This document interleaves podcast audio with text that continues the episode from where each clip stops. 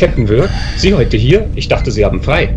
Nee, ich sagte, ich nehme einen Brückentag. Brückentag? Ja, Brückentag. Das verstehe ich nicht. Na, wir sind doch auf einer Brücke. Oder für was hältst du das hier? Hm? Das verstehe ich nicht. Du bist aber für einen Androiden schwer nachlässig, kann das sein? Oh, Hure. Ja, Captain. Stell mal den Mechaniker ab. Ja, Captain. Gerne doch. Für Sie doch immer. Das wissen Sie doch, oder, Captain? Boah, Alte, setz sie an ein Pult und nerv mich nicht. Aber gerne doch, Captain Schatzi. Für sie immer noch Captain Wirk, ja? Captain, Ja. Was? ich wollte gerade Pause machen und da fiel mir hier diese Werbung auf meinem neuen Kaffeebecher auf. Spülmaschinenfest. Leider steht da aber nicht, wo und wann das stattfinden wird. Wissen Sie mehr darüber?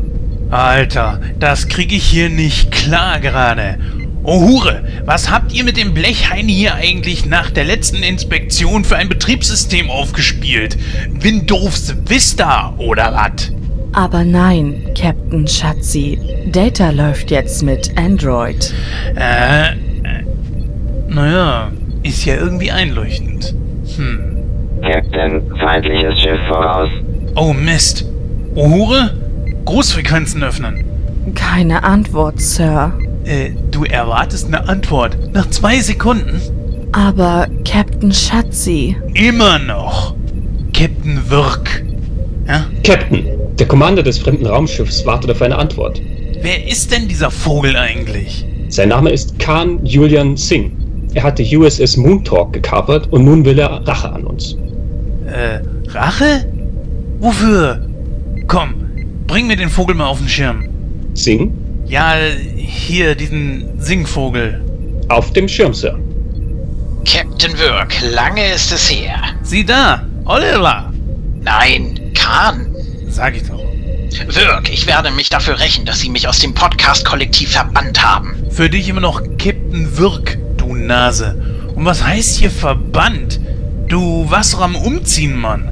Wirk, für Ihre Frechheiten werden Sie büßen. Also pass auf, Cobra. Khan, es heißt Khan. Sag ich ja. Für die Frechheit werde ich dich jagen, Wirk. Ich werde dich jagen um die Monde von Namibia, durch den Äon-Malstrom und durch die Flammen der ewigen Verdrängnis, bevor ich dich aufgebe. Och, Jingis. Khan, verdammt, es heißt Khan. Meine ich ja. Aber Schluss jetzt. Hure, Verbindung kappen. Aber Captain Schatzi, wie wollen Sie mit dem fertig werden? Ganz einfach. Ich werde ihn zum Wahnsinn treiben. Aber wie, Captain Schatzi? Ganz einfach. Beam ihm Data rüber. Oh, nein, nein, nein, nein, nein.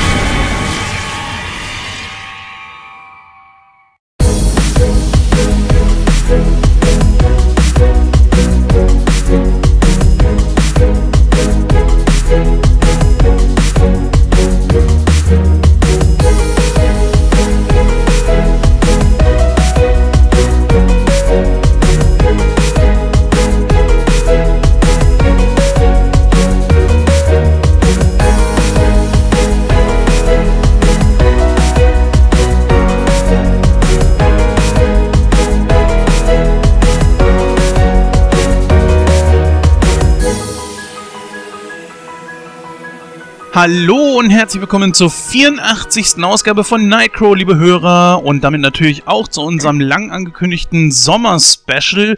Heute über die beiden Star Trek-Filme Star Trek The Motion Picture und Star Trek 2 Der Zorn des Khan. Ja, so mancher wird sich vielleicht fragen, hä, was hat das mit Sommer zu tun? Ja, nix. Aber man muss ja nicht immer irgendwas machen, was dann direkt auch irgendwo passt. Aber Trotz dass Gordon und Christoph immer noch in der Sommerpause sind, habe ich zu mir ein paar Leute gebeamt und welcome back, Julian. Hallo. Naja, nicht so ganz. das üben wir nochmal. Ja, danke schön, dass ich bei diesem Sommer-Special dabei sein darf. Wie du schon gesagt hast, warum eigentlich Sommer-Special? Wir befinden uns ja in Sphären, wo es offensichtlich keine Jahreszeiten gibt und wenn, dann sind die auf irgendwelchen Planeten beheimatet oder so. Ja, ich bin auch absolut kein Trekkie, gebe ich zu. Äh, ich gucke mir gerade auf Netflix die Originalserie an, also auch mit der Besetzung, ähm, die in den beiden Filmen zu sehen ist, die wir heute besprechen. Da bin ich jetzt genau in der Mitte, sprich Mitte zweite Staffel von den dreien. Und ja, es passt also so ganz gut gerade. Bist du denn schon an dem Punkt angekommen, wo der schlafende Tiger gezeigt wurde? Ähm, ach so, das, das war, glaube ich, war das Ende erste oder Anfang zweite? Ich bin mir nicht ganz, ganz sicher. Ja. Erst in der ersten Staffel schon. Ja, okay. Ja, dann habe ich es auf jeden Fall gesehen. Ist auch schon eine Weile her. Ich erinnere mich nicht, nicht mehr so ganz genau an die Folge, aber es ist, äh, ist ja schon ein enger Zusammenhang, ne? Dann habt ihr ihn gerade auch schon gehört, äh, nämlich einen unserer zwei Gäste. Der Christian Genzel ist mal wieder bei uns. Hallo, Gen äh, hallo. Hallo Christian. Jetzt wollte ich mich schon selber begrüßen. ja, hallo Christian. ja, vielen Dank, dass ich eingeladen wurde hier in das Sommer-Special. Ähm, also bei mir ist Sommer, ich weiß nicht, wie es bei euch ausschaut. Ähm, von daher es schön, in den kühlen Weltall, äh, ins kühle Weltall eintauchen zu können, wo die Rache ja entsprechend kalt auch ist, wie Khan schon im zweiten Film sagt. Ja, Julian hat vorhin gesagt, er ist kein Trekkie. Ähm, ich gestehe, ich war mal einer. Also nicht so mit Anzügen und so weiter, aber in meiner Jugend habe ich ganz, ganz viel Star Trek geguckt und äh, habe dann auch diese Bücher ähm, gesammelt, ähm, wo eben Geschichten nacherzählt werden oder wo dann die Fernsehepisoden alle zusammengefasst werden. Und ich habe sogar ein klingonisches Wörterbuch bei mir stehen, das ich allerdings nur bis auf Seite zwei gelesen habe. Ähm, da endet dann nämlich mein Trekkie-Tum auch schon wieder. Ähm, ich habe dann die Filme gesehen, aber ähm, von den Serien wirklich nur die Next Generation bis zur dritten oder vierten Staffel und dann war es Ende. Naja, findest du denn, dass man unbedingt ein Trekkie sein muss, um über Star Trek reden zu können? Äh, keinesfalls, weil sonst wäre ich ja auch nicht hier. Ähm, wollte nur darauf eingehen, wie gesagt, weil Julian sich ja auch gleich geoutet hat. ähm, um mich hier dann auch sozusagen positionieren können, das zu können, dass die Leute wissen, wie viel Track hat der Junge denn gesehen? Ja, kommen wir bei, die, wo wir gerade bei dir sind, dann äh, können wir noch mal kurz auf dein eigenes Projekt äh, zu sprechen kommen, denn du hast ja selbst einen eigenen Podcast, nämlich den Lichtspielplatz. Hm? Und äh, ja, wie läuft's denn da momentan? Also ich glaube, ich habe mitbekommen, ihr seid ungefähr bei der 20. Ausgabe und mit einem monatlichen Rhythmus jetzt, glaube ich, mittlerweile, oder? Äh, genau, ja, wir haben immer ungefähr so einen monatlichen Rhythmus. Das hängt immer ein bisschen davon ab, äh, wie wir die Zeit finden und wie lang dann die Vorbereitung gehen für die einzelnen Folgen. Aber ja, wir haben in den letzten Monaten einige sehr, sehr spannende Sachen gemacht, wo auch gute Resonanz kam. Wir haben Interview gemacht mit dem Dr. Nikolaus Wostri vom Filmarchiv Wien, wo wir über Filmrestauration ähm, von einem verloren gegangenen österreichischen Stummfilm geredet haben. Das ist natürlich ein sehr spezielles Thema, aber halt auch sehr interessant, das mal wirklich zu hören, wie das vonstatten geht, ähm, ja, einfach diese Filme zu finden und einzuordnen und zu sichten. Wir haben auch über äh, König Artus eine Folge gemacht, also anlässlich des neuen Guy Ritchie-Films, sind dann aber wirklich in die Artus-Geschichte eingetaucht, haben alte Geschichten von Jeffrey von Monmouth gelesen und historische Quellen von über Artus, ähm, von dem man ja nicht weiß, ob es tatsächlich eine historische Vorlage gegeben hat, ähm, dann weiterverwendet und geschaut, wie die Filme das dann aufgreifen und weiterspinnen. Also ziemlich viel Spektrum und wir haben noch ziemlich viel vor. Jetzt im Sommer fahren wir zwar ein bisschen gemütlicher, ähm, aber ab Herbst sind wir dann auch wieder voll dabei.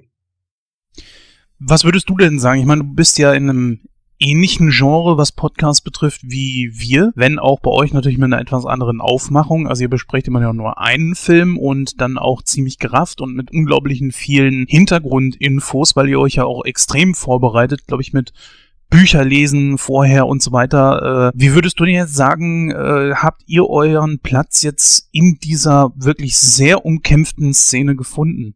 Ein Kollege von einem österreichischen Podcast namens Flip the Truck hat uns als echten Bildungspodcast bezeichnet. und wir haben uns angeschaut und dann irgendwie genickt und gedacht, ja, ich glaube, das passt. Ähm, wir haben wirklich sehr viel Info. Wir tauchen wirklich ziemlich äh, ein in die Geschichten, in die zeitlichen Gegebenheiten, in Hintergründe auch. Also wir haben auch oft mehr als einen Film, aber die Filme hängen dann halt zusammen, wie zum Beispiel beim Artus ähm, haben wir dann einfach mehrere Filme angeschaut, wie der erste Ritter oder Excalibur. Filme, die halt diese Thematik aufgreifen, aber dann halt geschaut eben, wie das historisch äh, aufgearbeitet ist oder wie die Symbolik dieser Geschichten, die ja schon seit Hunderten von Jahren existieren, ähm, wie die dann in den einzelnen Filmen sein, äh, seine Entsprechung findet. Also ich selber würde jetzt mich nicht als Bildungspodcast bezeichnen, aber wenn es jemand, wenn es jemand anders sagt, nehme ich das gerne an und glaube, es ist dann vielleicht ganz gut. Es gibt ja einen anderen Podcast, äh, der, einen ziemlich großen Podcast aus äh, der Filmszene, also Film-Podcast-Szene, die selbst immer zu sich sagen, ja, wir haben ja einen Bildungsauftrag, wo ich mich dann manchmal so frage, wer hat euch den denn erteilt? äh, also siehst du das bei euch zum Beispiel gar nicht so? Also also einen Auftrag haben wir nicht. Äh, wir freuen uns natürlich, wenn jemand sehr viel mitnimmt ähm, aus dem, was wir da machen. Aber ähm, es basiert wirklich allein darauf, wir schauen, was fasziniert uns, was äh, spricht uns da jetzt an und wo wollen wir uns wirklich eingraben. Und oft sind das auch Bücher, die stehen dann schon bei uns zu Hause im Regal oder es ist eine Thematik, die man sich schon lange vorgenommen hat. Ähm, dann teilen wir das halt auf und eben, also ich habe dann von einem britischen Historiker ein Buch über Artus gelesen, was ich schon eine Zeit lang bei mir hatte und halt, aber wo ich noch nie zu gekommen war, das zu lesen. Äh, Christoph hat dann, also mein Podcast-Partner Christoph hat dann von John Steinbeck ähm, die Geschichte über König Artus gelesen. Äh, es muss wirklich was sein, was uns genug fasziniert, dass wir uns da so einbuddeln und wir berichten dann sozusagen von dem, was wir da gefunden haben und was uns auch interessiert. Ähm, aber also, das soll jetzt keinen pädagogischen Effekt oder so haben. Ja, wir werden natürlich gleich auch äh, sehr viel an Input reinbringen. Ich glaube, da haben wir genügend äh, Infos zusammen, um die Sendung, glaube ich, gut zu füllen. Ja, aber wir wollen natürlich den äh, vierten im Bunde heute nicht vergessen. Wir beamen ihn einfach mal direkt zu uns und zwar aus der Nightcrawling-Serie Nummer 4 über Alf. Da war er nämlich schon mit dabei.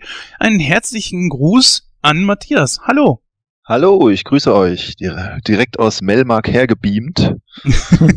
Der ist explodiert. In meiner Welt nicht. Oder das Beam hat sehr lange gedauert. Oder so.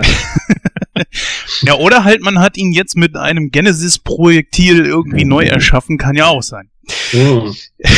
Oder das ist eine alternative Realität wie im Star Trek Reboot. Dort explodiert. Vulkan und hier ist dann, da überlebt Melmark.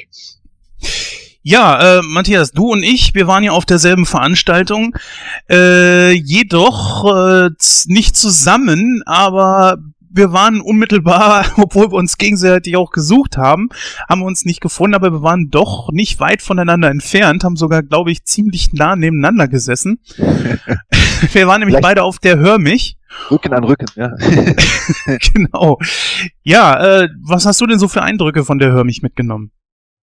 Es war meine erste Hör mich und ähm, ich war sehr, sehr gespannt, weil ich äh, viel, viel Gutes gehört habe im Vorfeld und ähm, ja, habe mich dann gefreut, dass ich auch viel, viel Gutes erlebt habe. Insofern ähm, kann ich wirklich nur tolle Sachen berichten von ähm, super Leuten, die man da so trifft. Und äh, wenn wir hier gerade uns schon in Weltraumsphären bewegen, dass man dann äh, zum Beispiel die Leute, die gerade die Jan Tenner Figuren äh, erstellen, dass sie da ihre Prototypen dabei hatten, aber dann auch die ganzen Labels, Verlage, die ihre neuesten Werke darstellen, Live-Hörspiele, Heike Dine Körting sehen, Tommy Pieper, wenn wir schon bei Alf sind. Einfach großartig. Ich empfehle diese äh, Veranstaltung sehr. Ja, natürlich. Also schaut einfach mal bei Google oder auch unter www.talk-lounge.de. Dort äh, werden diese Figuren natürlich auch angepriesen. Also die sind gar nicht so schlecht. Die sind ungefähr, wie groß meinst du, waren die? So sieben, acht Zentimeter? Ja, doch, haut hin. Ja. Ja, also ist auch ein Kollege von uns, ein Bekannter, der diese Figuren gemacht hat. Kann man also auf jeden Fall nur empfehlen. Ich glaube, am besten informiert man sich über Facebook äh, bei ihm. Und es gibt auch eine offizielle Internetseite. Ich habe sie gerade nicht parat. Aber ich glaub, ähm, Futura.de, ne? Ich ah, meine, ja. genau, ja, ja, stimmt. So stand es auch mit, an dem Stand. Ich tippe mal mit einem Minus dabei, aber sowas wie Institut-Futura.de müsste es sein. Also über Google findet man das. Ich habe es genau. auch über Google gefunden, ja. ja. Also wie gesagt, die haben äh, eine offizielle Seite und eine Facebook-Seite, wer sich da gerne mal informieren möchte. Ja, wir haben heute Star Trek als Hauptthema, den ersten und zweiten Film. Wie wir das natürlich von Nightcrow kennen, werden wir gleich auch so kurz an die Susi übergeben, die uns ein bisschen mehr dazu erzählen wird und über das generelle Programm heute. Aber trotzdem mal im Vorfeld so gefragt, ähm, Es kommen ja jetzt äh, zwei neue Sachen, also die Filme werden fortgesetzt und natürlich wird es eine neue Serie geben, Star Trek Discovery. Gehen wir mal zuerst auf die neuen Filme ein, äh, mal so die Frage in die Runde, ist das was für euch, ist das euer Star Trek oder könnt ihr damit gar nichts anfangen? Also ich bin ja generell eher äh, Freund von Originalen. Also das kommt bei mir seltenst vor, dass ich irgendwie ein Remake mir wirklich gerne ansehe oder da mich drauf freue oder unbedingt sage, ja, da muss es ein Remake von geben oder ein Reboot oder wie auch immer oder noch irgendwie eine, eine Weiterführung. Ähm, gibt sich auch Ausnahmen, klar. Also ich bin ja auch mit Star Wars aufgewachsen, da ist das sicher nochmal ein ziemlicher Unterschied. Da finde ich auch nicht alles so super an den neuen Filmen, aber ähm, kann ich mich schon eher mit identifizieren einfach. Das spielt dann natürlich auch immer so ein bisschen mit rein. Wie verhält sich das bei dir, Christian? Äh, so die neuen Filme, ist das so ein Ding, wo du äh, reingegangen bist oder meidest du die? Um, ähm, also ich habe den ersten und den dritten im Kino gesehen, ähm, den zweiten dann nur zu Hause. Und ich hatte über den ersten dann für meinen Blog Wilsons Dachboden so einen Text geschrieben, der, glaube ich, ganz gut zusammenfasst, wie ich gegenüber all diesen drei Filmen äh, stehe. Das war so ein Zwiegespräch mit mir selber, äh, Gänzel privat und Gänzel kritisch. Und der Gänzel privat ähm, fand das eigentlich alles total unterhaltsam und äh, die Ästhetik eigentlich ganz cool, ja, das, diese ganzen Lichtblitzen und alles, also eine schöne Auffrischung dieses Ganzen. Der Gänzel kritisch hat dann schon angemerkt, äh, dass es in Star Trek eigentlich schon immer um Inhalte ging und ähm, so eine gewisse Philosophie damit schwang, die in den neueren Kinofilmen, finde ich, sehr, sehr kurz kommt. Ähm, es sind halt mehr Actionspektakel oder Abenteuer ähm, als so figurenbasierte Geschichten, die halt auch philosophische Themen angreifen, wie wir nachher beim ersten Star Trek ja ähm, ein ganz großes Thema ja mit Schöpfer und alles dann anpacken. Mhm. Ähm, das finde ich sehr schade, dass das so unter den Teppich gekehrt wird. Ähm, also ich, ich kann mir die schon gut anschauen und, und habe schon meinen Spaß mit. Ich bin auch gespannt, was sie weiter mit machen. Ich habe jetzt den dritten zum Beispiel wirklich als schön, schöne Abenteuergeschichte gefunden. Und der zweite war recht, der war ein bisschen misslungen, weil er halt sich so sehr an den originalen zweiten angelehnt hat und aber quasi so bizarr dann konstruiert war da drin. Ähm, aber mein Gott, mal schauen, was die Zukunft bringt. Ja, ich muss, äh, also Christian hat jetzt schon sehr viel gesagt, ähm, an das ich mich einfach dranhängen kann. Muss aber sagen, wirklich als Kino, Filme, als ähm, Erlebnis äh, wirklich schön. Also mir macht das wirklich Spaß. Äh, muss aber sagen, ich habe mich ja vorhin noch nicht als äh, Tracky oder nicht Tracky geoutet. Also ich bin keiner, muss aber sagen, dass ich bei den beim Einarbeiten für diese Bildungsfolge heute, ja, ähm, dass ich da gemerkt habe, dass ich durchaus einer werden könnte. Ich habe jetzt wirklich äh, angefangen, jetzt mal wieder alles äh, an Filmen zu gucken. Bin noch nicht so weit, kenne bis jetzt also von den neuen drei Filmen nur den ersten, den ich sehr gut finde als Film.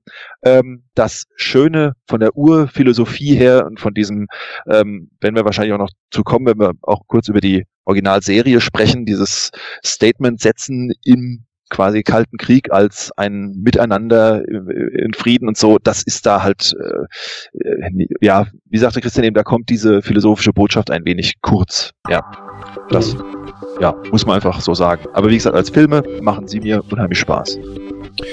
Gut, ich würde mal sagen, wir starten jetzt einfach mal mit den Filmen durch und können uns am Schluss ja nochmal kurz über Discovery unterhalten. Deswegen übergebe ich jetzt einfach mal das Wort direkt an die Susi. Bis gleich.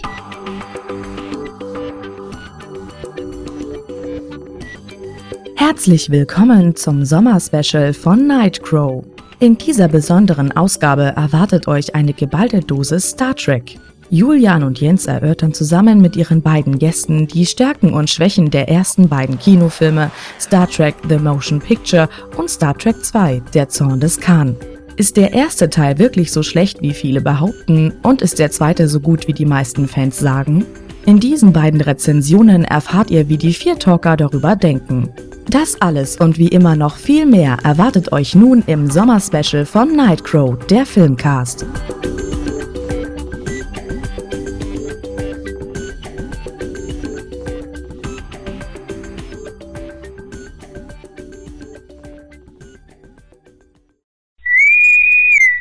Ja, wir beamen uns jetzt mal direkt ins Jahr 1979. Der erste Star Trek-Film, The Motion Picture oder in Deutsch einfach Der Film, kam nach diesem ganz, ganz großen Star Wars-Hype auf. Äh, man hatte sich gesagt, äh, ja, man möchte jetzt gerne mit Star Trek weitermachen.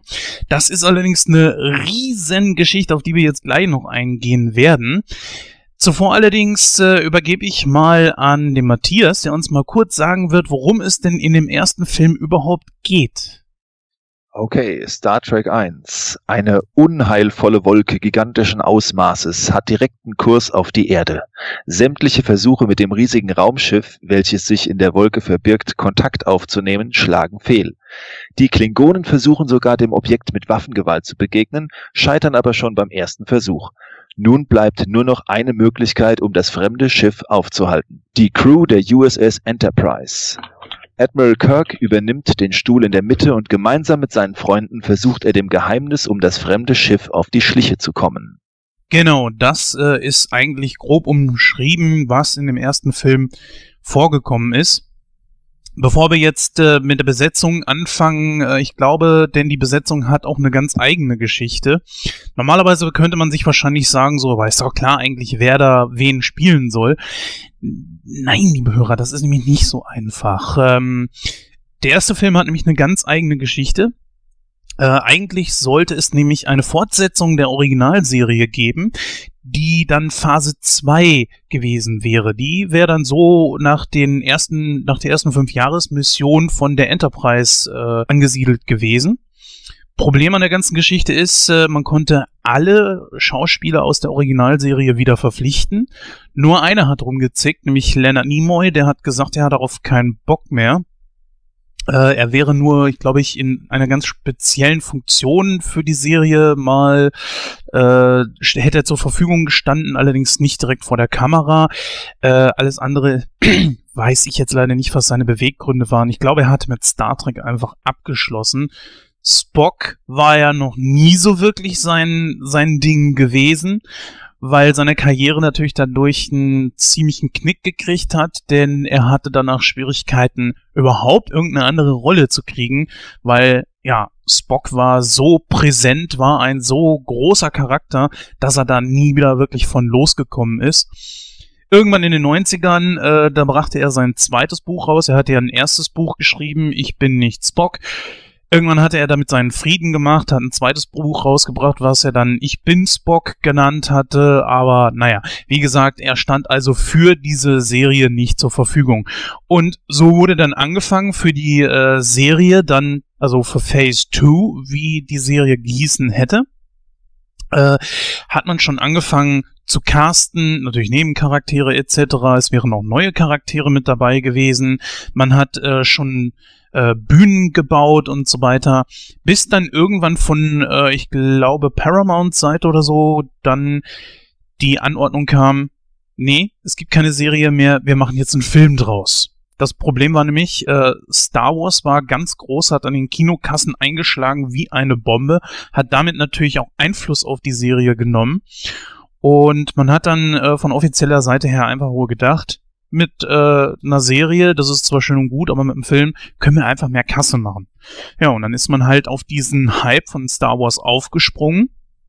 Hatte natürlich durch die Serie, die ja ungefähr 13, 14 Jahre vor dem ersten Star Wars Film kam, schon mal einen Hintergrund und konnte daran dann entsprechend drauf aufbauen. So wurde dann letztlich aus dem Film, äh, aus der Serie, der geplanten Serie, ein Film. Und auf diesen gehen wir jetzt mal ein bisschen genauer ein. Da übergebe ich mal gleich das Wort an den Julian. Wer ist denn jetzt letzten Endes mit im Film dabei gewesen?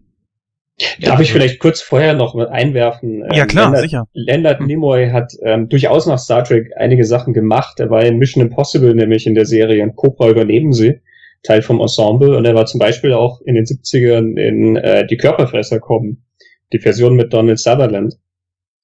Ähm, aber es stimmt natürlich dein Punkt, den du machst, dass alle von den Schauspielern, die in einer langen Serie mit waren, halt immer sehr identifiziert werden dadurch. Ähm, aber nur um das einzuordnen, also es ist nicht so, dass er jetzt arbeitslos oder so gewesen wäre und so dringend von Spock wegkommen wollte. Er, er hatte halt einfach immer ein sehr ambivalentes Verhältnis zu der Figur, weil er sich auch immer sehr als ernsthafter Schauspieler gesehen hat. In der Autobiografie von William Shatner werden so ein paar Episoden erzählt, wo er wirklich das auch sehr, sehr ernst anging und dann aber auch immer das Gefühl hat, dass er in so einer Science-Fiction-Serie, wo er einen Außerirdischen spielt, ja auch nicht so ernst genommen wird als Schauspieler. Ich glaube, das spielt da auch mit rein.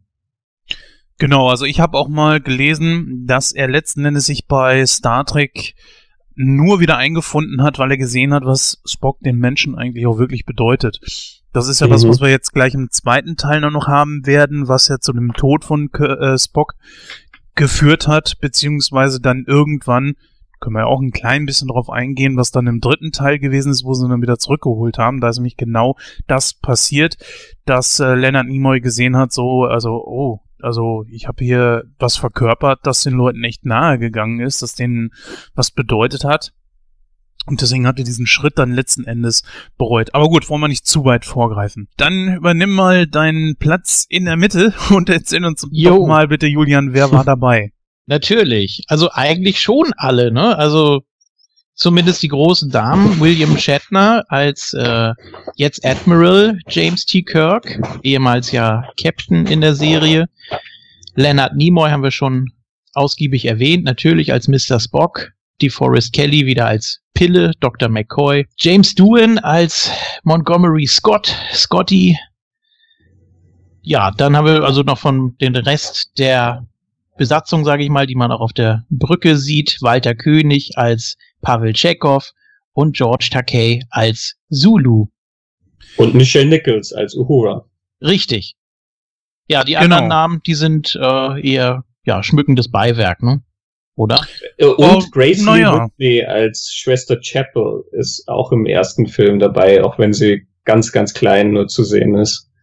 Äh, auf die kleinen Charaktere kommen wir dann gleich noch, denn da haben wir ebenfalls noch einen wirklich großen Namen dabei, der für Star Trek nicht unerheblich ist, Mark Leonard nämlich, allerdings hier äh, nicht in seiner Paraderolle als äh, Spocks Vater, sondern als äh, klingonischer Captain. Aber da gehen wir gleich mal drauf ein. Ja, beginnen wir einfach mal äh, bei William Shatner. Jetzt ein bisschen, klein bisschen älter. Man hat, glaube ich, bei ihm die 13 Jahre nach, nach der Serie schon irgendwo gesehen. Oder seht ihr das anders? Na, minimal. Also die haben sich ja alle optisch so ein bisschen verändert. Ich würde jetzt nicht unbedingt sagen, dass es grundsätzlich auf das Alter abzuschieben ist. Es sollte ja grundsätzlich wahrscheinlich auch ein bisschen anderer Look sein. Also die Outfits, die waren ja noch ein bisschen fragwürdig teilweise. äh, ein bisschen Strampelanzug anmutend, aber ja, ich würde nicht sagen, dass die jetzt irgendwie dramatisch gealtert wären. Natürlich der größte Unterschied bei äh, Scotty zu sehen der ein etwas äh, breiteres Gesicht bekommen hat und dann mit dem Bart und so, das war natürlich schon ein deutlicher Unterschied. Ne? Aber bei den anderen, die erkennt man ja sofort wieder. Ne? Ja, es sind immerhin 13 Jahre vergangen zwischen, ja. also Anfang der Serie und dann dem Kinofilm. Ich glaube, in 13 Jahren dürfen Leute auch schon sich optisch ein bisschen verändern. Aber es hat halt alles gut ja. zusammen gepasst, finde ich. Das ist halt das Schöne, ne? Dass die alle zusammen ähm, als alte Crew da wieder sind, alle 13 mhm. Jahre gealtert, das packt, passt meiner Meinung nach total. Das Witzige ist ja, dass, also das hat dort schon angefangen beim ersten Film und das sollte ja tatsächlich noch die nächsten zwölf Jahre ähm, Kirk-Abenteuer und Spock-Abenteuer und so kommen, wo die ja zwangsläufig noch älter wurden. Aber schon in den Besprechungen zum ersten liest du so ein paar hämische Kommentare darüber, dass sie eben älter geworden sind oder so ein bisschen in die Breite gegangen sind, was ich total merkwürdig finde, aber es zeigt halt irgendwie, finde ich, sehr die Zeit. Weil heutzutage findet man jetzt relativ wenig dabei, wenn Sylvester Stallone mit fast Ende 70 äh, nochmals Rambo zurückkommen würde, ja. Äh, äh, Ende 60, also knapp 70, kommt nochmal als Rambo zurück, denkst dir nichts dabei, aber damals, die waren ja vergleichsweise noch jung und dann wird schon drüber gelästert, dass sie älter geworden sind. Ich finde ja auch ein, ein Raumschiffkapitän, der 50 ist, ist glaubwürdiger als ein Raumschiffkapitän mit 30. Ne? Ganz genau. Also William Shatner war ja zu dem Zeitpunkt des Drehs schon 48 Jahre alt. Das mhm. ist natürlich jetzt nicht wirklich großartig älter oder so. Äh, damals hat man natürlich auch noch die äh, deutsche Synchro gehabt, also da war nichts mit äh, O-Ton oder so. Und das Schöne natürlich da war, dass man auch sämtliche Synchronsprecher wieder verpflichten konnte, die äh, mit dabei waren. In den kommenden Filmen, im Teil 2 fängt das ja schon an, dass das so ein bisschen variiert hatte. Warum? Ist mir ein Rätsel, aber hier waren sie dann halt eben alle noch mit dabei und halt eben auch alle Schauspieler. Das fand ich wirklich eine schöne Sache. Äh, ich finde vom Verändern her bei DeForest Kelly, der sowieso generell, glaube ich, der älteste von allen war, der schon äh, knapp an die 60 war, als der Film gedreht wurde. Das fand ich, äh, war dann schon am sichtbarsten.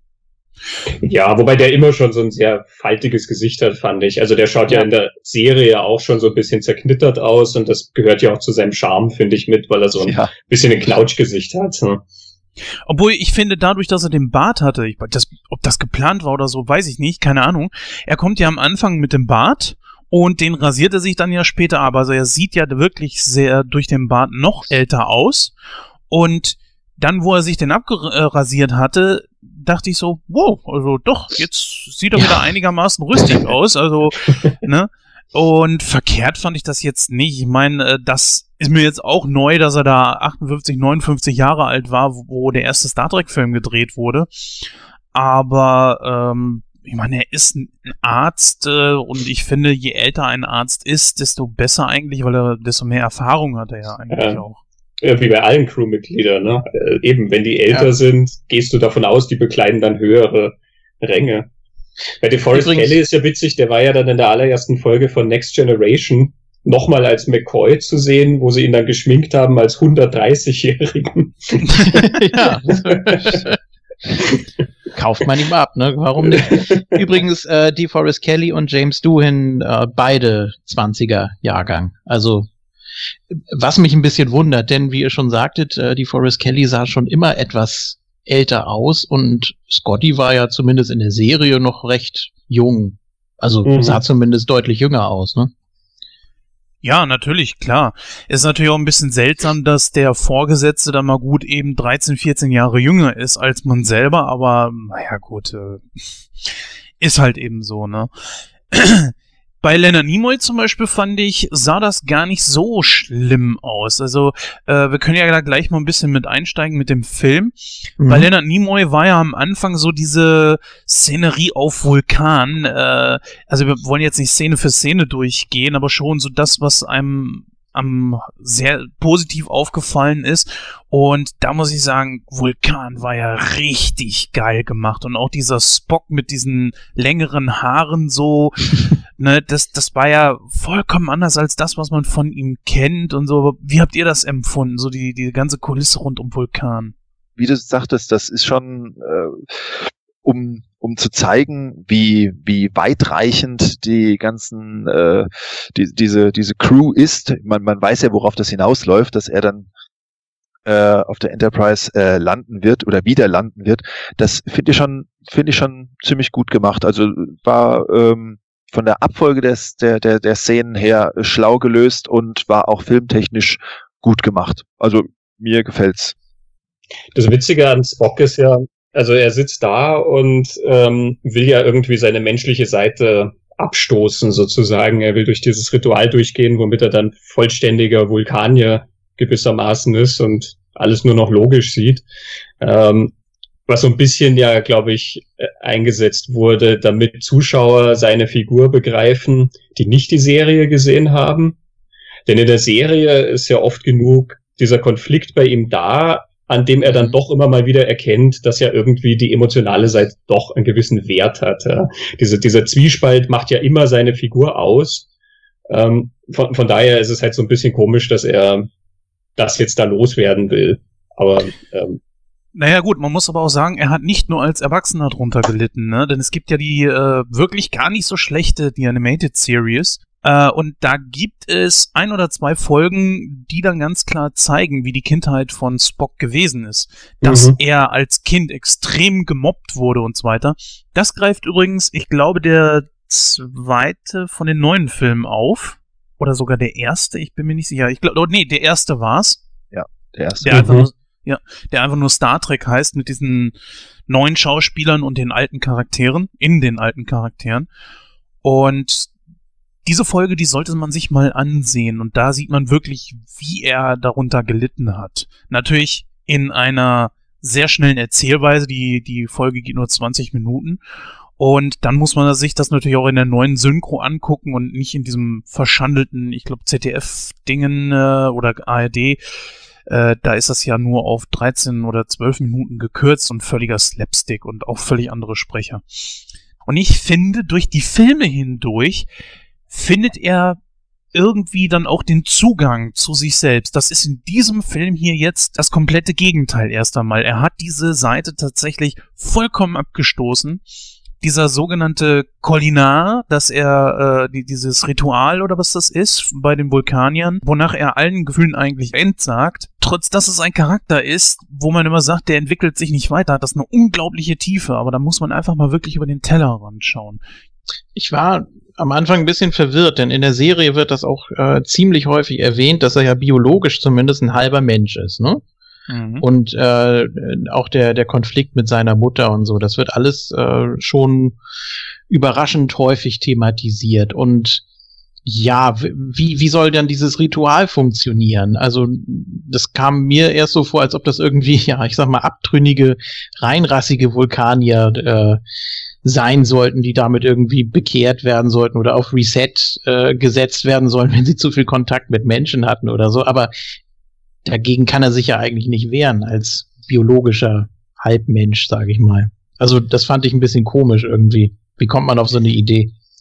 Ich nehme mal an, rein von der Konstruktion des Drehbuchs her, war Sinn der Sache auch der, dass er dann so eine gewisse Faszination und auch ein Verständnis hat für diese Sonde, die dann da daherkommt, die ja wirklich auch rein logisch funktioniert, weil sie ja mechanisch ist, also weil das ein mhm. Computer ist, der dann dort kommt, ähm, dass das darauf hinauslaufen sollte, ja, dass er dann wieder, wie er es ja eben schon auch oft in der Serie immer mal wieder erkannt hat, ähm, auch sozusagen die, die negative Seite dessen sieht, ähm, wenn man rein auf Logik und rein auf Mechanik äh, reagiert.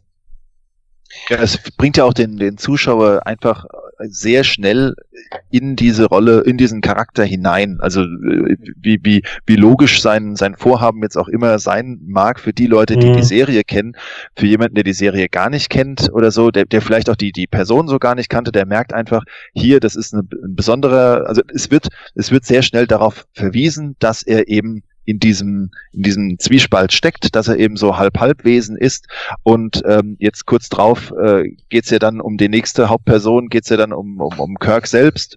Und ähm, ich, ich glaube, dass es wirklich einfach dazu da war, um ihn möglichst schnell äh, präsent zu machen und dem Zuschauer begreiflich zu machen, der ist wichtig, der hat was Besonderes und jetzt schaut mal, wie es weitergeht. Mhm. Also meiner Meinung nach ist er auch die Schlüsselposition nach, also sogar vor Kirk. Da er auch halt die Brücke ist zwischen, die Brücke, zwischen äh, Vija und den Menschen. Es nimmt damit natürlich die, ich glaube, zentralste Rolle von allen ein. Natürlich haben wir später die Sonde, die äh, dann halt eben die Handlung noch vorantreibt, aber am Anfang ist es vor allen Dingen natürlich Spock. Und man mhm. merkt auch so, die ersten Minuten einfach, er fehlt es, er fehlt in jeglicherlei Hinsicht und man, man merkt einfach, wie wichtig dieser Charakter einfach ist. wenn ich darüber nachdenke, dass Phase 2 ohne ihn gewesen wäre, die Serie hätte, ja, da hätte extrem was gefehlt. Und ob das gegangen wäre, keine Ahnung. Weil es war auch immer so dieses äh, Triumvirat zwischen ja. Pille, Spock und äh, Kirk die ja. sich einfach, genauso wie bei den Golden Girls, ja.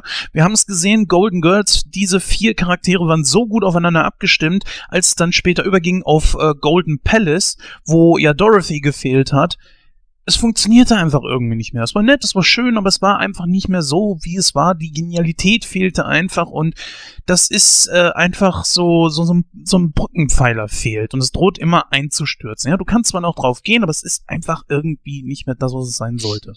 Ja, ich bin vor allen Dingen in dem Zwischenspiel zwischen McCoy und Spock, der eine ja. halt ganz immer äh, total emotional und sarkastisch und alles und an dem anderen prallt ja immer alles komplett ab. Er versteht den Sarkasmus nicht und er redet ja wirklich die härtesten Sachen mit eiskaltem Gesicht, äh, worüber sich der andere dann wieder aufregt und so. Ähm, das, das funktioniert natürlich nur mit diesen zwei Figuren. Und es kommt natürlich noch dazu, dass Spock ja eigentlich wirklich die interessanteste Figur in dieser ganzen Besetzung ist. Ich meine, jenseits von Pille sind die Figuren ja sowieso einfach äh, funktionabel. Ja, die eine sitzt halt da und bedient das Radio, also den Funk, und der andere programmiert halt den Kurs und so. Das sind ja keine Figuren, die haben keinen, keinen inneren Konflikt, die haben keine dramatischen Ziele oder sonst irgendwas. Kirk ist halt wirklich eine sehr einfach gezeichnete Heldenfigur. Äh, und, und Spock hat diesen Konflikt immer mit sich und der trägt ja auch dann extrem viel von der Serie und trägt extrem viel von den Kinogeschichten. Das ist eine Figur, der man halt wirklich auch sehr, ähm, der man gerne folgt, weil das spannend ist. Die ist von sich spannend. Eben, du setzt den rein und innerhalb von einer Szene erzählst du da ein Problem, was der hat, ähm, was auch interessant ist. Weil es, glaube ich, auch, wo man sich äh, ähm, drin wiederfinden kann. Jemand, der versucht, seine Gefühle abzuschalten. Ich glaube, das, das kennt man. Ja, man. Man will das irgendwie so ein bisschen von sich weisen. Und ähm, muss dann aber doch merken, okay, man kann nicht ganz dagegen ankämpfen und die kommen auch wieder und so. Das, das ist ein Bezugspunkt für einen Zuschauer. Ja, natürlich, auf jeden Fall. Ja, gehen wir mal direkt nochmal über zu, also um äh, jetzt auch mal mit, äh, mit Spock ein klein bisschen abzuschließen, die, das Problem ist natürlich, oh, er ist, er hat sich eigentlich so an und für sich gar nicht weiterentwickelt. Er hat ja der ganzen äh, Föderation entsagt. Er ist immer noch Commander. Die anderen haben teilweise schon andere Ränge, ne, sind auch befördert worden. Und das wird so in dem Film nicht so dermaßen thematisiert, aber bei manchen merkt man es, beziehungsweise sieht man es ja. Die Geschichte von der Serie wird hier natürlich auch weitererzählt. Und zwar von eigentlich fast jedem Einzelnen. Bis auf halt eben so dem Rest vom Schützenfest. Aber zu denen kommen wir dann gleich noch. Ich würde sagen, wir gehen nochmal kurz über dann jetzt auf äh, Kirk. Kirk, meiner Meinung nach, hat äh, er hat natürlich äh, die, das Kommando über die Enterprise nicht mehr. Die Enterprise ist komplett anders. Er, man merkt eigentlich so, finde ich, dass ihm diese, das wird im zweiten Teil ja so schön gesagt, diese Beförderung hat ihm nicht gut getan. Ja, das Optimum ist einfach Captain Kirk auf der Brücke eines Raumschiffes. Das ist das, was er am besten kann, wo er einfach auch hingehört. Und er merkt auch in diesem Film, glaube ich, schon auch so, wie sehr ihm das gefehlt hat. Ist euch das auch irgendwie aufgefallen oder an euch vorbeigegangen? Ja, klar, das war ja mit das Aushängeschild der ersten halben Stunde irgendwie, ne, würde ich jetzt mal so grob schätzen, dass er eigentlich mehr machen würde, sich mehr engagieren würde, aber dann immer wieder äh, zurückgehalten und ausgebremst wurde. Und dann dieser Konflikt mit äh, Decker, ähm, das, das war natürlich schon eine bittere Situation für ihn. Ist auch so eine Sache. Hat man das gebraucht, was meinst du, Matthias? Hat man das gebraucht, diesen Konflikt mit Decker? Wäre nicht die Geschichte um Vijay eigentlich so an und für sich schon interessant genug gewesen? Ja, um ein wenig, äh, ja, interessant ist das richtige Wort. Ich finde, dadurch wird Kirk interessant. Und dadurch hat man äh, fängt man an mit ihm mitzufiebern also oder oder prüft ihn als Zuschauer so ein bisschen ab und überlegt ähm, äh, vertraue ich dem die Enterprise an? Macht er das richtig? Ähm, ich fand es vor allem gut wenn er dann den äh, Decker heißt er ne? Habt ihr gesagt? Ja genau, genau. wenn ein Decker wenn ein Decker dann quasi zu einem vier Augen Gespräch führt und und die sich dann darüber unterhalten hier wer wer misst sich mit wem und und äh, was passiert hier eigentlich gerade das ich finde das macht die Sache unheimlich unheimlich spannend. Also dadurch ähm, wird es lebendig und da es in der äh, weit über halbe Stunde wahrscheinlich einfach auch darum geht, dass sich die Crew in irgendeiner Weise findet, ähm, um dann eben dem die, diese, dieser Wolke da zu Leibe zu rücken, ähm, äh, finde, dass, dass das einfach wichtig ist, dass es ganz äh, entscheidend ist, um dann eben äh, halbwegs gefestigt sich der eigentlichen Gefahr, dem eigentlichen Thema des Films zu stellen. Ja, ich stimme da absolut zu. Also natürlich macht's die, die Kirk-Figur interessant, zumal das ein Thema ist, was dann zum Beispiel im zweiten Jahr auch wieder aufgegriffen wird, wo Kirk ja dann auch ähm, nicht mehr als Raumschiffkommandant am Anfang da sitzt und ihm wird ja dann auch empfohlen, ne, er soll sich quasi wieder aufs Abenteuer begeben, bevor er tatsächlich alt wird. Ähm, so drückt McCoy das ja aus. Ähm, also interessant, dass das im ersten auch schon so anklingt, dass er sozusagen über das hinaus befördert wird, was er eigentlich machen will und, und gut macht äh, und damit ja auch so ein bisschen hadert. Zeigt dann auch eine ganz interessante Seite von ihm, weil er ja relativ kühl ist gegenüber Decker. Also gerade wie er ihn dann sozusagen beiseite schiebt, wenn er selber das Kommando übernimmt. Ähm, das ist relativ, ja, wie soll ich, ich, ich will nicht sagen, dass es hart ist, aber es ist schon sehr autoritär, wie er das macht. Das fand ich ganz spannend, weil man Kirk ja immer so ein bisschen als den netten Kumpel sonst sieht, ja, auch wenn er der Captain ist, aber man sieht ihn immer im Kreis seiner Freunde, die er da ja auf der Brücke hat. Ähm, und relativ selten so, dass er wirklich, sag mal, seinen Rang spielen lassen muss, dass er wirklich äh, kommandiert in dem Sinne. Ja, ich persönlich habe mir auch die Frage gestellt, wird er da nicht dem Publikum so ein bisschen, ich sag mal, unsympathisch dargestellt? Ist es gut, dass man das mit äh, Shatner gemacht hat, also Kirk? Ich finde sowas immer interessant, weil wie gesagt, er ist ja eh schon so eine Heldenfigur und also er ist immer der, um den sich die ganzen Geschichten drehen und er macht ja auch immer sehr viel Heldenhaftes, was in, in einem wirklichen Setting ja total ähm, problematisch wäre. Ja, er ist immer der Erste, der sich irgendwo hinbeamt, immer der Erste, der in den Kampf mit irgendjemandem tritt. Das dürfte ja der Kommandant überhaupt nicht machen. Also so ein Draufgänger und dann immer ganz charmant und der macht das immer sehr nebenher und so. Er vereint schon sehr, sehr viele positive Eigenschaften in dieser Figur. Von daher finde ich, das hilft immer, wenn so jemand auch ein bisschen Ecken und Kanten kriegt und du ihn auch in einer Situation siehst, wo er vielleicht einmal nicht diesen, diesen ganz strahlenden Mann darstellt. Ich habe mich immer gefragt, so, er ist ja unglaublich darauf bedacht, äh, das einzige Schiff in der Umgebung ist die Enterprise. Okay, ja, aber was ist los mit ihm? Er ist so auf dieses Ziel fixiert und so, als wäre er richtig fanatisch da drauf, äh, Vija zu finden, das Ding zu lösen. Irgend, irgendwas stimmt mit ihm nicht. Warum ist er so? Er wirkt in dem ganzen Film oder in, dem, in den meisten Teilen des Films auf mich so, als wäre er ziemlich verkrampft. Wäre er auch, ja, ich weiß nicht, habt, ist das euch auch so aufgefallen oder habt ihr das anders empfunden? Hm, nicht bewusst, aber es macht natürlich auch schon Sinn, weil er ja auch irgendwie sich selbst beweisen will, dass er es noch drauf hat. Auch in einer anderen Funktion, die ihm jetzt auf den Leib geschrieben ist. Das Problem ist ja auch, dass er merkt, so, es funktioniert eigentlich alles nicht. Zum Beispiel die Geschichte mit dem Warp-Antrieb. Es funktioniert nicht und das ist er eigentlich auch gar nicht so gewohnt, ja. Dann, er lässt dann auch, und das sieht man ja auch sehr schön, seine Wut dann komplett an Decker aus, mhm. der, der natürlich auch Paoli bietet, ne. Der lässt sich das auch nicht unbedingt gefallen und äh, spricht ja auch ab und zu Tacheles mit ihm. Und ja, auch so diese Art und Weise, wie Kirk sich da dieses Kommando zurückerschlichen hat bei Admiral Nuhura. Äh, wie kommt man eigentlich auf so einen scheiß Namen, bitte, wenn man Uhura schon drin hat? Oder Nohura, keine Ahnung. Das ist ja ein Charakter, der nicht wirklich auftaucht. Das ist ja auch so eine Sache, ne? Er hätte ja genauso wie im zweiten Teil. Im zweiten Teil war er ja nur da und hat einfach für die Zeit dieses Abenteuers die, äh, das Kommando in der Mitte übernommen. Und dann wäre es das gewesen. Ansonsten war ja Spock der Captain. Das hätte er im ersten Teil auch machen können und sagen können, ja, wenn der Admiral auf der äh, auf dem Schiff ist, ist er der ranghöchste Offizier und hätte einfach das äh, Schiff übernehmen können für diese Zeit. Und der Captain bleibt als sozusagen erster Offizier äh, dort und übernimmt dann wieder, sobald der Admiral dann abgegeben hat. Aber das wollte äh, Kirk ja überhaupt nicht. Er wollte ja, und das, das sagt Decker ja auch explizit. Er wollte das Ding wieder zurückhaben.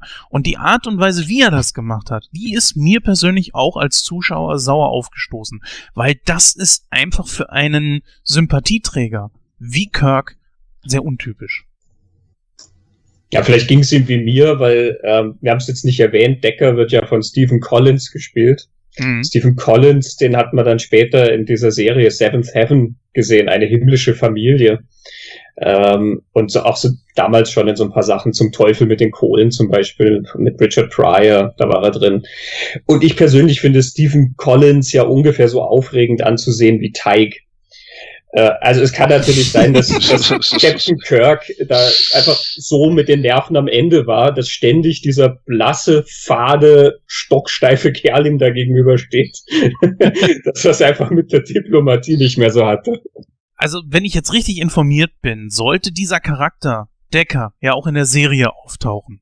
Und sollte eigentlich so den Weggang von Spock ein bisschen kompensieren. Genauso wie Elia. Die beiden also haben ja Mhm. viele von diesen Charaktereigenschaften von Spock geerbt. Ne? Wenn man zum Beispiel die äh, Elia sieht, die hat einen Zölibatseid abgelegt, sie ist emotional ziemlich unten, ne? also kaum Emotionen. Es gibt Emotionen, klar, sie hat ihre persönliche Geschichte mit Decker, ist die Frage, ob das in der Serie so thematisiert worden wäre oder so. Deswegen ist dieser Charakter, ich, ich weiß es nicht. Wo, wozu brauchte man ihn, wenn man Spock hat? Nur um ihn dauernd mit Kirk anecken zu lassen, dass man Kirk, dass Kirk zeigen kann, so, ich bin autoritär und ich lasse mir auch von so einem Jungspund nichts sagen, ist, ist ganz schwierig. Vielleicht wollte man das auch so ein bisschen abstecken, einfach, dass man mal guckt, wie, ja, wie, wie hot sind die Charaktere nach 13 Jahren Pause eigentlich noch, dass man da so ein bisschen auch auf das Feedback scharf war.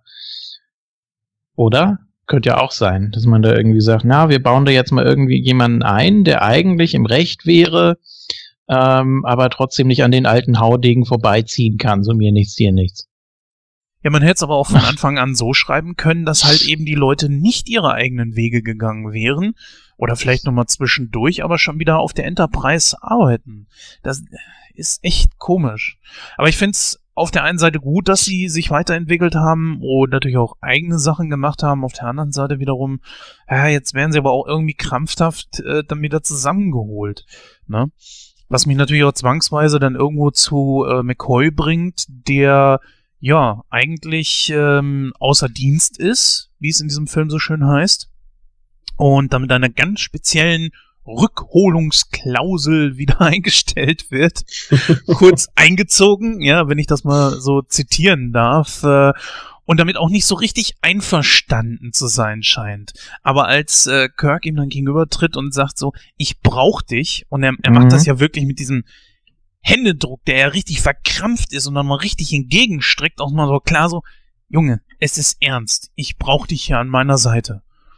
Ne? Und äh, ich weiß nicht, wie ihr das seht. DeForest Kelly, ein richtig, richtig geiler Schauspieler, äh, bringt das in dem Moment dann auch so ehrlich rüber. Er sagt es ja auch, gibst zu, das war deine Idee und ja, irgendwie merkt er dann aber auch so, ja, tatsächlich scheiße, ich werde hier wirklich gebraucht. Und er ist mehr als wie nur der Schiffsarzt.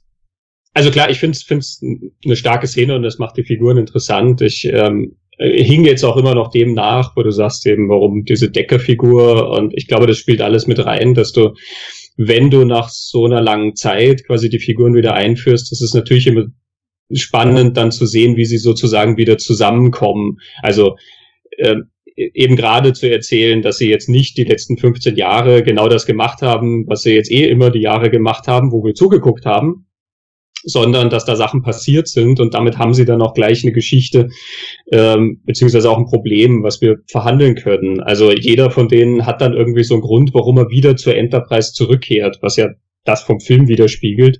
Ähm, wir reaktivieren da jetzt eine Serie, die ähm, vor zwölf Jahren vom Fernsehschirm verschwunden ist. Das ist ja was, was damals auch nicht sehr üblich war, glaube ich. Ähm, also Star Trek lief ja auch nie so brandgut, ähm, als es im Fernsehen war. Das hat dann nur so im Lauf der Zeit diese, diese Fankultur entwickelt und deswegen kam dieser Versuch, einen Kinofilm draus zu machen. Und äh, irgendwie ist das dann wie auf so einer zweiten Ebene. Du holst die Figuren dann genauso wieder hin und musst ja dann auch erzählen, hey, das war was Besonderes. Die Enterprise, das war was richtig Tolles. Kirk merkt das und Spock merkt das und McCoy dann eben auch. Und man will Die- auch, dass, dass die Leute das merken. Also die, die, ich denke immer halt auch an die Zuschauer, vor allem auch an die, die vielleicht die Serie gar nicht so äh, präsent haben oder hatten oder gar nicht so kannten. Und gerade da finde ich es dann halt, finde ich so Gespräche emotional oder auch äh, diese, die, die, diese, diese äh, Duelle, ähm, gerade die machen es dann halt wirklich spannend. Ne? Ja. Äh, Zumal in, in gerade in Star Trek The Motion Picture ist man ja für die emotionalen Szenen recht dankbar, denn er hat nicht so viele davon. Also man, man wünschte sich, sie hätten ein paar mehr davon noch verwendet tatsächlich und diese Konflikte dann noch ein bisschen mehr ausgelotet. Ja, in dem Film sind sie natürlich sehr berauscht vom Bild und von den technischen Möglichkeiten. Richtig, ja. Ähm, es haben sich ja auch die Schauspieler dann hinterher sehr ähm, also mehrfach darüber geäußert, dass das recht schwierig war, einfach vom Tonfall her, dass diese ganze, der Witz, den sie in der Serie immer hatten, dass der ja gar nicht im Drehbuch stand. Ähm, und diese Wortduelle, die vor allen Dingen dann Spock und McCoy gern haben und so, das, das war gar nicht drin und das haben die dann so nach und nach sich erkämpft, um das wieder reinzubringen. Also ich glaube, sie brauchten auch ein bisschen, um wieder da dran zu kommen, wer das war, was das besonders gemacht hat und wie man das aber dann auch ins Kino übersetzt. Denn was ja hier wirklich passiert ist, ist es vom Bild her, von der Größe her, auf jeden Fall eine Kinogeschichte. Ähm, aber die Figuren treten halt dann doch recht in den Hintergrund dabei. Ja, auf diese Longshots, da kommen wir später noch kurz mal eben.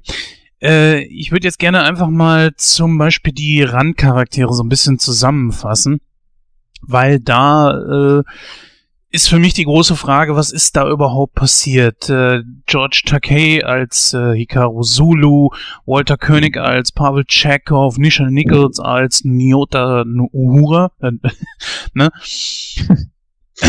ja, diese drei sind für mich äh, irgendwie, die, die kann man irgendwie zusammenfassen, weil die, ich glaube, Christian hat schon gesagt, nichts, gar nichts zu erzählen haben. Das stimmt, zumindest im ersten. Ne? Im zweiten hat ja zumindest äh, Chekhov eine sehr tragende Rolle, muss man sagen. Ähm, ja, aber die gehörten eben dazu. Ne? Das, das waren ja schon immer die Randfiguren. Die, man, man sieht das ja auch schon an der, an der Sitzordnung quasi, wer irgendwie wie wichtig ist und wer eben eher so der Sidekick ist, der immer mal so Hinweise gibt und ja, das geht und das geht nicht und die Verbindung kommt zustande und nee, eher doch nicht und welch, welche Geschwindigkeit und ja, das ist, das ist so die Aufgabe, ne? Aber wenn es dann drauf ankommt, dann werden die doch alle irgendwie zusammengepackt an einem Punkt und selbst wenn es nur irgendwie darum geht, dass es, dass man irgendeinen Gag erzählen will oder sonst irgendwas. Also war schon wichtig, dass die alle dabei waren. Also unwichtig fand ich es jetzt nicht. Nee, die verorten das Ganze ja. Also durch die kriegt das Ganze seine Ordnung im Sinne von ja. einen Ort. Ja, also wir, wir haben das Triumvirat, aber diese äh, ja neben Charaktere, wenn wir sie so nennen wollen, als Einheit, sind dazu da, dass ja, dass jeder seinen Platz hat sie leben ja auch sehr natürlich von den Schauspielern, die sie verkörpern, eben weil ja. sie auch das Vertraute mitbringen und weil jeder von denen dann so ein bisschen was dieser Figur gibt, die ja eigentlich auf dem Blatt eben wirklich nur der ist, der da die Knöpfchen drückt zum Navigieren oder so.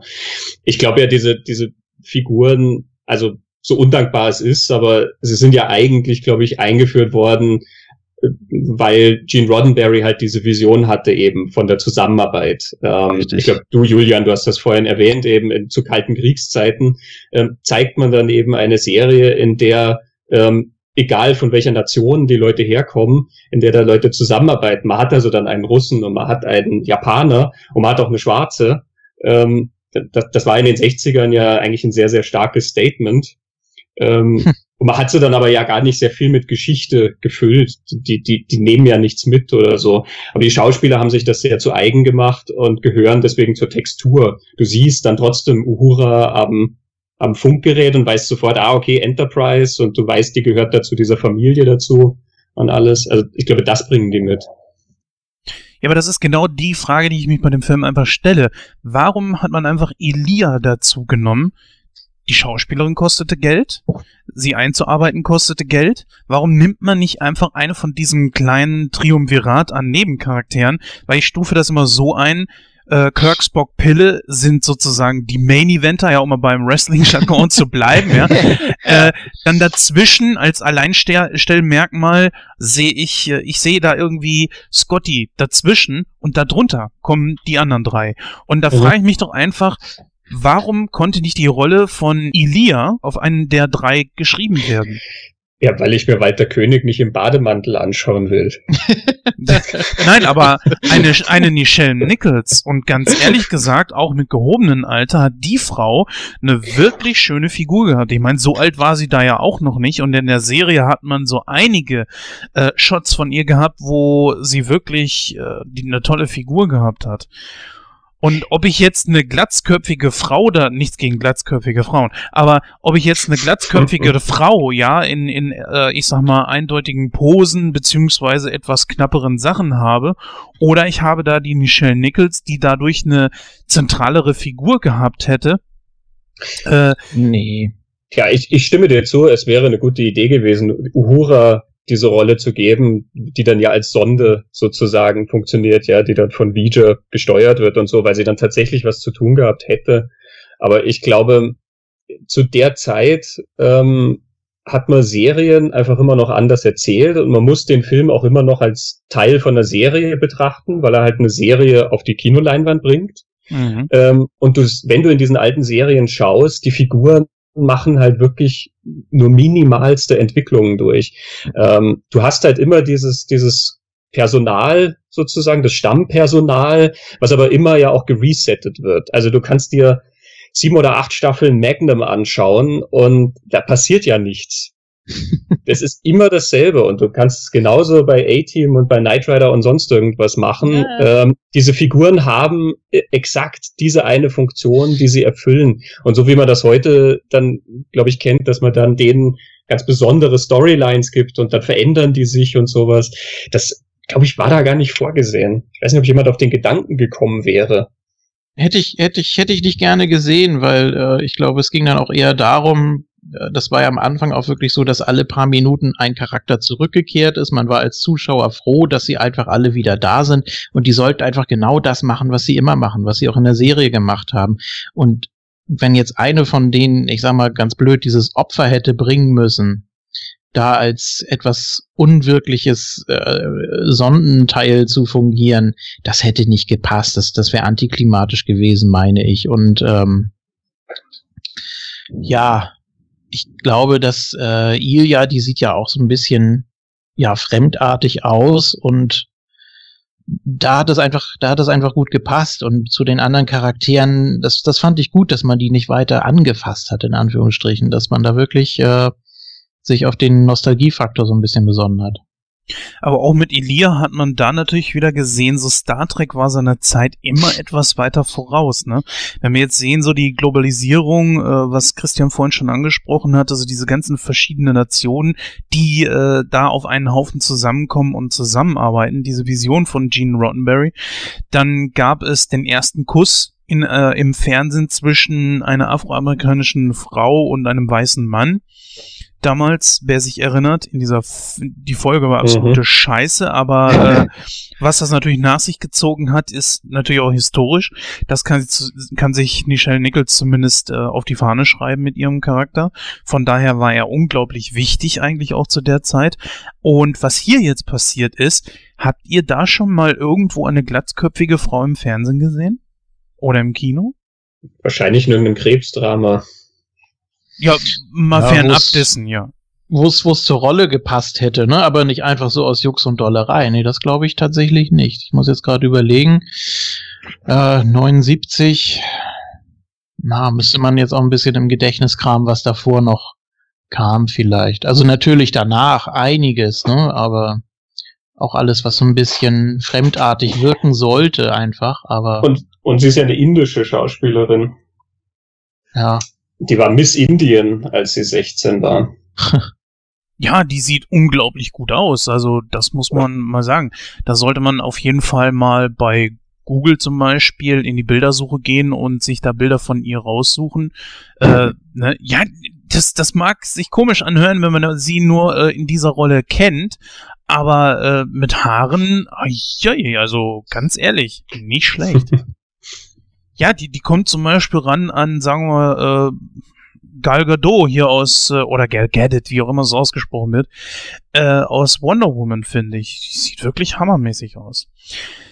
Ja, ähm, ich würde mal sagen, wir gehen mal ein bisschen mehr auf den Film ein, auf die Dinge, die äh, sich verändert haben, denn der Film ist zwar kanonisch zur Serie, das heißt, die Fünf-Jahres-Mission wird auf jeden Fall erwähnt. Die Charaktere finden sich nach etlichen Jahren wieder ein aber man hat hier natürlich eine komplett andere Enterprise, klar. Äh, das Design ist dem Film angepasst, man merkt einfach so, es ist auch mehr Budget da. Aber es passt ja ehrlich gesagt überhaupt nicht äh, zu dem, was wir aus der Serie gewohnt sind. Jetzt, jetzt mal so, äh, Matthias, wie hat denn das auf dich gewirkt? War das für dich irgendwie ein Bruch? Auch äh, um gleich das mit reinzunehmen, natürlich auch äh, das neue Aussehen der Klingonen, die ja auch in der Serie komplett anders aussahen.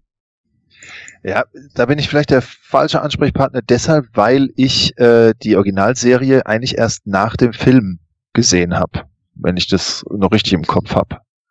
Insofern, ähm, deswegen bringe ich auch immer wieder mal so ein paar Statements von den Leuten, die ähm, rangeholt werden, ohne die Originalserie zu kennen, weil ich es so erlebt habe.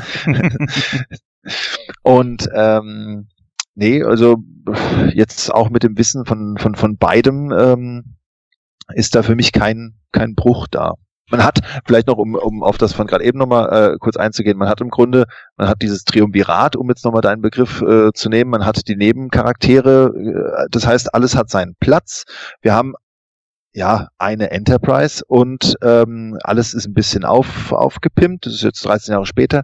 Und äh, dann haben wir eben noch neue Charaktere, die quasi die Geschichte mit reinbringen. Ja, mhm. und das, ja, so würde ich es aufteilen.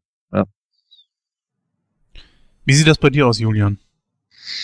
Ja, sehe ich eigentlich genauso. Ich glaube, du wolltest auch so vom Vergleich her auch, auch die Optik ansprechen, ne? Zwischen genau, Serie ja. und Film, weil man da ja auch wirklich gesagt hat, so, da müssen wir jetzt auch wirklich was, was draufpacken. Und du hast es ja auch vorhin schon mit Star Wars verglichen, dass man da so ein bisschen in Konkurrenz treten wollte.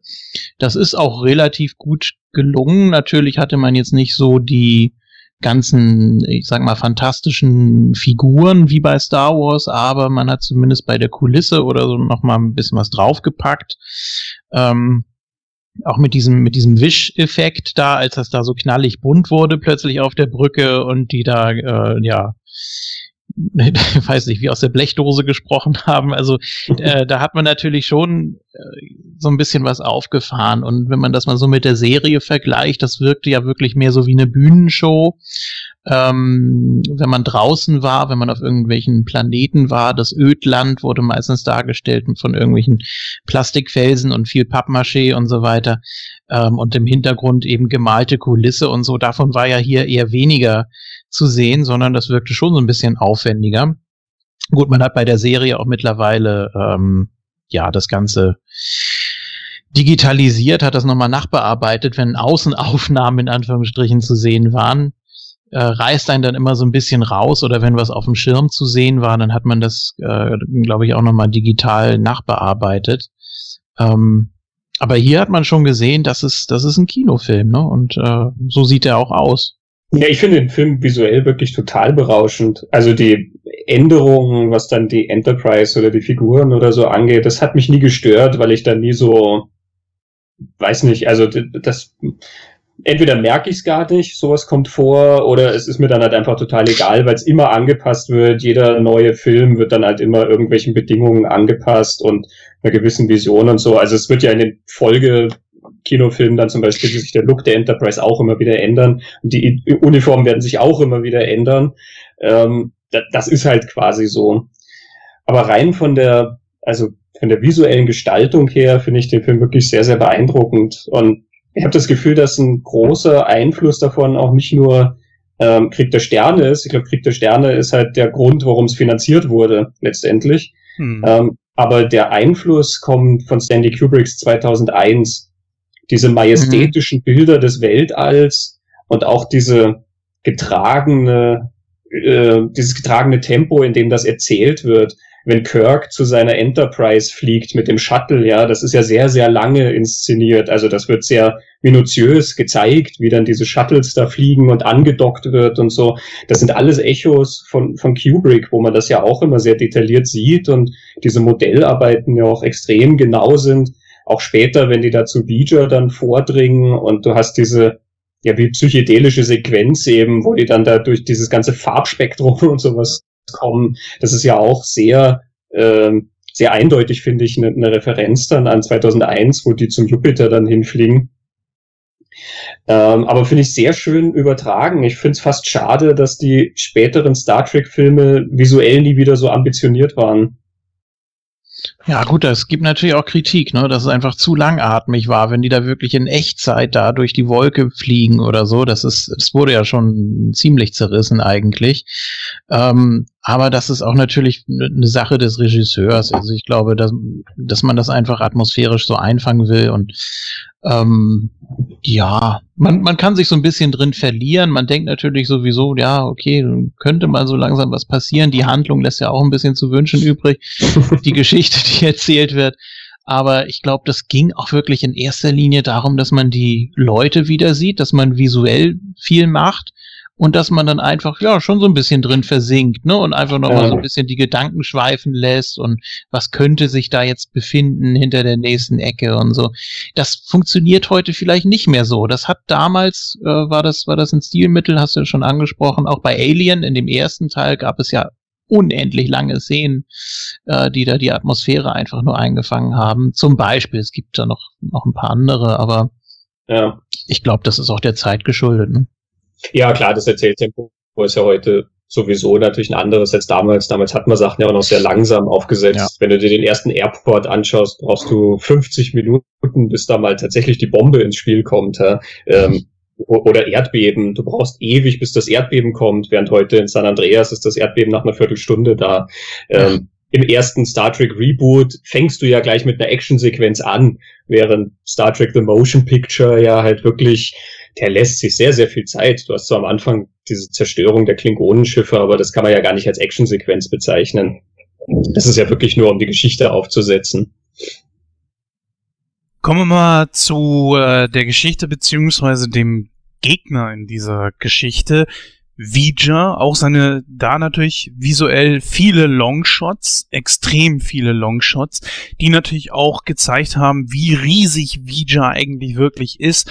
Vor allen Dingen, wenn man so gezeigt hat, wie die Enterprise da über äh, das Schiff, das Vija umgibt, das ja um Vija herum gebaut wurde, dann eigentlich ist. Und das ist ja gigantisch groß. Aber fangen wir mal an damit, dieser Wolke. Was habt ihr euch darunter vorgestellt, als ihr das das erste Mal gesehen habt? Habt ihr wirklich gedacht, da ist ein, ein Schiff drin? Weiß ich nicht. Also aus der Serie raus, da war man ja eigentlich auf alles gefasst. Ne? Ich habe jetzt zwar auch die Serie, wie gesagt, noch nicht komplett. Ich werde mich sicher noch an einige Folgen erinnern, wenn ich es jetzt weiter gucke von früher. Aber ja, es war ja, es war ja alles möglich. Ne? Es gab ja wirklich riesige Gebilde, äh, wo, wo ja alles Mögliche drin war, andere Dimensionen und alles. Also das, das kriegen die immer schon ganz gut hin. Das fangen die auch immer sehr gut ein. Und deshalb äh, fand ich diese langen Kamerafahrten auch entsprechend sinnvoll. Man konnte sich dran erinnern, ja, was, was war in der Serie bei sowas meistens, ne? Oder äh, gibt's da irgendwie äh, ja Kommunikationsmöglichkeiten, irgendwelche Portale, irgendwelche äh, alten äh, Reliquien, weiß ich nicht, irgendwie, man, man hat schon so ein bisschen überlegt, was, was könnte das jetzt sein, aber ja, gut, die hätten auch einfach nur durchfliegen können, wäre nichts passiert, aber das, ja, nee, das, weiß nicht, es gab ja, es gab ja fast alles, ne? Das stimmt. Also, wenn man sich jetzt allerdings mal so Vija betrachtet, ich habe mal ein Modell davon gesehen, weil der Film, finde ich, lässt viel zu viel von der Konstruktion weg. Also, weil alles so in die, diesem Nebel umgeben ist, man alles nicht so hundertprozentig sieht. Äh, das finde ich ehrlich gesagt sehr schade. Als ich dieses Modell gesehen habe, da dachte ich mir so, okay, äh, wo, wozu jetzt dieses Design? Wo, wozu auch diese, diese Geschichte dahinter, hinter Vija? Äh, ja, genau, kommen wir mal zu der. Was haltet ihr denn überhaupt so generell von der Geschichte rund um Vija? Ja, also ich finde die Vija-Geschichte sehr spannend. Ich meine, abgesehen davon, dass die ähnlich ist einer von den alten Folgen, da gibt's diese äh, Ich bin Nomad-Folge, mhm. ähm, wo ja auch diese Intelligenz sozusagen da zurückkommt, diese Sonde. Mhm. Die ähm, 32. Episode, die dritte aus der zweiten Staffel, habe ich gerade mal nachgesehen. The Changeling. Ah, ich dachte, du wüsstest das jetzt auswendig. Das, ja. Ich wollte gerade gerade ganz sagen, boah. Aber ich ziehe mein Bohr zurück. Aber also ich finde diese, äh, diese. Warte Video kurz. Ihn ja? nicht mehr Einladen. Ist notiert? Kannst Mhm, weitermachen. ja. du, musst noch, du musst noch erwähnen, dass es, äh, dass es rückwärts Damon gelesen wird. Gott.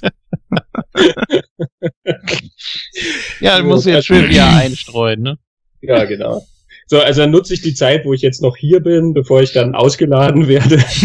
Nein, natürlich nicht. ähm, ich finde diese, diese Voyager-Geschichte sehr, sehr spannend, weil das war ja die Zeit, wo diese Voyager 2-Sonde ähm, losgeschickt wurde. Ich glaube, 77 ist die gestartet.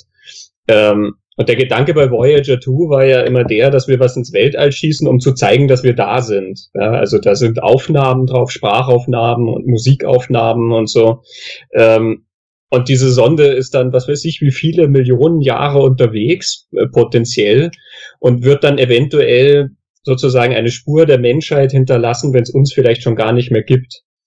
Ähm, aber sie ist ja auch so konstruiert, dass jemand, der sie dann findet, darauf auch Rückschlüsse auf uns, ähm, davon Rückschlüsse auf uns äh, vollziehen kann. Also da sind ja auch mathematische Ideen und so weiter drin, weil Mathematik halt eine Universalsprache sozusagen ist. Also der Gedanke, dass diese Sonde dann tatsächlich irgendwo ankommt und dann gewissermaßen so missverstanden wird, finde ich einfach sehr spannend, ja, dass das, was wir da als Gruß sozusagen rausschicken, dann zurückkommt ähm, wie als Missverständnis und uns dann potenziell zerstören kann, ähm, finde ich einen sehr originellen Gedanken. Auch in der Verbindung mit Gott? Auch in der Verbindung, ja, weil wir sind ja die Schöpfer der Voyager-Sonde natürlich. ähm, und Star Trek ist ja eine Reihe, sage ich mal, die öfter mal diese religiösen Themen, was Schöpfung angeht, angepackt hat, dass also dann diese, dieses Geschöpf sozusagen kommen könnte und seinen Schöpfer vernichten kann. Ähm, wie gesagt, aufgrund eines Missverständnisses sozusagen, oder er sieht es ja gar nicht als vernichten, er sieht es ja als äh, integrieren. Ja? Das ist ja wie so ein, ein Prä-Internet-Facebook-Konglomerat, was einfach alles in sich hineinsaugt und dann nie wieder hergibt. ähm, also diese religiösen Implikationen finde ich da schon durchaus spannend. Also sie sind ja auch stärker dann durchgeführt als in den späteren, obwohl zum Beispiel der zweite ja genauso dann von der Schöpfung redet. Genau die Sache, gerade das mit dem Schöpfer, also das, das hat mich auch fasziniert. Überhaupt, ich finde den Film äh, ja schlichtweg spannend, muss ich sagen. So langatmig auch alles ist, das macht aber auch natürlich auch viel oder erzeugt viel Spannung. Und gerade diese Schöpfersache bringt für mich dieses, ähm, was man auch von äh, Star Trek ähm, erwartet, unter anderem auch gespeist durch den Film, ähm, bringt dem halt so eine so eine schöne Tiefe und hebt das eben auch von von Star Wars oder anderen Sachen ab. Ich finde das spannend, originell und hier eine schöne Verbindung. Äh, wir haben also wir, wir erleben da Ideologien, Philosophien, Religion ist mit drin und ähm, das Ganze verbunden mit Science Fiction. Ich finde das einfach toll, eine schöne Reise. Mhm natürlich, es ist schon sehr darauf gemünzt eigentlich, dass man jetzt so, so eine Ebene weitergeht einfach. Ne? In der Serie gab es das auch mal, ich, ich ziehe immer Vergleiche zur Serie, aber mir fällt das eben auf, dass es da viele äh, Verbindungen noch gibt. Ähm, da wurde so ein bisschen subtiler damit umgegangen, tatsächlich. Da wurde einfach gesagt, ja, die sind jetzt anders, die sind ein bisschen komisch da von dem Planeten, die haben eine ganz andere Lebensweise, eine ganz andere Einstellung irgendwie, aber äh, wir wollen darüber nicht urteilen. Wir distanzieren uns davon, versuchen denen zu helfen und dann ist gut, dann ist die Folge zu Ende. So. ähm, gut, manchmal waren die natürlich so ein bisschen, ein bisschen aggressiver dabei oder haben, haben von sich aus gesagt, unsere Anschauung ist die einzig wahre und es darf nichts äh, anderes geben. Äh, aber das, das Thema gab's immer schon. Ne? Also Natürlich, klar, das Aufgreifen von Gott. Ja. Und hier hat man natürlich eine, eine schöne Frage so, ne? Wer ist denn jetzt Gott? Sind wir Gott? Weil letzten Endes, äh, wir haben ja die, die Voyager-Sonne geschaffen, wie Christian schon gesagt hat. Und Vija möchte sich mit seinem Schöpfer verbinden. Und dann ist natürlich so die Sache, sind wir für Vija Gott? Ja. Ja, das erwartet man natürlich, ne? Wenn die Leute immer Star Trek hören, dann heißt es immer so, äh, inhaltslos oder was auch immer. Wie tiefgründig das eigentlich sein kann, mit welchen Fragen sich äh, Star Trek beschäftigt, da würde so mancher Gelehrter sich wahrscheinlich der, äh, ja, ich sag mal, die Augenbrauen hochziehend dann, äh, die, die, und die Nase rümpfend dann sagen würde, dass alles nur Kacke ist, ja. der würde sich, der würde wahrscheinlich, äh, sehr überrascht sein, wenn er das dann mitkriegen würde, wenn er sich mehr mit beschäftigen würde. Was ich allerdings sagen muss, ist diese, wie man sich letzten Endes aus der Affäre gestohlen hat. Mal, äh, dass man einfach so die Sonde, die ja ehemals Ilia war, und dann Decker, dass die einfach im Licht stehen und sich möglicherweise irgendwie vereinen und man weiß überhaupt nicht, was passiert denn da? Vija explodiert oder was ist da überhaupt los? Nur die Enterprise bleibt plötzlich übrig und das war's. Damit ist das Problem gelöst. Die beiden gelten als vermisst und äh, gut ist. Und auch in den ganzen Serien danach, was ja immerhin äh, mittlerweile fünf jetzt sind mit äh, der kommenden Serie, ist es natürlich auch so eine Sache nie wieder aufgegriffen worden. Findet ihr das schade? Wie, wie hat das auf euch gewirkt, die letztendliche, ja, das letztendliche äh, Herauskommen aus diesem Problem? Naja, das sind jetzt, glaube ich, zwei Sachen, die du meinst, oder? Also das eine innerhalb des Films selber, die Auflösung mit Licht und Verschwinden und so, und das andere dann, ob es in anderen Geschichten um Star Trek dann noch einmal auftauchen würde oder nicht. Mhm. Also zum Zweiten kann ich nur sagen, es sind, glaube ich, sehr viele Sachen innerhalb dieser Reihe passiert in Serien und in Filmen, die dann nie wieder erzählt werden. Und ähm, manchmal ist es natürlich schade und manchmal ist es auch etwas befremdlich. Also zum Beispiel im zweiten neuen Kinofilm haben die ja dann dieses Blut, dieses super genetisch manipulierte Blut, mit dem man sogar den toten Kirk wiederbeleben kann. Ähm, also theoretisch dürfte es in dieser Welt ja gar keine Toten mehr geben. Sie könnten also einfach alle nur noch lebendig spritzen, aber natürlich erwähnst du das nie wieder, dieses Zeug. Aber andererseits, wenn du so eine jahrzehntelange Geschichte hast, ähm, baust du dir halt immer mehr die Story zu, wenn du alle diese Sachen immer berücksichtigen musst und halt äh, das immer mitschleppen musst und dann immer wieder diese Sachen hervorziehen musst. Also, aber also zum zweiten Teil kann ich sagen, ja, es ist halt so. Da haben die wieder drüber geredet. Wenn sie am fünften Teil dann wieder einem potenziellen Gott gegenüberstehen, dann ist das wieder sozusagen eine ganz frische Gottesbegegnung, die ja dann eh auch wieder keine ist. Ja, ich finde, ich finde das immer schade, wenn irgendwie an Themen gekratzt wird, die man eigentlich schon mal äh, hatte und äh, dann gibt's sie doch wieder nicht, weil man die ja gerade nicht gebraucht hat. Ähm, genauso wie mit den wie mit den Zeitreisen. Das war in einer Folge, in, ich glaube in der ersten Staffel noch, war es äh, möglich, mehr oder weniger durch Zufall haben sie das entdeckt, dass es äh, zumindest innerhalb eines gewissen Zeitrahmens möglich ist. Und dann wird davon nie wieder gesprochen oder zumindest nicht äh, so in dem in dem Abschnitt, den man dann den man dann guckt. Wobei das natürlich so, auch so ein Allheilmittel wäre. Ne? Also ja. Das ist, das ist echt schwierig. Warum benutzt man das innerhalb einer Story? Ähm, gut, okay, man muss natürlich immer verschiedene Möglichkeiten finden, um aus einer Situation rauszukommen, sonst wäre es ziemlich schnell langweilig, klar. sonst kannst du jede Folge einfach so äh, beenden oder jeden Film auch.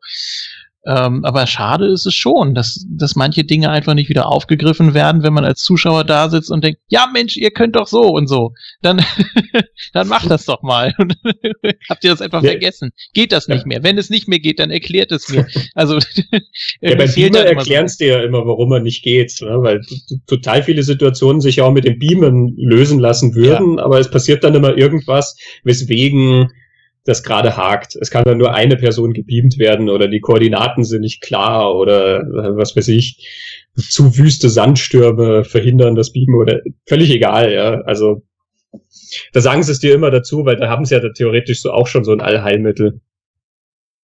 Ja, es muss dann immer irgendwie noch ein Problem geschaffen werden oder ja, ich meine, wenn das so unzuverlässig ist, ich meine mit dem mit dem Beamen, äh, du hast eben die Nomad-Folge angesprochen, wenn das da nicht gegangen wäre, um Gottes Willen, also man stelle sich vor, der hat ihn da jetzt äh, so zur Verzweiflung getrieben, da, dass der da äh, ja sich selbst sterilisieren muss, dann äh, und das wäre da an Bord passiert Dann gute Nacht. Aber hat man ja, Ja. zum Glück nicht.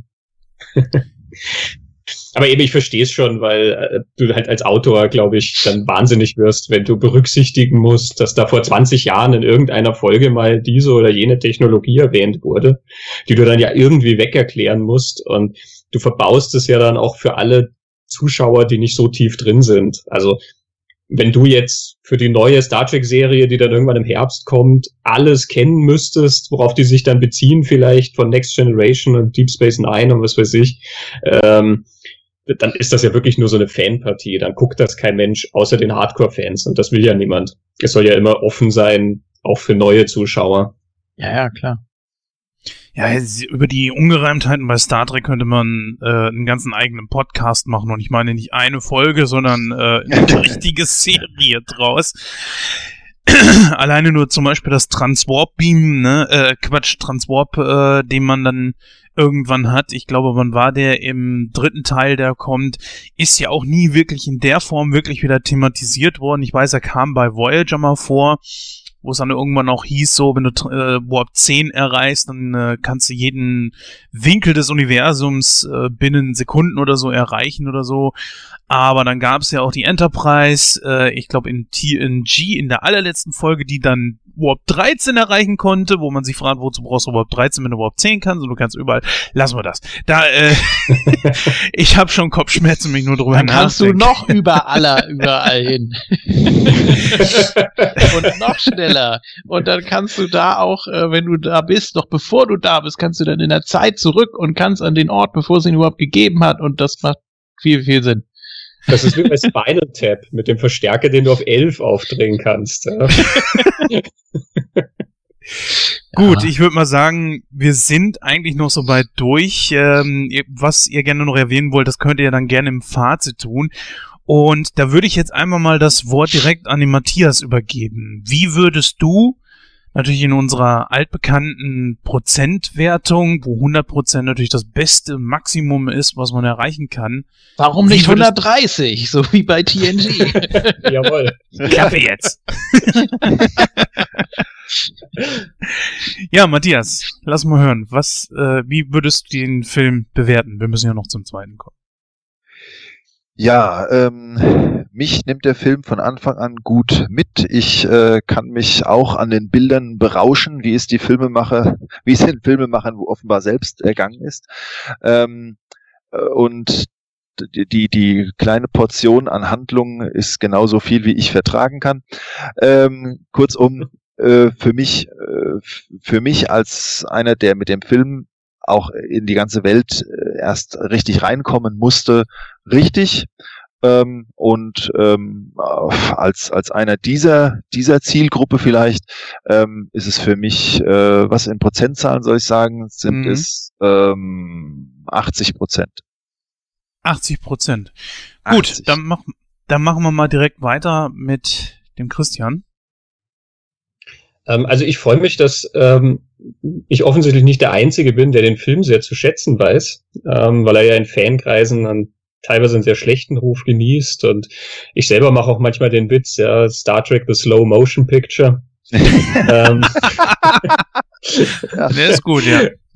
ähm, ja, ne, also er, er sticht da immer so ziemlich raus, aber ich finde halt immer, es ist ein unterschätzter Film, der, wie gesagt, sehr, eigentlich sehr ambitioniert ist. Er ist visuell sehr ambitioniert.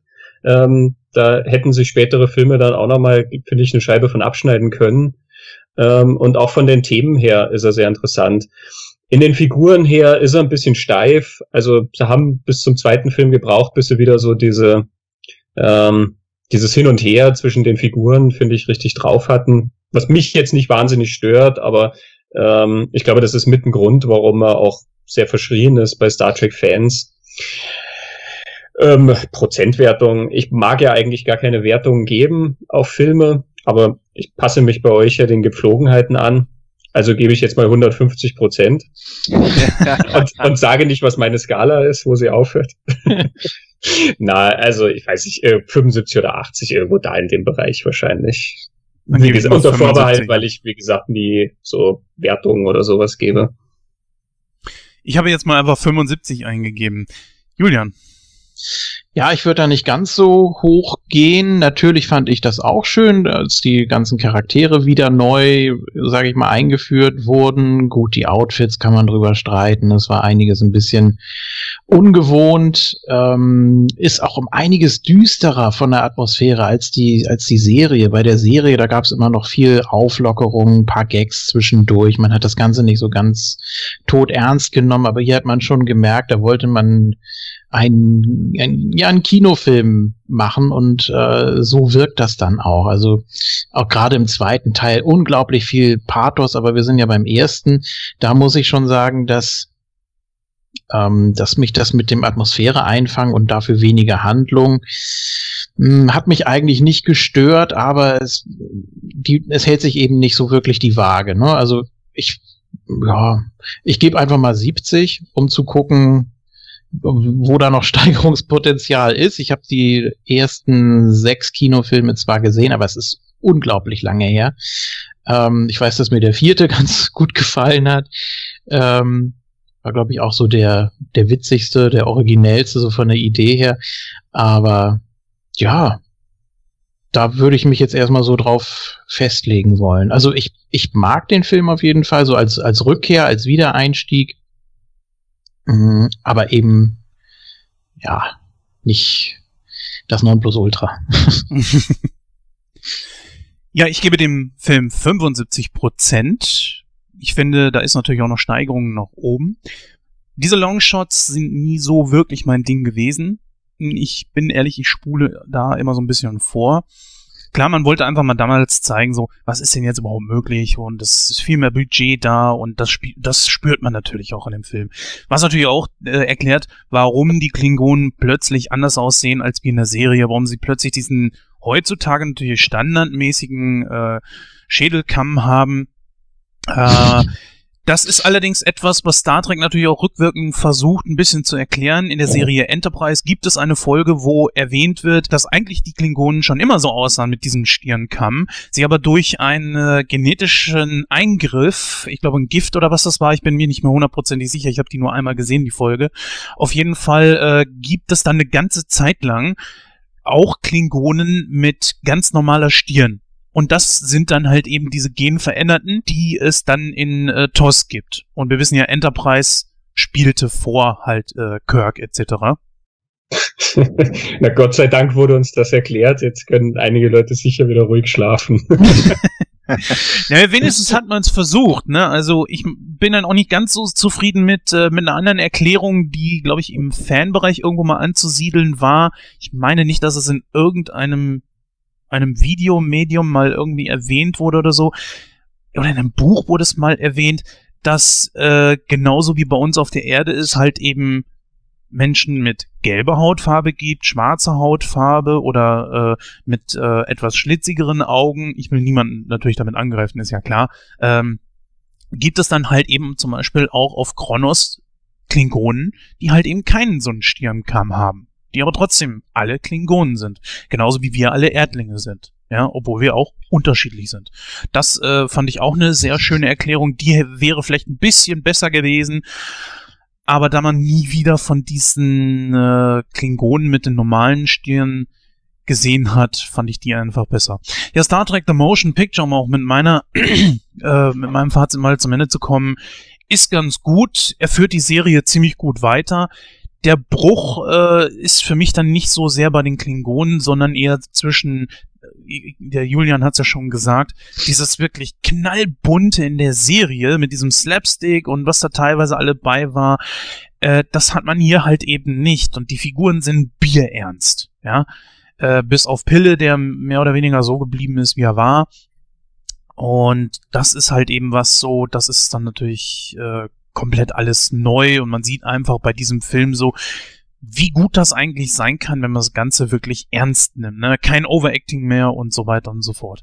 Ja, wie gesagt, deswegen gebe ich diesem Film einfach mal äh, 75 Prozent. Und wenn ich das Ganze durch vier teile, dann sind wir bei 75 Prozent. Ja. Und äh, hast du ja. jetzt meine 150 da eingerechnet? Nein. gucken wir einfach mal hier, was wir ganz gerne mal machen auf Moviepilot. Dort gaben die Kritiker 6,0, bei uns wäre das 60 Prozent. Und die Community mit über 3300 Bewertungen gibt sogar 6,2. Das, da sind wir also definitiv noch besser mit unseren 75 Prozent. Ja, wir gehen jetzt über direkt zum zweiten Teil und gehen auch, glaube ich, ein bisschen stiffer durch, da natürlich unsere Gäste auch irgendwann mal nach Hause wollen. Und äh, ja, da hören wir uns gleich.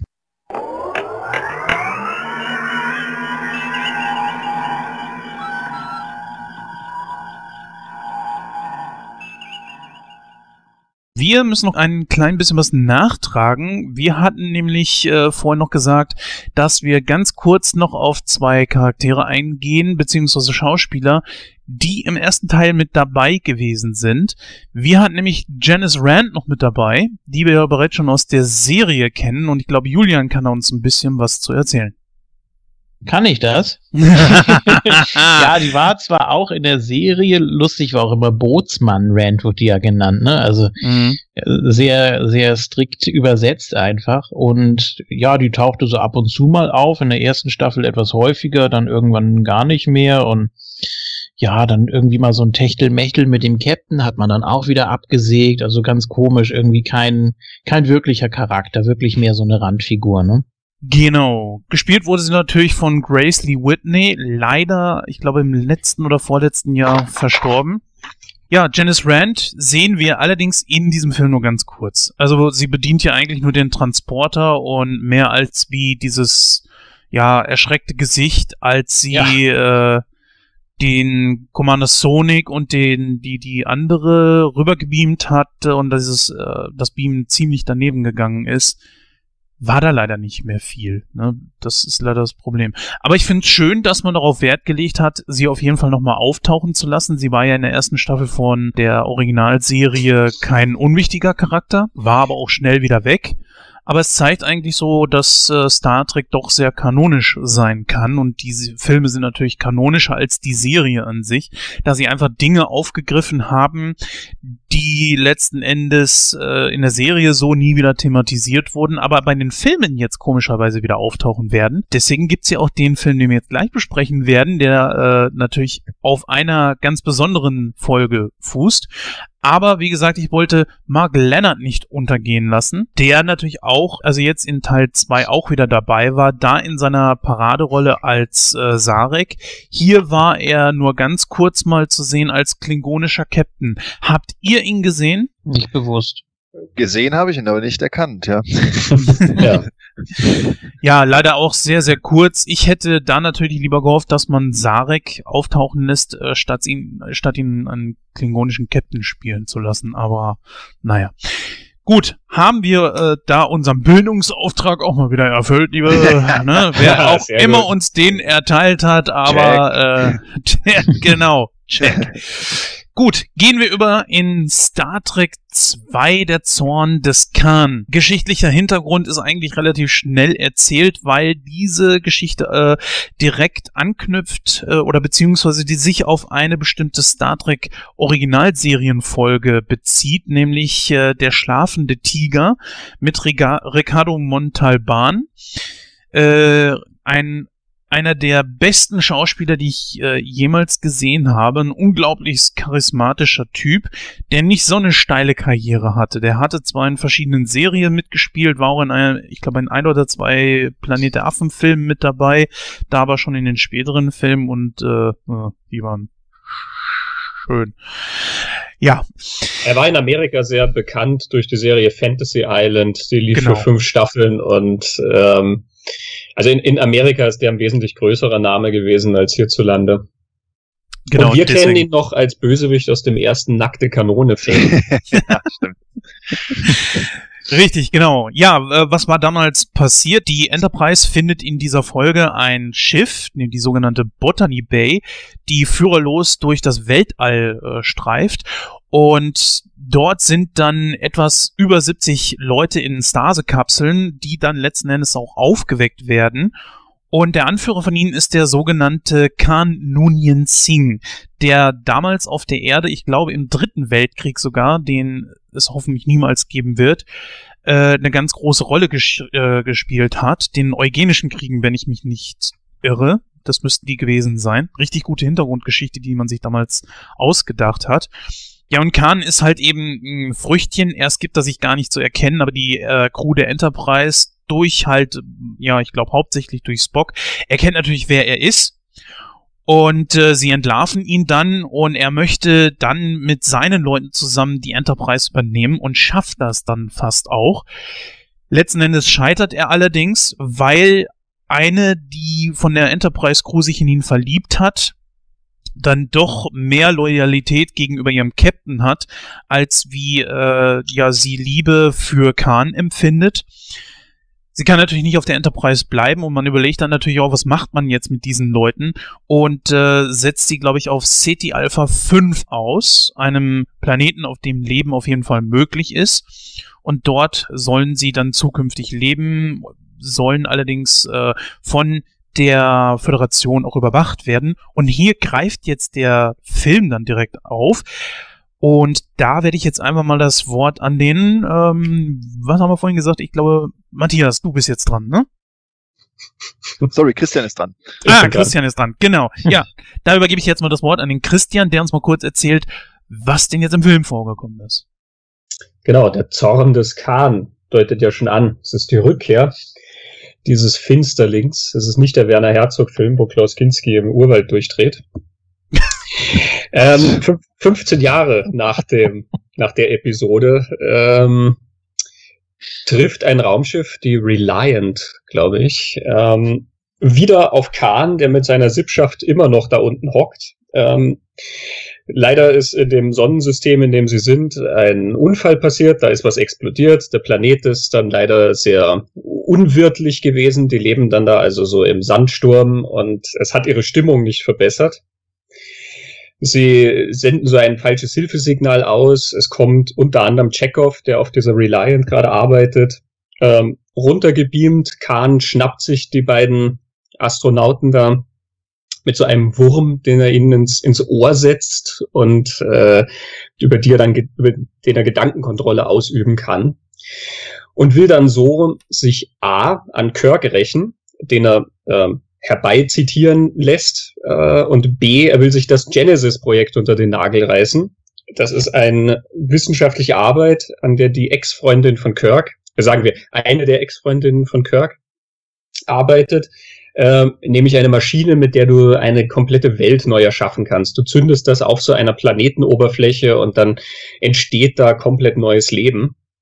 Dazu braucht es natürlich irgendeinen unwirtlichen Planeten, ähm, der äh, sozusagen kein, nicht schon Leben hat, was dann kaputt gehen kann durch die Genesis-Bombe. Ähm, es gelingt ihm dann also, die in, äh, Kirk in eine Falle zu locken. Er kann sich dann auch der Enterprise bemächtigen, oder nein, er kann sich beinahe der Enterprise bemächtigen. Es kommt dann zum Kampf zwischen denen. Kirk erfährt dann nebenher auch, dass er einen Sohnemann hat. Ähm, ja, und im Kampf um diese Genesis-Maschine und gegen Khan geht dann wieder mal allerlei zu Bruch. Die Enterprise zur Abwechslung mal nicht. In den späteren Filmen passiert das dauernd.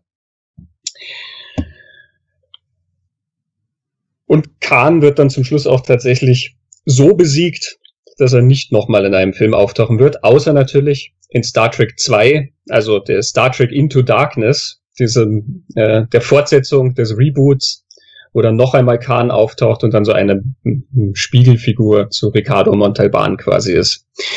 Aber da können wir uns drüber streiten, ob wir das zählen wollen oder nicht. Ja, Julian, wer hat denn da mitgespielt?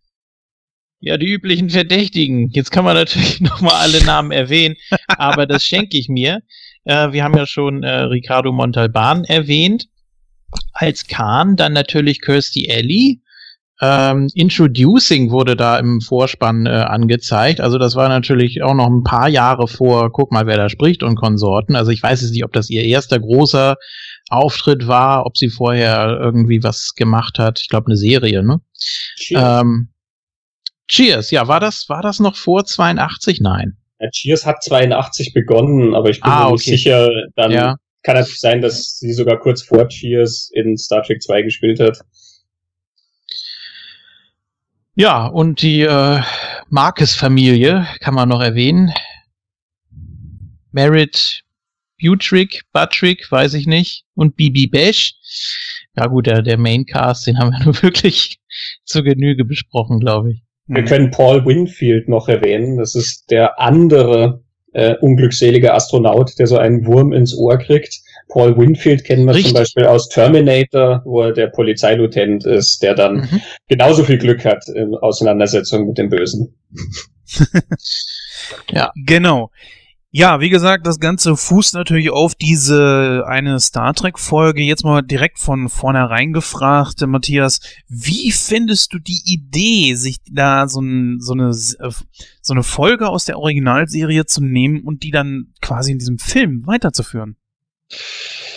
Ähm, äh, fies, fies gefragt, denn ähm, ich, äh, das, das Wissen darum, dass man irgendeine Folge da genommen hat, ähm, äh, das, als ich das erstmal so erfahren habe, fand ich das doof. Aber ähm, wie es gemacht wurde, finde ich es jetzt wiederum gut.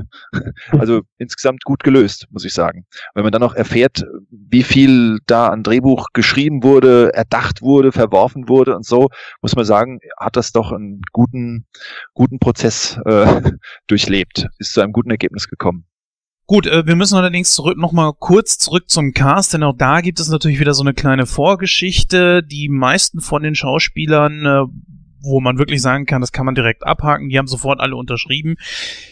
Sticht mal wieder Leonard Nimoy hervor. Soll man ihn eine Mimose nennen? Soll man ihn eine Zicke nennen? Ich weiß es nicht. Es ist schwierig zu sagen. Ich habe das Thema auch immer sehr kritisch gesehen. Ich kann ihn verstehen auf eine Art und Weise, beziehungsweise äh, auf der anderen Seite wiederum finde ich das dann auch wieder ziemlich blöd. So nach dem Motto, er hat eigentlich keinen Bock drauf, denn das äh, Ding ist wieder gewesen, er wollte die Rolle erneut nicht übernehmen. Letzten Endes hat er nur unterschrieben, weil man ihm zugesagt hat, dass äh, die Figur Spock in diesem Film sterben wird. Zumindest vorerst, aber das wusste man da ja noch nicht. Ich finde jetzt nicht, dass man ihm vorwerfen kann, eine Mimose zu sein, weil ähm, Seriendarsteller zu sein ist keine sehr spannende Sache nach einer gewissen Zeit. Das gibt Sicherheit und das ist ja schön, wenn man die Anerkennung kriegt, aber ähm, du hast relativ bald das erzählt mit der Figur, was du erzählen willst. Das ist keine Herausforderung mehr. Du wirst Schauspieler, weil du mehrere Rollen spielen willst, du willst verschiedene Typen verkörpern und du willst eigentlich nicht 40 Jahre lang dieselbe Rolle spielen. Ähm, von daher total verständlich. Also ich verstehe schon jemanden, der nach einem Film oder einer Staffel oder was auch immer sagt, hey, das ist ausgereizt für mich. Ähm, man schlafwandelt da irgendwann nur noch durch. Äh, dass er also irgendwas haben wollte, was diese Figur wieder für ihn interessant macht, wo er gesagt hat, hey, da kann man irgendwas erzählen, was noch nicht mit dieser Figur erzählt wurde. Und es ist immer mit dieser Figur dieser Konflikt erzählt, äh, Mensch, also Gefühl und äh, Logik, ja, Mensch und Vulkanier. Das hat er drei Staffeln lang in der Serie erzählt und er hat äh, in dieser Animated Series ja dann auch gesprochen und er hat es im ersten Kinofilm gemacht.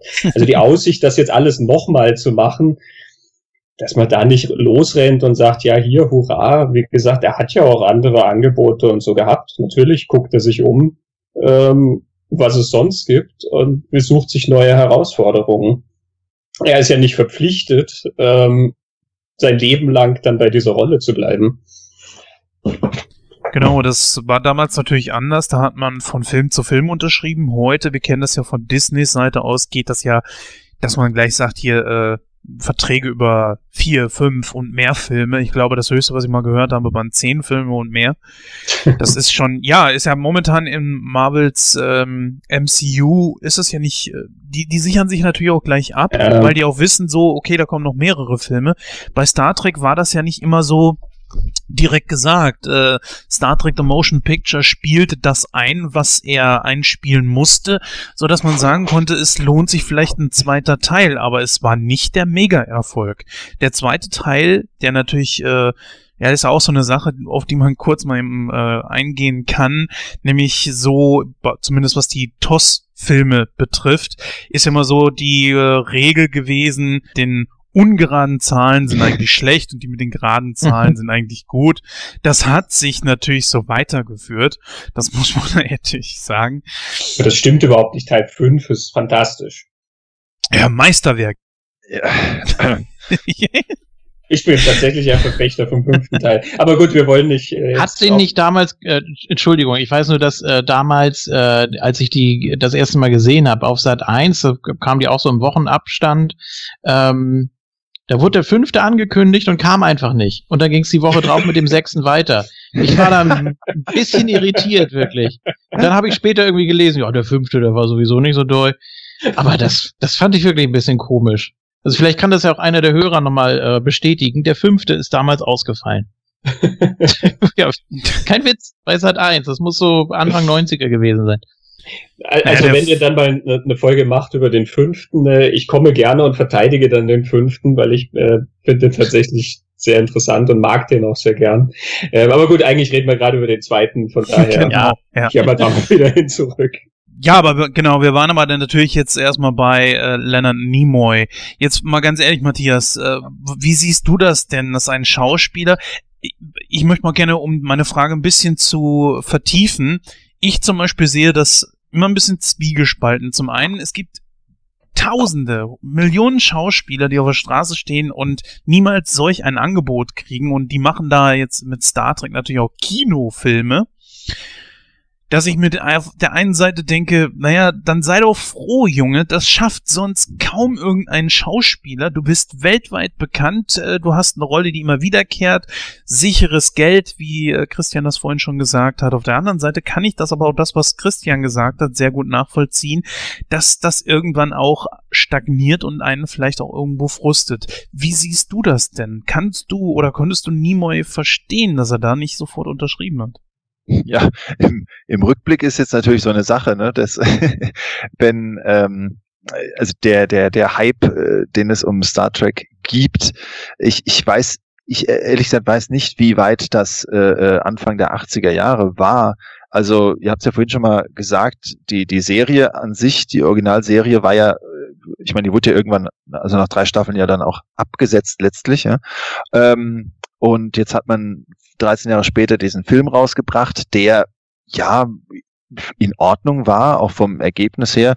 Aber ähm, ich, ich, also ich, ich vermag es nicht, äh, mich so gänzlich in den Schauspieler da jetzt hinein zu versetzen. Ich überlege jetzt einfach, hat er, es kann ja mehrere Seiten haben, hat er äh, zum einen vielleicht auch Sorge gehabt, dass es so erfolgreich wird, dass er nur noch diese Rolle sein darf irgendwie oder dass dann jeder, wenn er sein Gesicht sieht, sagt, hier, du bist doch Spock. Ähm, oder hat er vielleicht auch Sorge gehabt, dass es eben nicht gut läuft, dass er sich damit Na Namen versaut. Ich, ich weiß es nicht. Ich kann es nicht sagen.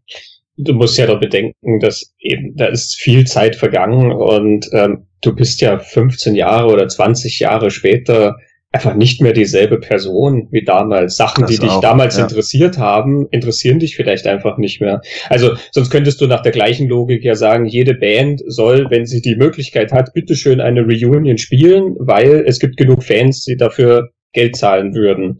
Ähm, und äh, natürlich überlegst du dir dann, meine Güte, will ich wirklich nochmal das machen, was ich vor 20 Jahren gemacht habe? Habe ich da irgendwas zu sagen? Will ich mich damit jetzt wirklich nochmal weiß nicht, also das, das alles nochmal aufwärmen, es ist ja auch oft so dieses Gefühl, dass das schon abgehakt ist, dass man eigentlich das gemacht hat und wenn man wieder hin zurückkehrt, dann ist es ja nur noch eine Wiederholung davon. Also er hat sich mit dieser Rolle wirklich äh, von Anfang an irgendwie scheinbar nicht wohlgefühlt. Ich habe jetzt gerade mal nachgeguckt. I'm Not Spock, äh, das Buch, was er geschrieben hat, kam schon zwei Jahre vor dem ersten Teil äh, von Star Trek heraus. Das heißt also, das hat schon eine ganze, ganze Zeit lang in ihm irgendwo rumort. Und das zu einer Zeit, wo Star Trek an sich ja so schon gar nicht mehr gab. Ja, das heißt, äh, nach der Serie muss es ja schon irgendwann losgegangen sein, dass er, wir haben es vorhin ja schon gesagt, es sind 14 Jahre zwischen, Moment, 66 ist die Serie zu Ende gegangen, 79, 13 Jahre. 13 Jahre sind also zwischen dem Serienende und dem ersten Film vergangen. Dazwischen gab es ja nur die Animated Series, die aber auch nur ungefähr 20, 22 äh, Folgen oder so hatte, eine Staffel. Also die überdauerte auch nicht so lang und das war auch nur äh, das Voice-Over von ihm. Äh, das heißt also, irgendwo in dieser Zeit muss das mit den Rollenangeboten unglaublich schwierig geworden sein für ihn. Ja. Und ja.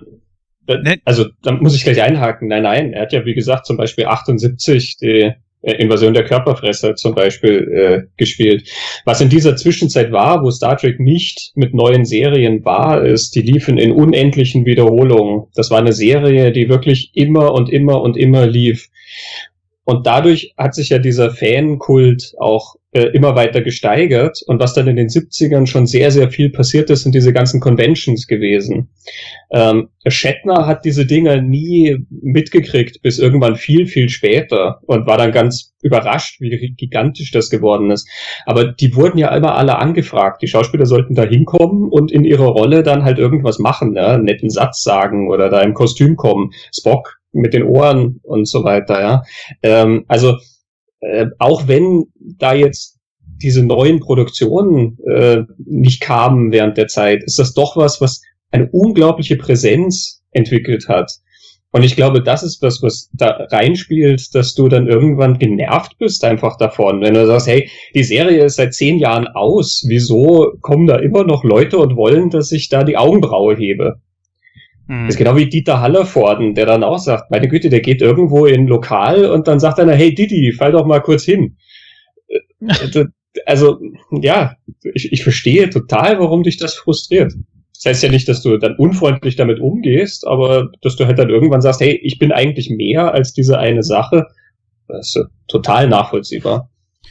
Ja, da möchte ich gerne mal kurz einhaken. Also ich gebe dir in einem bestimmten Punkt recht. Ähm, ja, er hat natürlich auch andere Rollen gehabt und natürlich auch die Körperfresser. Großer Film eigentlich auch, der im Kino lief etc. Aber auch da war es nur eine Nebenrolle. Und äh, jemand anderes, der ähnlich, das hatten wir vor kurzem in einer der anderen Nightcrow-Ausgaben, damit zu kämpfen hat, ist der leider vor kurzem verstorbene Adam West gewesen. Jemand, der von Batman nie wieder runtergekommen ist aber auch natürlich andere Rollen hatte, Nebendarsteller etc., der ähm, auch immer wieder auf Batman reduziert wurde, aber auch außerhalb von Batman in, keine Ahnung, vielleicht war er ein TJ Hooker oder so, ich habe jetzt keine, keine Liste hier, ne? Deswegen würde ich einfach mal sagen, dass Nimoy irgendwo anders aufgetreten ist. Er hatte ja auch dadurch einen Namen, auch schon vor Star Trek. Und dass er hier und dort mal irgendwo aufgetreten ist, aber das muss trotzdem ja immer wieder gewesen sein in dieser Zeit, dass er auf Spock reduziert wurde. Und auch damals war das mit den Convention schon, ja, etwas größer, aber das hatte natürlich noch nicht die Dimension, wie es heute zum Beispiel hat. Sodass es sozusagen für, für viele ist das ja auch schon ein zweites Standbein. Ne? Für viele Star Trek äh, ist das ja auch etwas, eine gute Nebeneinnahme. Und damals war es das aber eben nicht. Also ich kann ja schon gut nachvollziehen, was du sagst, aber auf der anderen Seite wiederum, naja, auch andere Leute, die auf bestimmte Rollen festgelegt wurden, hatten äh, Rollen in den anderen Sachen. Aber meist dann auch irgendwann irgendetwas, was damit zu tun hatte. Ne? Von daher. Gut, um mal langsam auf den Film zu kommen. Ja, wir sind gar nicht bei dem Film gewesen.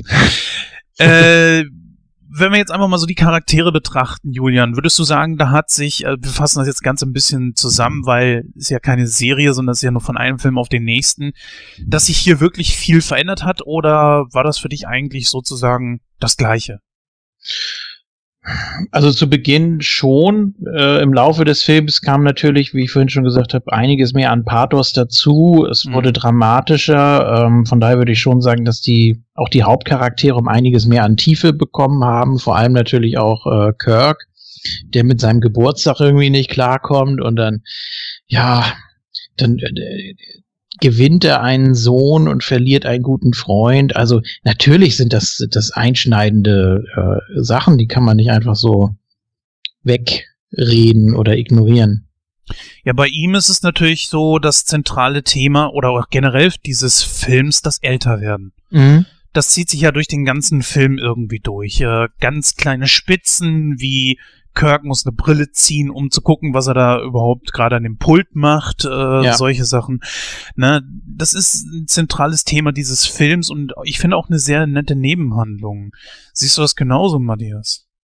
Ich sehe es genauso und äh, finde auch das ähm, äh, ja zum einen stimmig und zum anderen ähm, auch, äh, soll ich sagen, äh, zuschauerfreundlich. Ne? Also die die Fans äh, sind mitgealtert und ähm, man hat mit dem ersten Film die Leute ähm, wieder für sich gewonnen, wahrscheinlich auch neue dazugeholt und ähm, und und geht sehr menschlich in die, innerhalb dieser äh, Science-Fiction-Reihe dann damit um äh, und älter werden als Thema, äh, finde ich gerade auch bei dem bei dem Alter. Und wir haben ja vorhin schon gesagt, dass es damals mit mit mit äh, 50 vor der Kamera da zu stehen vielleicht nochmal anders war als als äh, heute. Vorhin kam mir das Beispiel von Sylvester Stallone, der irgendwann noch mit dem Rollator da rumballert wahrscheinlich. Und ähm, und ähm, ja, daher für mich wirklich stimmig. Ja, heutzutage ist es ja so, in verschiedenen Rollen habe ich das mitbekommen, dass man ganz, hier bei Terminator war das zum Beispiel so, Terminator Genesis, wo man gesagt hat so, okay, man versteckt auch gar nicht, man versucht gar nicht zu verstecken, wie alt äh, der Schwarzenegger in dem Moment dann gewesen ist. Und das finden, glaube ich, viele in diesem Film genauso gut, dass man einfach sagt, man versucht uns hier gar nicht zu verarschen als Zuschauer, ja, sondern sagt genau. ganz klar so, ja, äh, die wissen, dass sie älter geworden sind und ja, lieber Zuschauer, brauchst du gar nicht mit ankommen. Wir wissen es ja selber. Aber wir drehen ja einen Film, äh, wo die Charaktere natürlich auch gar nicht die Möglichkeit haben zu sagen, wir entziehen uns dem. Bei Vija hätte natürlich jeder der Charaktere sagen können, ich gehe von der Enterprise runter, ich will damit gar nichts zu tun haben. Hier sind sie persönlich involviert und müssen sich damit auseinandersetzen. Ich finde, wir haben hier auch einen ganz anderen Kirk. Einen, der gar nicht mehr so verbissen ist wie in äh, Teil 1 jemand, der auch schon gar nicht mehr das Kommando hat und es eigentlich auch nur übernimmt, weil er äh, ja es sozusagen muss oder beziehungsweise von Spock angeboten bekommt. Das ist eine ganz große Charakterweiterentwicklung. Also er ist deutlich entspannter als wie noch im ersten Teil. Siehst du das genauso, Julian? Besonderer auf jeden Fall, ja. Auf jeden Fall. Ähm, klar, zu diesem, zu diesem Phänomen, um das nochmal kurz so anzureißen, da gibt es ja ein Zitat, was ja auch wirklich um die Welt ging und seitdem auch immer wieder zitiert wird.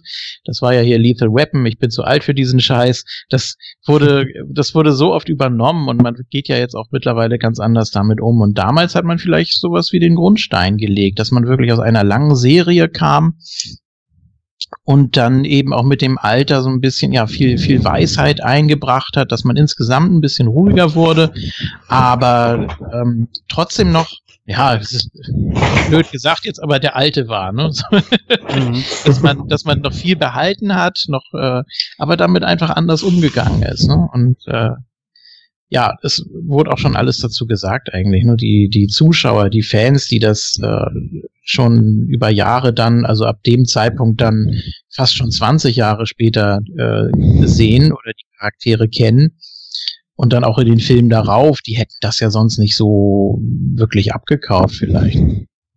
Ja, es war aber auch äh, etwas, was man, glaube ich, in den Filmen hat. Ein, äh, irgendjemand atmet da sehr laut ins Mikro. Ähm, ja. Und irgendjemand ist da, glaube ich, dauernd auch irgendwie am irgendwas umräumen oder so. Bitte einstellen, ist, ist, ist zu laut. Irgendwie habe ich so das Gefühl, dass man das auch in den Film mit einfließen lassen wollte, weil es auch natürlich der Realität entsprach, denn zu dem Zeitpunkt damals in einer, ich glaube, Autobiografie irgendwo auf Sat 1, das lief, glaube ich, mal vor einem Film, wurde auch mal gesagt, ich glaube sogar von George Takei, dass Shatner damals ein unglaubliches Problem hatte mit dem Älterwerden. Und dass man das, dass das teilweise auch so eine Idee war, mit in den Film einfließen zu lassen. Auch so die Endlichkeit, äh, nicht die Endlichkeit, so dieses, ja, dass eines Tages das Ende aller Dinge kommt. Natürlich der Tod von Spock spielt da natürlich auch eine ganz große Rolle mit bei, aber auch so dieses Thema rund um Shatner. Ist euch das irgendwann auch mal zu Ohren gekommen? Nein. Nicht so, wie du es jetzt gerade beschrieben hast. Also gerade Shatner, ne, der ist ja nun wirklich, äh, muss man ja schon sagen, voll im Saft geblieben. Ne? Also äh, Boston Legal zum Beispiel, da war ja auch schon Mitte 70. Ähm, da wird das Thema ja auch aufgegriffen. Da ist das auch äh, ja, ein sehr zentrales Thema. Also ich glaube, er geht da schon sehr gut mit um. Ich meine, er ist jetzt 86, das ist natürlich Wahnsinn. Und äh, ja, der, der nimmt's, der nimmt's, glaube ich, locker. Also ich habe das nicht gehört, so wie du das beschrieben hast. Ich persönlich finde auch, dass er irgendwo zwischen Star Trek 7 und heute gar nicht mehr so einen Riesensprung äh, gemacht hat, was das äh, Alterwerden beziehungsweise körperlich die körperliche Veränderung. Also es gibt ja Leute, die mit 86 unglaublich alt aussehen. Bei ihm ist es, wenn ich so aktuelle Fotos sehe, gar nicht mhm. so schlimm. Mhm. Ja, Also was du jetzt eben gesagt hast, ähm, habe ich mal gelesen, aber ich weiß nicht mehr wo. Und ähm, ich weiß, dass man den Satz schnell mal gesagt hat. Ne? Ich habe das schon mal irgendwo gelesen. ähm, nee, ich kann daher auch nur sagen, ähm, ich, ich, ich glaube dir das, ähm, meine das schon gehört zu haben oder gelesen zu haben und ähm, kann sonst leider nichts dazu sagen. Ja, Shatner war ja, glaube ich, sowieso immer so ein Problemfall bei Star Trek, äh, weil er sich ja auch die Showbühne teilen musste. Deswegen hat er sich mit Leonard Nimoy er hat sich, glaube ich, nie mit ihm gestritten, aber die beiden hatten ihre Differenzen, weil sie ja auch im Kontrast zueinander standen. Ganz besonders ab dem Zeitpunkt, wo Nimoy dann auch gemerkt hat, so er ist eigentlich die Star Trek-Figur überhaupt, die Galionsfigur. Er ist einfach bekannter als äh, Captain Kirk und auch die, glaube ich, die beliebtere Figur von beiden. Obwohl Kirk natürlich ungemein beliebt ist, das will ich gar nicht hinten anstellen. Aber er war generell auch als Schauspieler immer so ein Typ, wo man sagen musste, der galt als schwierig. Ich habe mal gelesen, bei irgendeinem der Filme, bei einer der Regisseure, die ein echtes Problem damit hatten mit Shatners Overacting, was ja auch sehr bekannt wurde, glaube ich. Und der hat Shatner so oft die Szenen wiederholen äh, lassen, bis der sich müde geackert hatte und dann einfach auf dieses Overacting verzichtet hatte. Nur so als kleine nette Anekdote nebenbei. ja, kommen wir mal äh, zu dem Film.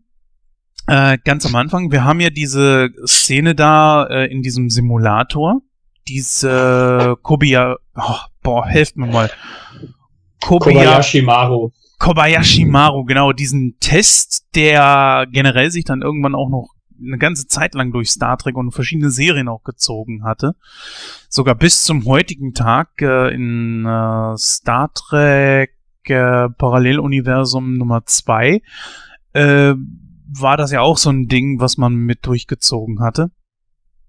Und wo man dann auch wieder gemerkt hat, so äh, Kirk hat eigentlich sich durch diesen Test geschummelt, weil es ja hieß, er ist derjenige gewesen, der als einziger diesen Test bestanden hat.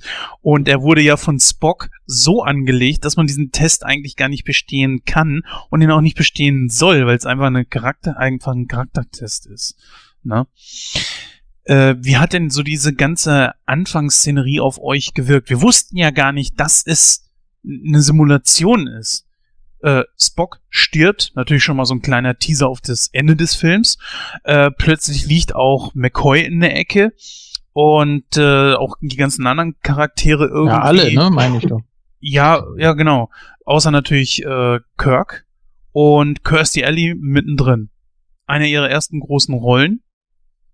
Ja, Julian, hm, steig mal ein. Wie hat das auf dich gewirkt? Ja, das war ein ganz guter, ja, schon so ein bisschen. Also es war, es war ein ganz guter Einstieg. Man denkt, oh, es äh, gibt jetzt gleich irgendwie eine, eine Schlacht oder irgendwie eine sehr heftige Szene zu Beginn, okay.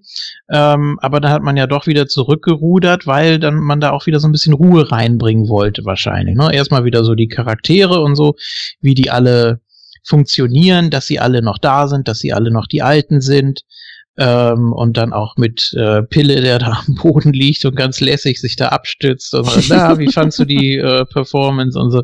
Also äh, um da um da gleich wieder reinzukommen, um da gleich so ein gutes Gefühl zu haben und äh, weiß, ja, das sind die das sind die Charaktere, die ich mag. Ne? Und das war natürlich ein netter Twist.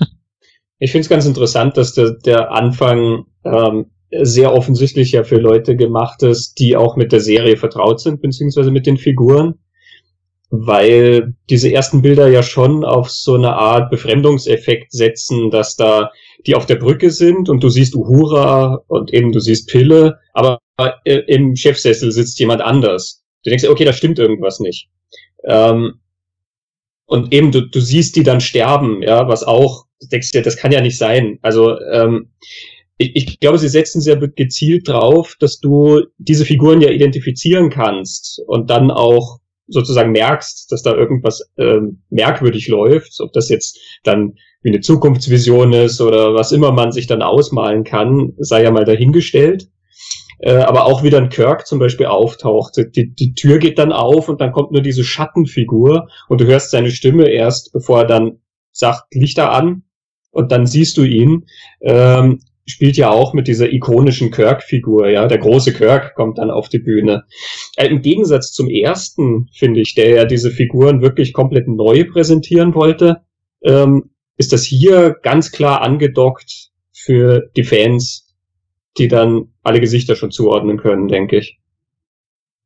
Ja, das ist gar nicht mal so weit hergeholt. Also sehe ich, sehe ich ähnlich. Ikonische Kirk-Figur, das hat mir eben gut gefallen. So fand ich den Auftritt auch, äh, so empfand ich den auch oder empfinde ihn immer wieder so. Ähm, was mir so gut äh, gefällt halt am Anfang, das ist dieses, ja, in medias res mitten rein und mhm. dann ähm, aber stellt sich das dann als, als, ja, als Fake heraus und das auch noch auf eine recht witzige Art. Ähm, äh, auch lustig finde ich jetzt gerade im Nachhinein, wenn man ja weiß, äh, dass da so viel ähm, drüber spekuliert wurde und drüber nachgedacht wurde, dass man, äh, dass man Spock in dem Film sterben lässt. Und zwischendurch hat man ja wohl auch gedacht, dass man den recht unvermittelt relativ früh im Film über die Klinge springen lässt, dass er halt ja quasi in der ersten Minute schon stirbt, ne, aber das dann halt doch nicht tut. Also das finde ich irgendwie im Nachhinein so witzig, wenn man um diese Geschichte weiß. Genau. Man merkt sofort, die Dialoge sind komplett anders. Sie sind etwas philosophischer, sie sind tiefgründiger, sie sind auch charakterbezogen, ne? Natürlich sehr abgestimmt auf äh, Pilles, Spock und natürlich komplett äh, Kirk. Sie sind persönlicher. Sie sind persönlicher als im ersten Film. Siehst du es genauso, Julian? Ja, auf jeden Fall. Haben wir ja eben schon ähm, angesprochen, dass man mehr auf die Charaktere eingeht, hier insbesondere natürlich Kirk und die, die Freundschaft und überhaupt, wie sein ganzes Leben ja umgekrempelt wird und dann ja, bis zu dem doch versöhnlichen Abschluss, dass er sich doch äh, trotz allem jung fühlt und ähm, das natürlich auch Genesis zu verdanken ist und ja, das, das wurde da alles mit eingebaut und insgesamt wirkt der Film kompakter dadurch und äh, nicht so nicht so breit gezogen, nicht so weiß nicht, vielleicht zelebriert er das Ganze auch nicht so nach dem Motto, hurra, wir haben jetzt einen Kinofilm, sondern ähm, ja, sondern er, er macht da einfach mehr draus und äh, nutzt die Zeit auch mehr. Ist ja etwas kürzer als der erste. Äh, gut, länger ging er auch nicht mehr. Aber ja, das, das wird alles sehr gut genutzt. Also insgesamt erfällt, äh, gefällt mir auch das Erzähltempo sehr gut. Matthias, wenn du jetzt mal so drüber nachdenkst, die, der erste Film war ja deutlich militärischer als die Serie. Würdest du sagen, das ist äh, im zweiten jetzt noch militärischer gewesen oder hat sich das Ganze etwas nach, ja, wieder etwas gelockert? Hm, ich finde, der Weg wird weiter beschritten, ohne, ohne übertrieben zu sein. Also später gibt's ja, oder in, der, in, in den Serien äh, gibt's ja dann einige Stellen, so ich, ich glaube Deep Space Nine kann man ja so dazu zählen, da ist es ähm, um einiges kriegerischer. Hier finde ich das noch in, in, in vollem Maß. Es ist ja, also voll in Ordnung. Ich meine, es geht ja um eine Forschungstruppe, die irgendwie militärisch organisiert ist ne, und ähm, finde das hier alles noch ähm, alles noch in Ordnung. Also es ist kein Philosophieverrat oder sowas aus meiner Sicht. Christian, wie würdest du denn jetzt so den Auftritt beziehungsweise die Rückkehr von Khan bewerten? Ähm, ja, ich muss dazu sagen, ich habe nie jetzt den besonderen Bezug zu dieser Figur gehabt. Ich habe natürlich irgendwann mal diese Folge gesehen, ja, ähm, aber das ist jetzt für mich nicht so eine Figur, wo ich sage, ja, genau der, der kommt dann zurück, weil das war der eine Gegner oder so. Da haben mich, glaube ich, auch immer dann andere Folgen von der Originalserie mehr fasziniert, die halt andere Konzepte dahinter hatten. Ähm, aber natürlich, das ist schon sehr effektiv gemacht. Das ist, das ist fein gemacht. Ricardo Montalban fletscht halt immer sehr eindrucksvoll mit den Zähnen. Witzig ist, dass er Chekhov wieder erkennt. Er sagt, ich vergesse nie ein Gesicht und kann ah, Chekhov identifizieren. Chekhov spielt ja aber in der ersten Staffel von Enterprise noch gar nicht mit. Das heißt, so gut ist es um sein Gedächtnis wohl doch nicht bestellt. Ähm, aber nein, das, das funktioniert schon schön. Also er ist, er ist als, als einmal guter Gegner natürlich etabliert, das auf jeden Fall. Also ich fand das äh, im Gegensatz zur Serie hat sich dieser Charakter natürlich extrem weiterentwickelt. Äh, bei manchen Charakteren merkst du es ja wirklich nicht. Wir hatten einen riesigen Sprung zwischen der Serie und dem ersten Film und manche Charaktere bei Star Trek haben sich ja gar nicht verändert, im Gegensatz zur Serie. Jetzt haben wir hier mit Khan einen äh, Charakter, den wir bis dato noch nie wieder gesehen haben. Und aus einem kraftvollen Herrscher ist ein sehr verbitterter Herrscher geworden, beziehungsweise ein von Rache zerfressener Typ, der eigentlich nur noch um das nackte Überleben kämpft, was natürlich klar ist, dass äh, City Alpha 5 zur Wüste geworden ist und der scheinbar dieses Mädel aus äh, der Serie, die wohl seine Frau geworden ist, so sehr geliebt hat, obwohl er sie in der Serie wie Scheiße behandelt hat, das muss man mal ganz klar sagen. Ja, es ist aber so gewesen, ne? Oder, oder seht ihr das anders? Also in der Serie hat er das Mädel, was ihm geholfen hat, ich weiß gerade ihren Namen nicht, die hat er wie ein Stück Scheiße behandelt. Äh, da müsste ich mich jetzt ungefähr 30 Jahre zurück in der Zeit bewegen, wann ich diese Folge mal gesehen habe. ja, ist eine der Folgen, die ich sehr häufig gesehen habe. Und er geht sehr, da er geht ja sehr dominant mit ihr um, das stimmt schon. Also er zeigt ganz ja. klar, dass er hier sagt, wo es lang geht. Ganz am Schluss, ähm, glaube ich, wenn die dann so ja, mehr oder weniger ihre Friedensverhandlungen haben, ähm, glaube ich, wird da bis wird das Ganze etwas romantischer, solange, soweit man davon sprechen kann. Grundsätzlich ist es aber so, du hast ihn ja vorhin als, als so großen Schauspieler äh, beschrieben. Gerade seine, seine Frau, ich weiß auch nicht mehr, wie die Darstellerin heißt, ist ja so ein Dummchen in der Folge. Also das ist ja, ähm, oh, das, das, das tut wirklich weh. Also das ist vielleicht auch, also diesen Gegensatz finde ich so schlimm. Die Ehe, also man, man kann ihm ja nur beglückwünschen, dass er diese Frau nicht mehr hat. Das ist so schlimm. Es ist echt. Und das war eine wirklich hübsche. Ne? Das ja, wenn auch, wenn auch mit einer blöden Frisur, aber sonst hast du natürlich recht. Aber ich finde, ich glaube auch nicht, dass die, dass die Dame das schlecht gespielt hat. Ich glaube, die war wirklich so, diese Rolle war so angelegt. Also ich fand das wirklich wie das absolute Dummchen. Echt schade irgendwie.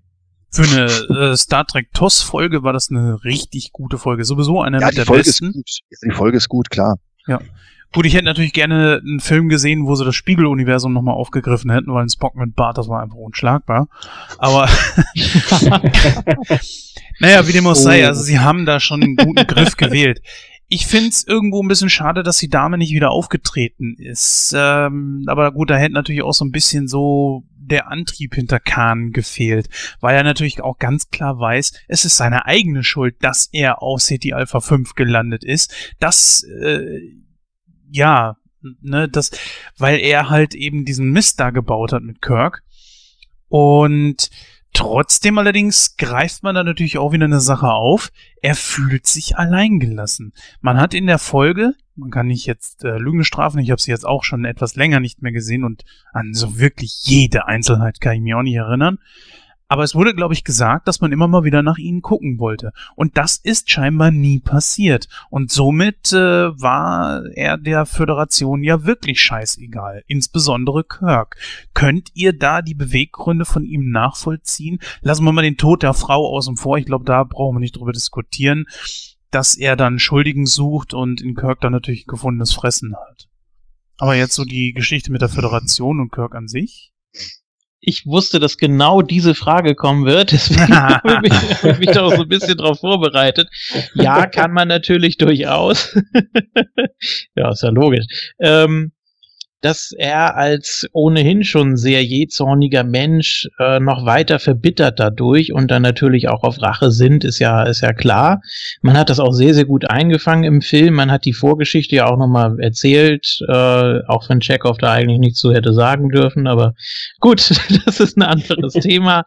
Ähm, Nein, hat man, hat man sehr gut gemacht und auch wozu er äh, da imstande ist, auch da mit den Parasiten und so. Also der scheut ja wirklich äh, keine eklige Aktion oder sonst irgendeine Folter oder irgendwas Fieses. Ähm, ja, es sollte natürlich alles auf Kirk irgendwie abzielen, aber er weiß ja auch, wie wichtig Kirk die Mannschaft immer war. Ne? Deshalb war das natürlich ein ideales Mittel, um ihm da irgendwie beizukommen. Ähm, also ich fand's, ich fand's tatsächlich nachvollziehbar ein Stück weit, ja. Wie ist es bei dir, Matthias? Konntest du das irgendwo nachvollziehen? Ja, ich finde auch, dass es gut äh, rüberkommt. Der Mensch ist unglaublich selbstverliebt und äh, äh, ähm, ja, äh, sehr, soll ich sagen, ja, er ist einfach so auf sich gerichtet und seine Bedürfnisse werden, seinen Bedürfnissen wird nicht entsprochen. Ähm, und in 15 Jahren kann sich da schon ziemlich Wut anstauen. Du hattest gerade eben so ein bisschen so gesprochen, als wäre dir die Folge an sich, also die TOS-Folge, noch ziemlich geläufig. Ist das richtig? Ich habe sie vor ähm, einer Woche nochmal geguckt, bevor Oh. ich Teil 2 geguckt habe, ja. Sehr schön. Äh, deswegen würde ich die Frage, folgende Frage jetzt einfach mal an dich richten. Und zwar, in der Folge hat man ja sehr viel Zeit darauf gelegt, äh, immer wieder darauf hinzudeuten, wie genetisch überlegen er ja eigentlich Ganz ist. genau, ja. Und ich habe so das Gefühl gehabt, und da würde ich gerne mal deine Meinung wissen, natürlich auch durch den räumlichen Unterschied, da Kirk und, äh, und Khan sich nie wirklich begegnet sind, die waren ja immer auf den verschiedenen Schiffen. Äh, aber es ist im Film eigentlich so gut wie gar nichts mehr davon übrig. Auch, auch seine, seine Intelligenz ist ja nicht weit her. Oder sehe ich das irgendwie falsch? Ich habe mir das immer so versucht zu erklären, naja, vielleicht ist seine Intelligenz irgendwie von seinem Ehrgeiz äh, überschattet. Aber Mhm. wie siehst du das? Ja, ähm, das, da ist, ist was dran. Also es wird immer wieder mal erwähnt im Film, dass er, äh, ja, wobei das immer so eigentlich nur von ihm gesagt wird, wie, wie unglaublich toll er sei. Und ich meine, das kann ja wirklich jeder von sich behaupten. Ja. ähm, aber es ist in der, in der Serie natürlich schon, also da, da wird äh, sehr viel, also in der Episode meine ich jetzt, äh, wird wirklich sehr viel schon, äh, während er erwacht, darüber gesprochen und dann ähm, wird er auch so dargestellt, dass er ja, er ist sehr interessiert, er will ja wissen, in welcher Zeit er jetzt äh, wach geworden ist und dann will er mal so nebenbei die Pläne des Raumschiffs äh, studieren. Das wird ihm auch gewährt und daraufhin ist er dann auch ähm, sehr, sehr schnell, also der hat dann, ich weiß nicht, in, in einer Stunde hat er da irgendwie sämtliche Pläne durchforstet und kennt sich dann halt aus und weiß genau, wie er die Crew treffen kann und wie er ähm, da seine Sabotage äh, ähm, betreiben kann. Also insofern wird da natürlich, also in der Episode kommt das deutlich, deutlich hervor, dass er ein großer Geist ist ähm, und ähm, denen ja genetisch halt überlegen ist. Das stimmt. Hier im Film wenig bis gar nicht. Es wird halt gesagt. Ich habe immer so das Gefühl gehabt, eigentlich hat er gar keine Chance. Er steht alleine da. Er hätte einen Protagonisten an seiner Seite gebraucht, so eine Art kleinen Sidekick. Ja, ich weiß, es gibt diesen einen Typ mit dieser 80er tollen Frisur da, der irgendwie so ein bisschen mehr in Galactica gepasst hätte als wie in Star Trek. Aber so wirklich jemanden an seiner Seite, der, wo man sagen könnte, ja, das ist sein Spock oder so, der hat meiner Meinung nach gefehlt. Weil ich habe mir immer gedacht, eigentlich ist der Typ chancenlos, weil äh, Kirk hat Pille und vor allen Dingen hat er Spock. Und äh, diese Kombination, weil Spock und Pille waren ja sowieso immer irgendwie ergänzende Mittel für äh, die Charaktereigenschaften von, ja, oder das Gewissen von Kirk. Und deswegen hat er eigentlich überhaupt gar keine Chance. Wenn die alle drei gut zusammenarbeiten, und das haben sie ja getan, würde Khan niemals zum, zum Schuss kommen, wenn man das mal so sagen darf. Ja, es ist schon, natürlich hat er seine, seine Untergebenen, ähm, die ihm ja auch loyal sind, also stellt er zumindest so dar. Ähm, aber die können natürlich längst nicht mit ihm mithalten. Ne? Also er, wenn, wenn er wirklich so überlegen ist, wie, wie er sagt, dann muss er ja letztendlich alleine vorgehen oder beziehungsweise dann, er ist ja auch der letzte Überlebende dann, um das mal vorwegzunehmen, ne, von seiner Seite aus. Äh, das, das macht natürlich schon Sinn. Letztendlich war das die ganze Zeit natürlich auch seine Nummer. Und ja, die anderen konnten da eigentlich nicht so wirklich was für. Klar, die standen auf seiner Seite, aber wussten wahrscheinlich selber auch nicht so wirklich warum. Oder äh, die hatten auch irgendwie, glaube ich, gar keinen Bezug mehr zu, zu Kirk, oder? Das waren doch, waren doch neue Leute, oder? Meine ich. Oh, da, ja, die haben ja auch in der Serie an sich, äh, du müsstest die aber auch gesehen haben von nicht allzu langer ja. Zeit, ne? Hab ich. Äh, ja, gut, das ist ein paar Monate her, leider schon. Äh, also so ganz genau weiß ich es nicht mehr, ne? Aber eigentlich. Ich glaube, es sollen nicht- schon dieselben sein, Ja. weil ähm, der hat die ja dort ins Exil verbannt. Also wo sollen da die neuen Leute herkommen letzten Endes? Es ist, ist nur Ja. so irritierend, weil sie alle so jung ausschauen. Das stimmt, ja. dass halt alles andere Schauspieler sind. Ja. Und nur Ricardo Montalban ist derselbe und der ist halt dann sichtlich 15 Jahre gealtert. Ne? ja. Ja, wenn ich auch mich nicht ganz Entschuldigung, bitte. Sag, nee, nee, sag, sag ruhig. Nee, ich ähm, bin, ich, ich denke jetzt gerade drüber nach, äh, man sieht seine Leute in der Episode ja überhaupt nicht. Ja, doch, Also- ein paar sieht man schon. Aber sie sind so unwichtig, weil nur er und seine Perle da irgendwie im Vordergrund stehen. und vielleicht ist das auch genau das, dass sie so als äh, Gegenpol und Gewissen so ein bisschen gefehlt hat. Dieser eine Typ, der ihm manchmal so ein bisschen Paoli bietet und ihn auch wirklich zu extrem geilen verbalen Ergüssen dann teilweise bringt. Der reicht allerdings für mich nicht aus. Weil das, das Problem ist ja auch, sie können ja nie wirklich aufeinander einprügeln. Sie können nur über diesen scheiß Bildschirm miteinander kommunizieren und müssen einfach das, was sie wahrscheinlich sonst mit Fäusten gemacht hätten, irgendwie über diesen Bildschirm und Worten transportieren. Das machen sie wirklich sehr gut. Es gibt richtig geile One-Liner da drin. Ne, zum Beispiel, ich werde ihn jagen von bla bis bla und hast nicht gesehen. Das ist ja bis heute immer noch richtig geil. Oder was natürlich auch äh, bis heute immer noch äh, seine Kreise zieht, ist der Schrei von Kirk mit Khan. Es sieht Na? unfreiwillig komisch aus. Es hat mich auch ein bisschen gestört, irgendwie, wie er da so wirklich das Gesicht verzieht und so. Äh, natürlich ist es Kult und eine, und eine sehr bekannte Szene, einfach ein sehr bekanntes Bild. Aber ich fand einfach, dass Puh, also es, es wirkt vielleicht nicht ganz so auf jeden, wie es, wie es soll. Und wenn man sich das so äh, anguckt und auch, ich meine, gerade die jetzige Generation, es wirkt wirklich unfreiwillig komisch. Und das darf es in der Situation natürlich überhaupt nicht sein, weil das ein Wutausbruch ist, den man so, so selten von Kirk sieht. Aber das ist einfach auch so gespielt, der, der hat da zu viel reingelegt. Einfach, ich kann mir nicht helfen. Das ist, Er, ist- er ist aber auch nicht gut eingefädelt. Also ich glaube, das ist gar nicht so. Also natürlich Shatner neigt eh immer dazu, alles so ein bisschen rump groß zu machen. Ne? ähm, aber es ist auch so, die unterhalten sich da am immer, wie Jens schon sagt, immer da über ihre Bildschirme und über ihre ähm, Kommunikatoren. Ähm, und, und Khan erklärt ihm dann ja jetzt quasi, warum er in die Falle gegangen ist. Und dann braucht das wirklich irgendwie wie so ein Moment, bis das gesickert ist bei Kirk. Und dann plötzlich brüllt er total wütend Khan. Und du hast Kirk ja noch nie in einem Gespräch so gesehen. Also warum Nee. brüllt er in seinen Kommunikator? Das ist Quatsch. Du könntest dir Kirk vorstellen, wenn er eben dem Angesicht zu Angesicht so gegenübersteht oder wenn der Typ seinen Sohnemann erschießt oder so, dann würdest du diesen Wutausbruch, glaube ich, emotional ja nachvollziehen können. Aber hier ist es wirklich so, als würde da stehen, er muss sich jetzt aufregen. ja, Und, genau und so. Shatner spielt das sehr dienstbeflissen. er weiß, jetzt muss er auf den Knopf drücken und macht Kahn. Aber ähm, ich erkläre mir das eigentlich so, es muss nur für Khan äh, gut rüberkommen. Also selbst Shatner könnte sich auch hinstellen und sagen, tja, ich, ich kann, ich, ich äh, spiele das jetzt hier scheiße, ich muss nur Khan damit täuschen, weil Shatner ja, oder besser gesagt, bleiben wir mal bei der Figur Kirk.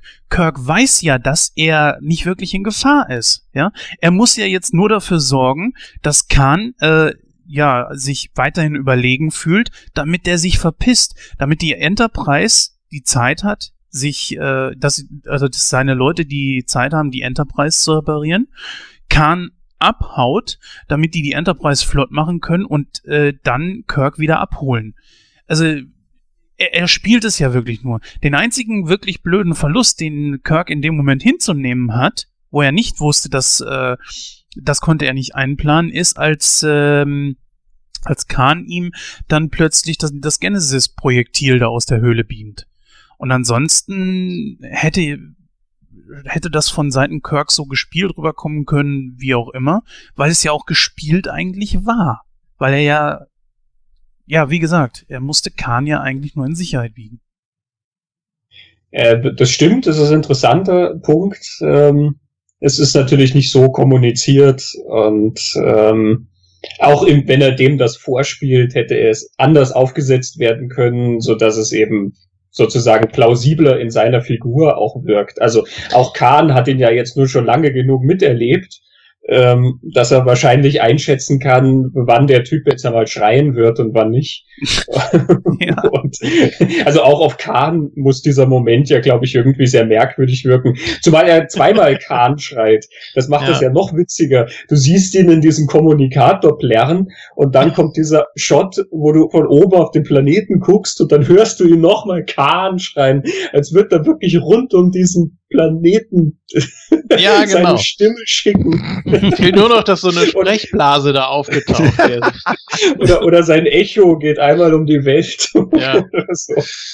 Man muss natürlich auch sagen, äh, dass man im Deutschen gar nicht versucht hat, das zu synchronisieren. Ne? Das wird ja im O-Ton abgespielt. Achso. ähm, war schon klasse, ja. Auch ein ganz anderer Punkt, um da wieder philosophischer zu werden, um wieder zum Anfang zu kommen. Äh, es kann natürlich auch sein, ja, wenn ich jetzt noch mal zehn Jahre jünger wäre, dann wäre ich gar nicht in diese Falle getappt. Dann schreit er die Wut quasi raus über sich selbst. Und das ist jetzt wieder hochphilosophisch, ich weiß. Das ist äh, ja wieder eine eigene Betrachtungsweise. Ja, wenn er auf sich selber wütend ist, müsste er ja Kirk schreien. Ja, das macht aber keinen Sinn. Dann kommt Khan, also wie heiße ich? So. Obwohl im ganzen Film Khan über nur Khan genannt wird. Auch im Abspann steht nur Khan. Und ja. nirgendwo steht Nunyan Singh. Das wird ja auch im Film gar nicht aufgegriffen. Oder diese eugenischen Kriege werden auch nicht aufgegriffen. Das heißt immer nur, er wäre ein genmanipulierter, was war er denn eigentlich? Fürst? Fürst, ne? Uh, du Sachen. Das weiß ich nicht. Ja, wie auch immer. Ein Supermensch, aber. Genau. Ähm, ich würde mal sagen, besteht da, ganz kurz, besteht da ein ja? Zusammenhang, äh, schlafender Tiger, Shir Khan? Ist das äh, abgeleitet irgendwie? hm, keine Ahnung. Hm. das ist ja auch nur die, das, das, ja, aber das ist ja auch nur die äh, deutsche Betitelung dieser Folge. Im Original heißt sie ja eigentlich ganz anders. Warte mal, ich gucke mal eben. Ich habe es nämlich gerade hier. Space, Space Seed, genau. Ja. Also so böse Raumsaat sozusagen. Äh, pff, klingt in Deutschen halt eben besser der schlafende Tiger. Ne? Oh. Und ja gut, er ist. Aber es ähm, stimmt, kann schon sein, Shere Khan, der Tiger, dass daher dieses, dieses Spiel kommt. Nee, ich glaube eher, weil ähm, Khan ist doch Inder, ne? Ja, ja, eben. Shere genau. Khan. Singh ist äh, indisch. Das ist ja genau. wie. Der Great Kali ja. oder Jinder Mahal. Der, der ist auch, der ist auch Singh, ja. Genau, und äh, da sind Tiger natürlich auch verehrt. Vielleicht daher.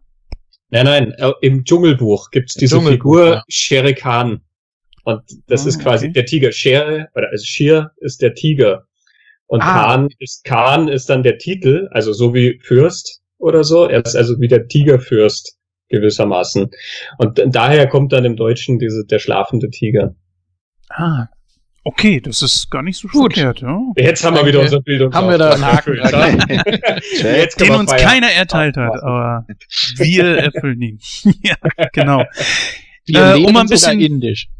Um ein bisschen voranzukommen, würde ich gerne mal auf die Raumschlacht kommen, denn da hat man ja unglaublich viel Zeit auch drauf verwendet.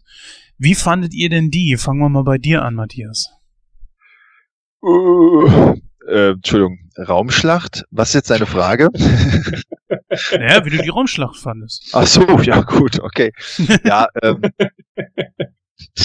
ähm, ich, ich überlege jetzt gerade, die, die, die, von, von den Bildern her ist es natürlich absolut nicht mehr so ähm, vergleichbar mit, mit Teil 1, aber es geht da halt doch ganz gut zur Sache und ähm, ich habe jetzt wirklich so blöd nachgefragt, Raumschlacht, weil es ja ein langer, langgezogener Kampf ist, ein Duell zwischen Kirk und Khan, ja, und ähm, ja, richtig spannend ist halt dann ganz am Schluss, finde ich, ähm, wenn äh, äh Kahns äh, Raumschiff dann äh, explodiert und und die äh, Enterprise halt schauen muss, wie sie sich dann noch rausrettet.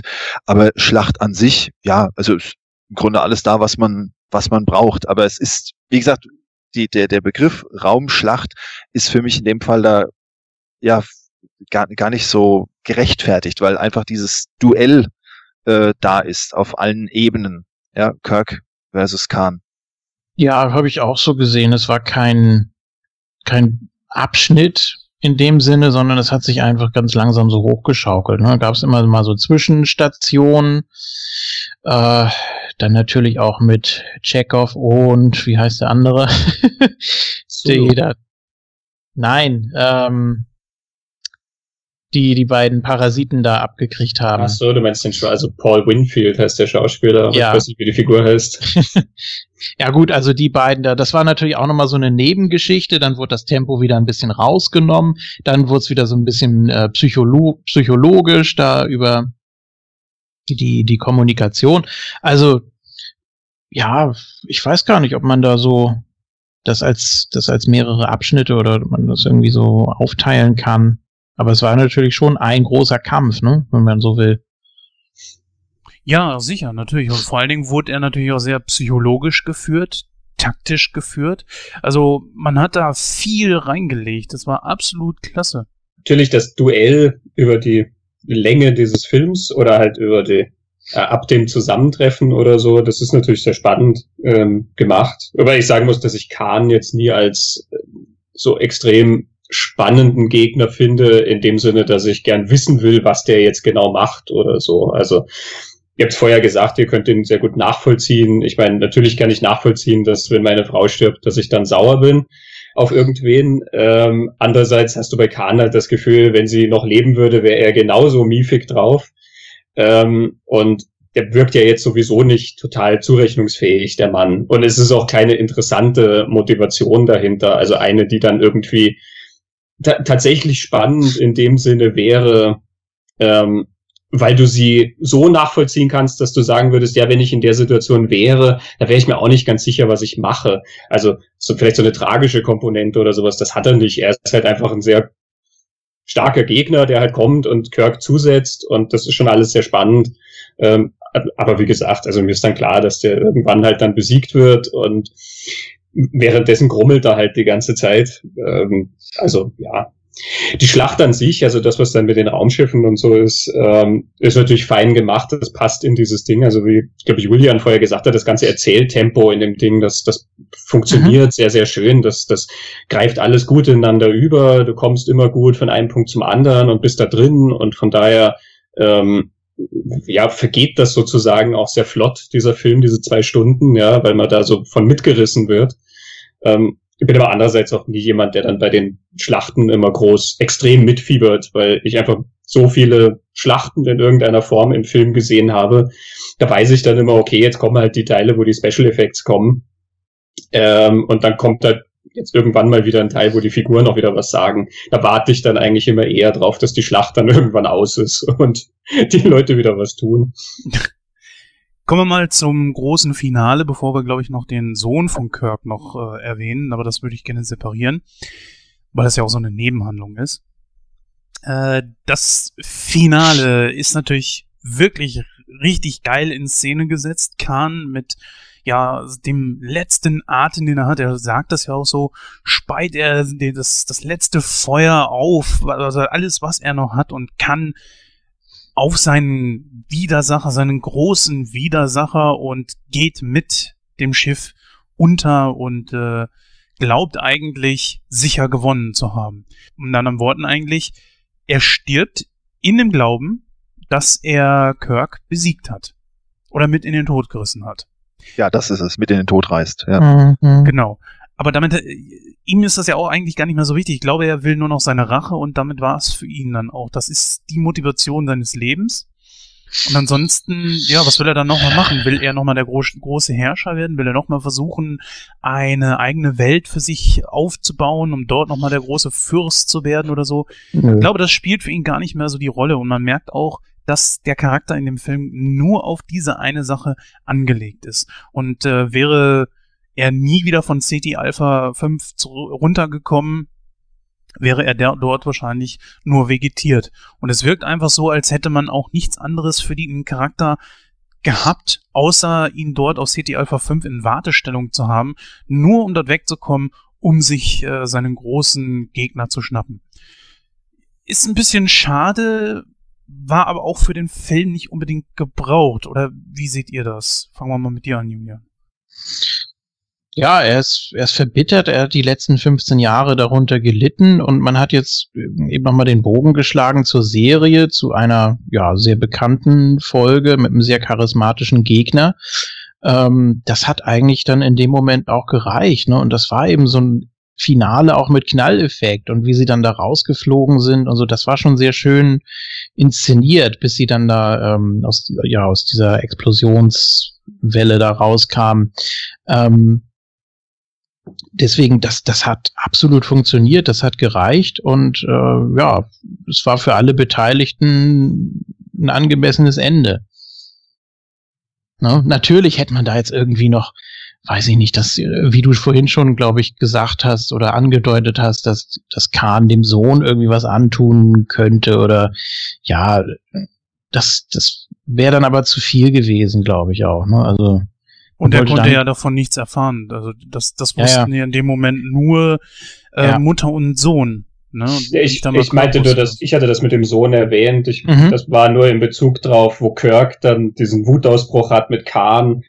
Dass ich sage, na, wenn Khan genau, seinen Sohnemann genau. erschossen hätte, selbst wenn Khan es nicht weiß, aber in dem Fall kann so ein Wutausbruch kommen. Ja, in, in, in dem Zusammenhang hatte ich das nur erwähnt. Ja. Ja, kommen wir doch glaub, mal. Es gab, ne, Entschuldigung, ganz kurz noch. Ja. Es, ich glaube, es gab eine ähnliche Szene mal in einer Folge. Ich weiß jetzt nicht mehr, ob erste oder zweite Staffel. Das war mit äh, mit mit Romulanern irgendwie, die gesagt haben, ähm, das war das war eine ähnliche Situation. Da, da sind die auch der der Reihe nach gestorben irgendwie und dann blieben nur noch zwei übrig. Ähm, das, das könnte sogar das gleiche Set fast gewesen sein. Das ging, lief auch nur über den über den Bildschirm da. Also die, die Szene war vielleicht nicht besonders originell oder besonders äh, eindrucksvoll, aber es war trotzdem angemessen für die Charaktere. Matthias, so. wolltest du noch was dazu sagen? Ja, aber ich weiß, ich weiß aber nicht mehr was. Kannst du ja denn in deinem Fazit gerne nochmal, weil ich würde okay. jetzt gerne noch aus so langsam Richtung Ende, damit wir hier nicht ewig sitzen. Ähm, ja, kommen wir nochmal zu einem ganz wichtigen Element, eine Nebenhandlung, und zwar, ja, Kirk merkt, er hat einen Sohn. Da wüsste ich gerne mal eure Meinung zu. Erstmal, wie, wie, wie lange liegt das zurück? Wie alt ist, wie alt sollte der Sohn sein? Weiß man das? Sieht aus wie Mitte 20, oder? Ja, ne? Hätte ich ja, jetzt auch so ungefähr. Auch so gesagt. Vielleicht ja. soll er auch Anfang 20 oder so noch sein, aber ja. Also er ist offensichtlich ja alt genug, dass er da mitarbeitet bei diesem mhm. Projekt. Mhm. Also ist er jetzt keine, keine 15 oder so. Ja, gab's ja auch schon, ne? Klar. ja. Aber es war ja eine andere Serie. Ähm, genau. Ja. Ja, weiß ich nicht. Und wenn dann nur in Begleitung eines Erziehungsberechtigten. Ja, ähm, ähm, ja das ist, das hängt ja auch was mit diesem Altern zu, zusammen irgendwie, dass er da äh, denkt, er, er wäre älter und dann auch so die, die Vaterfigur und so. Ähm, das, das ist ja auch ein wichtiger Faktor eigentlich. Ne? Und je nachdem, wie alt er jetzt ist, Gut, jetzt ist er schon ein bisschen älter, sagen wir mal 25 oder so. Der Schauspieler ist übrigens schon mit 30 gestorben, was ich auch ein bisschen heftig finde. Ja. Ähm, dass, dass er dann auch so zurückdenkt, ja, die letzten 25 Jahre und äh, was, was ist da passiert und, und äh, was habe ich da erlebt, was hat er da erlebt und so. Ähm, darüber macht man sich ja dann auch Gedanken, ne? auch als Zuschauer, finde ich. Also ist das ein wichtiges Element auf jeden Fall. Also ich finde, das ist ein Handlungselement, was total verschenkt ist, äh, diese Sohnfigur. Und also ich finde solche Vater-Sohn-Geschichten eigentlich immer sehr interessant. Ähm, und hätte auch, finde ich, bei Star Trek sehr interessant sein können. Aber letzten Endes besteht diese komplette Geschichte ja immer nur darin, dass ähm, dieser lockige Junge die ganze Zeit schmollt. Und er ist immer irgendwie wütend und dann glaubt er halt, dass Kirk sie verraten hat. Ähm, und dann, nachdem Kirk am Ende des Tages halt einfach lange genug heldenhaft war, dann kommt der junge Mann zu ihm und sagt, ich bin stolz, dein Sohn zu sein, und dann umarmen sie sich. Mhm. Ähm, also der Junge tut ja überhaupt nichts. Da ist überhaupt keine Beziehung eigentlich zwischen den beiden. Ähm, wenn das jetzt wenn du das wegreduzieren würdest, dass das der Sohn ist, sondern du sagst jetzt, das ist dem sein Assistent, dem sein junger Praktikant oder was auch immer, ja. Ähm, könntest, so, ja. ja, genau. Du könntest exakt die gleiche Geschichte erzählen, nämlich er ist halt immer beleidigt, weil irgendwas nicht nach seinem Willen geht oder er glaubt, Kirk verrät sie und ganz zum Schluss dann zieht er seinen Hut vor dem großen Helden und sagt, es ist mir eine Ehre, unter ihnen zu dienen oder so. Also von daher finde ich das komplett verschenkt, weil die, eigentlich diese Vater-Sohn-Dynamik äh, überhaupt nicht verwendet wird. Ja, aber es ist eben doch ein direkter Nachkomme und ich meine, das ist ja auch das, worauf die letzten Worte von Spock abzielen, ne? Live long and prosper. Also er, er weiß schon irgendwie, äh, ja, da das klingt jetzt doof, aber er denkt vielleicht dann auch irgendwie, da kann man was draus machen. So klar hat er Ja. jetzt nicht so in dem Sinne, weil weil es keine Beziehung in dem Sinne gab, aber ähm, ja, er sieht dann vielleicht auch anders in die Zukunft. Es kann sein, dass es auf dem Papier auch so gedacht war. Das glaube ich durchaus, ähm, weil es ja eben dann ein bisschen um Generationen und sowas oft geht bei Star Trek. Ähm, aber jetzt rein in der Ausführung her, ähm, also ich muss auch sagen, es ist dann, ich meine, ich habe ihn jetzt wieder gesehen in Vorbereitung, aber Ja, ist, davor war es lange her, dass ich Star Trek 2 das letzte Mal gesehen habe und ehrlich gesagt, ich habe mich fast nicht mehr erinnert, dass da ein Sohnemann drin war. Das ist für die Handlung her, ähm, wie gesagt, alles verpufft und verschenkt eigentlich. Aber verschenkt äh, finde ich jetzt ein bisschen zu hart. Also es ist ja in diesem Film, in dem es bei Kirk ja ums Älterwerden geht, um ja und und, und der, der Platz im, im, im Leben vielleicht oder Lebensleistung oder so, finde ich es eigentlich recht recht logisch äh, weitergesponnen. Also dass da ein Sohn kommt. Verschenkt würde ich ähm, also es ist vielleicht nicht ganz ausgereizt, das könnte man sagen für den Film. Verschenkt finde ich es eigentlich in in Film 3 dann. Also das äh, das finde ich also da, da hätte man, spätestens da hätte man mehr aus der Sache machen können. Ja, das stimmt. Im Dreier rennt er ja dann, glaube ich, echt nur noch mit, äh, weil er halt im Zweier drin war, ne? Ja, und, und musste dann halt mehr oder weniger entsorgt werden als Charakter, weil er wohl nicht mehr ganz reingepasst hat ins Konzept. Ja, das Ja. war irgendwie. Das mit den Generationsdingen, äh, das ist gar nicht mal so schlecht, weil Kirk hat es mit dem Älterwerden, Spock stirbt, aber beide sehen sich einer nächsten Generation gegenüber. Klar, äh, bei, äh, bei Kirk ist es natürlich sein Sohn, aber bei Spock ist es natürlich Kirstie Alley, also Ja. Sabek. Und sie, er hat damit überhaupt kein Problem. Gar keins. Scheinbar mit dem Älterwerden. Gut, er ist Vulkanier, er wird noch lange leben. Die leben ja sowieso länger als wie Menschen. Aber es ist doch sehr interessant, wie beide so vollkommen unterschiedlich mit dieser Situation umgehen.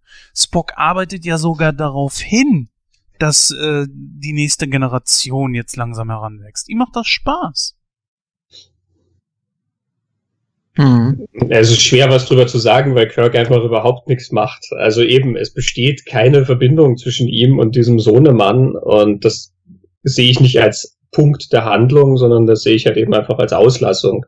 Ähm, eben weil sie einfach nicht wussten, was sie mit dieser Sohnemann-Figur eigentlich machen wollen. Und ich glaube, die Tatsache, dass sie den dritten dann auch so unzeremoniell entsorgen, weist darauf hin, dass die, die irgendwie von dieser Grundidee des Sohnemanns aus sich nie weiter überlegen konnten, was eigentlich sie da erzählen wollen mit dem. Und deswegen besteht da auch nichts. Die haben ja nicht mal ein richtiges Gespräch in irgendeiner Form miteinander. Das stimmt. Ja, das ist natürlich auch richtig. Ich glaube, es hätte nur einen Effekt gehabt, wenn Khan tatsächlich an diesen Sohn gekommen wäre und dann wäre diese Marcus, äh, Carol Marcus auf Kirk zugekommen und hätte gesagt so, du, es ist zwar richtig, wir müssen ihn befreien, für dich ist es allerdings noch wichtiger, weil das ist dein Sohn. Und in dem Mhm. Moment äh, wäre das natürlich noch so ein Ding gewesen. Es wäre auch ganz gut gewesen, wenn Khan das erfahren hätte und Khan hätte ihn getötet Ja. dann wäre das äh, ein viel dramatischerer Effekt gewesen, als wie dieses, äh, ja, in Teil 3. In Teil 3 hat das natürlich auch einen kleinen Effekt, wo Christopher Lloyd da seinen, äh, ja, seinen Sohn tötet als Klingone. Aber hier verpufft das tatsächlich. Ja. Leider sehr, sehr schade. Ich weiß auch nicht, man hätte, man, wozu man das eingeführt hatte, um zu zeigen, so, ja, hier gibt's einen Generationswechsel äh, Wechsel oder so. Klar. Ich meine, nichts für ungut und natürlich jetzt nicht böse gemeint gegenüber den leider viel zu früh verstorbenen Schauspieler. Beziehe ich mich jetzt ja einfach mal nur auf die Rolle. Ist das so ein Typ, der mir Kokosmakronenplätzchen an der, an der Schule verkaufen könnte? Der hat so viel, ja, tut mir leid, aber der hat kaum irgendwie Ausstrahlung und er nervt auch ehrlich gesagt eher nur, als dass er wirklich was nützt. Und Ja. gegen einen Shatner, der einen Kirk so unglaublich sympathisch verkörpern kann, ist das schwer. Und ich, ich frage mich bis heute, was hatte man denn da eigentlich so großartig mit vor? In einer Ja, der Junge hat ja auch nichts zu spielen. Also da könnte der beste Jungdarsteller der Welt dastehen. Er hat ja nichts außer Schmollen und äh, den Vorwurf zu machen, der hat uns betrogen, zu spielen. Da, da, da gibt's nichts, was der machen kann. Also ich stimme dir schon zu, der Typ ist total blass, ja. Äh, aber es fällt mir ja doch schwer, jemand anderen dann da drin zu sehen, mit dem das dann irgendwie besser wäre. Ja, aber Chris Pine, der Sohn ohne Deck. Mhm. Oh Nee, die- Gott. die Funktion ist einfach das Älterwerden äh, von, von Kirk. Ähm, Ja. Nächste Generation kommt rein. Diese Funktion hat er, ja. Äh, Aber wie schon gesagt, er, er muss nichts spielen, er muss nichts machen. Sie kriegen auch keinen Raum, um irgendwie Beziehungen zu schaffen. Und ähm, man hat sich dann zwischen Teil zwei und drei überlegt, oder wahrscheinlich sind sie dann selbst auf die Idee gekommen, äh, mehr, die Funktion ist erfüllt, mehr kriegen wir nicht hin. Und ähm, jetzt stört er eigentlich fast nur noch. Und dann musste er leider weg. Genau. Gut, kommen wir, glaube ich, den, zum letzten Punkt auf der Agenda und natürlich meiner Meinung nach auch der wichtigste. Der Tod von Spock. Ich glaube, das bietet noch ein bisschen äh, Gesprächspotenzial. Ja, wer von euch würde gerne den Anfang machen? Also dann sage ich einfach mal, ich finde es Hm. sehr mutig, das zu machen. Ähm, ich meine, wir sind da Anfang der 80er, da ist dieses ganze Fortsetzung und Fortsetzung und Fortsetzung noch nicht so verankert, aber trotzdem ähm, für eine Figur, die du schon so lange kennst und die so vertraut ist und die auch so populär ist, das wirklich durchzuziehen, die sterben zu lassen. Und auch wenn sie sich was überlegt haben, vielleicht wie sie ihn zurückholen könnten, aber in dem zweiten Film ähm, stirbt er und ist zum Schluss tot. Ähm, das finde ich wirklich mutig, das zu machen und ich finde es auch alles sehr, sehr gut aufgelöst. Also es ist eine emotionale Szene. Ich finde, sie macht auch einen schönen Punkt ähm, in der Philosophie des äh, dieser Reihe. Ja, ähm, wie Spock ja dann sagt, eben das mit dem Wohl der vielen wiegt schwerer als das Wohl eines Einzelnen Mhm. und so. Und du merkst ja in dem Moment, okay, es ist aber eigentlich, äh, das bedeutet das, ja. Da stirbt dann eine Person, die dir sehr am Herzen liegt. Ja? Das ist das Resultat von dieser Philosophie gewissermaßen. Ähm, also all das wirklich sehr, sehr schön gemacht und ähm, ich glaube, es ist auch mit ein Grund, warum der Film so einen guten Ruf hat, ähm, weil das einen packt. Ich muss ja auch ein bisschen widersprechen, äh, so Anfang der 80er kannte man das zwar nicht in so heftiger Form, aber es gab schon einige äh, Sequels und auch Reboots. Ich meine, King Kong hatte ein Reboot erfahren, was dann hinterher auch ein Sequel hatte. Ne? Ja, Ki- ja, nein, nein, du, du verstehst mich falsch. Okay. Also Sequels gibt's seit es das Kino gibt. Ähm, es, es gab, waren die 30er auch schon voll damit. Was ich damit meine ist, so wie du heute Sequels erzählst, wo du in, keine Ahnung, Fast and the Furious Teil 419 schon ähm, als Coming Attraction zeigst, was im nächsten Teil passiert. Also wo sozusagen diese Maschine schon so Mhm. seriell ist, dass du genau weißt, wir machen das weiter. Im Vergleich jetzt äh, Batman vs. Superman, ähm, es ist ja total klar, wir wissen, da kommt dann ein Nachfolgefilm. Ähm, und Batman vs. Superman bringt Superman um, aber hält das natürlich nicht durch, den tot bleiben zu lassen. Du siehst zum Schluss dann diese schwebenden äh, Erdstückchen auf dem Sarg, ja, und also selbst wenn jetzt alles zusammenbrechen würde und sie würden den Nachfolgefilm nie machen, ist im Film suggeriert, nein, er ist nicht wirklich tot. Ähm, aber wie gesagt, der ist ja schon in der Planung fix mit drin, dass das Sequel kommt. So in dem Sinn meine ich, dass bei Star Trek 2 ist man ja noch nicht fix davon ausgegangen, es wird einen dritten Teil geben. Äh, das wussten die nicht. Das war, dieser zweite Teil hätte der letzte sein können und sie haben auch nicht ähm, dann schon so eine Reihe gehabt und äh, gesagt, okay, nächstes Jahr und übernächstes Jahr und so weiter, so wie es jetzt mit Star Wars Fortsetzungen oder so passiert. Okay, also Entschuldigung, da muss ich jetzt kurz reinspringen, nur dass wir uns nicht missverstehen. Also, okay. Nee, nee, das hast du ja nun richtig gestellt. Dann habe ich dich da tatsächlich falsch verstanden. Das, äh, der Ausdruck, das hat mich gepackt, das kann ich äh, so unterstreichen. Das äh, ist, ist einfach so. Es ist, äh, er ist, äh, Spock ist der heimliche oder vielleicht auch gar nicht mehr so heimliche Star der, der Reihe und den dann äh, sterben zu lassen, vor allem so heldenhaft, also so ikonenhaft. Der erste Auftritt von Kirk ist, so heldenhaft ist dann der Abgang von Spock und auch ähm, die Art und Weise, wie die sich da verabschieden, das ist schon, äh, ja, schon, ja, viel, da ist viel Pathos drin, aber äh, den nehme ich da gerne, den nehme nehm, ja, nehme ich da gerne an. Und ähm, zeigt aber auch so ein bisschen dieses ähm, dann vor allem auch die, das, das Gespräch danach äh, und wie, wie Kirk über ihn spricht und mit seiner Crew spricht, zeigt so auch dieses familiäre, dieses, äh, vorhin hatten wir den Ausdruck liebgewonnene Freunde, ja, das, ähm, das, das ist das, was da wirklich aufs, auf die Spitze getrieben wird. Ja, das stimmt. Also besonders die Freundschaft zwischen den beiden wird da auch nochmal extrem in den Vordergrund gestellt, was ich sehr, sehr schön finde die Abschieds, also die, die, ja, die Abschiedsszene, wo die beiden sich noch gegenüberstehen, es hat ein bisschen was äh, von Kirk und Khan, die sich auch nur über den Bildschirm irgendwie miteinander austauschen konnten. Denn zwischen, denn zwischen äh, Kirk und Spock war ja diese Wand. Sie konnten sich ja auch nicht berühren. Und da auch musste es nur über Worte gehen. Und die Dialoge da sind wirklich klasse gemacht. Ne? Ich war es und werde es immer sein, ihr Freund. Naja gut, äh, es ist natürlich keine Zukunft, ganz klar. Aber so wie Spock, ich, ich, ich bin nicht so ganz einverstanden gewesen mit der Maske von äh, Leonard Nimoy. Das sah so ein bisschen, ein bisschen komisch aus, dieses zerlaufende Gesicht. Man, man wollte ja den Zerfall da irgendwie ein bisschen zeigen. Hm, das, da habe ich immer ein klein bisschen Schwierigkeiten mit gehabt. Hm. Der ihr scheinbar nicht, sonst käme er jetzt wahrscheinlich fast. Ja, ich, ich, weiß schon, was du meinst. Es schaut so ein bisschen abgeblättert dann aus, aber genau. also, da muss ich immer sagen, das sind so Sachen, die mich. Also es sei denn, es ist wirklich brutal trashig gemacht und schaut nach 5 Euro Studentenfilm aus. Aber ansonsten sind das Sachen, die mich nie wirklich stören. Also äh, da denke ich dann einfach nie drüber nach. Das ist halt einfach, wie es ist. Und natürlich heutzutage hast du dann auch oft das Problem, ja, gerade wenn du dann ältere Filme guckst und die schaust dann auf irgendeiner Blu-ray, wo die dann schärfer sind, als sie es damals waren. Und dann siehst du ja noch viel mehr vom Make-up zum Beispiel oder du siehst viel mehr, wie der Effekt gemacht ist, als du es damals im Kino zum Beispiel gesehen hättest.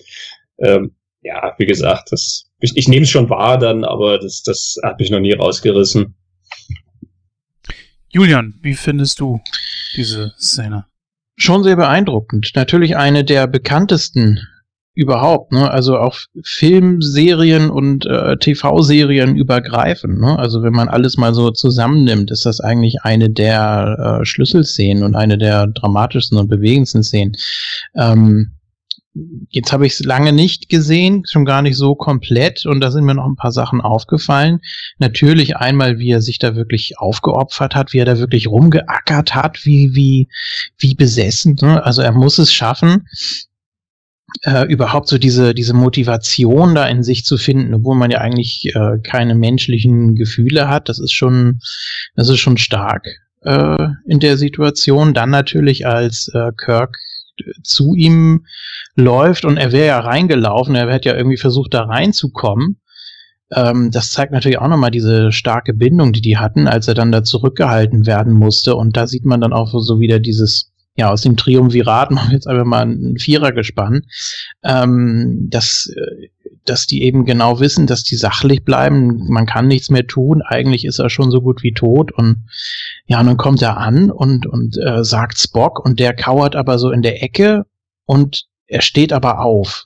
Also das ist so, ähm, er weiß, da steht sein Captain und äh, das wird jetzt sein letzter Gang quasi und äh, dann, dann dreht er sich um und, und geht da zu ihm hin und sieht auch nichts mehr und die können nur noch über ja so so über Zeichen und über Worte da äh, kommunizieren und ja, das ist schon das ist schon stark eigentlich gemacht und äh, ja, dann er mit dem Vulkaniergruß und äh, Kirk mit dem ja normalen Gruß, also Hand an, an dem Fenster da und das ist schon ja, auch obwohl obwohl Spock das dann wahrscheinlich auch gar nicht mehr so wahrnimmt, also ja, insgesamt eine sehr starke Szene. Hatte ich gar nicht mehr so intensiv in Erinnerung, wenn ich ehrlich bin.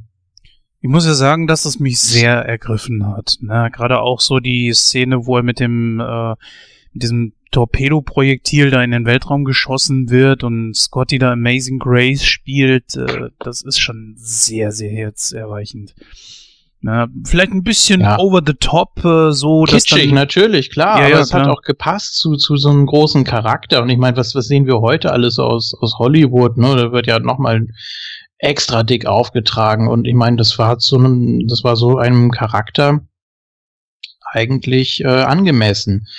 Und ja, dann auch die, die letzten Worte da von Kirk, falls wir das schon mal vorweggreifen wollen, wo sie da alle stehen und auch äh, Savick hat sich zurecht gemacht und, und lauscht da und, und äh, ist auch sehr emotional und, und ergriffen und, ähm, und, und Kirk sagt dann eben, äh, dass er die, die menschlichste Seele hatte. Ne? Also wenn man Vulkanier beleidigen könnte, dann wäre das, glaube ich, eine. das ist, glaube ich, schon äh, klar, er hat es, er hat es nett gemeint, aber letztendlich hat er ihm da auch was mit auf den Weg gegeben, was natürlich in dem Moment kein Kompliment war. Ne? Aber es war eben sein, sein Abschied.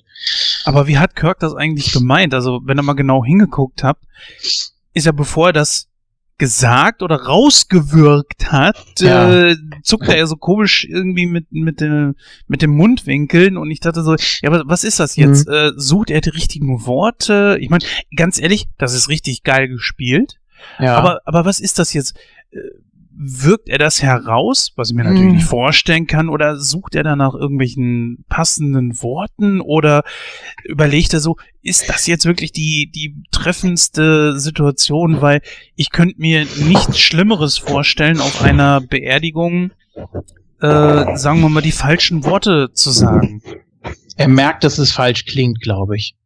Ja, er Oder ist sich einfach der Ironie bewusst, ja, dass genau. er über einen Vulkanier redet, der immer probiert hat, so vulkanisch zu sein und ja. dass er dann dieses Wort verwendet.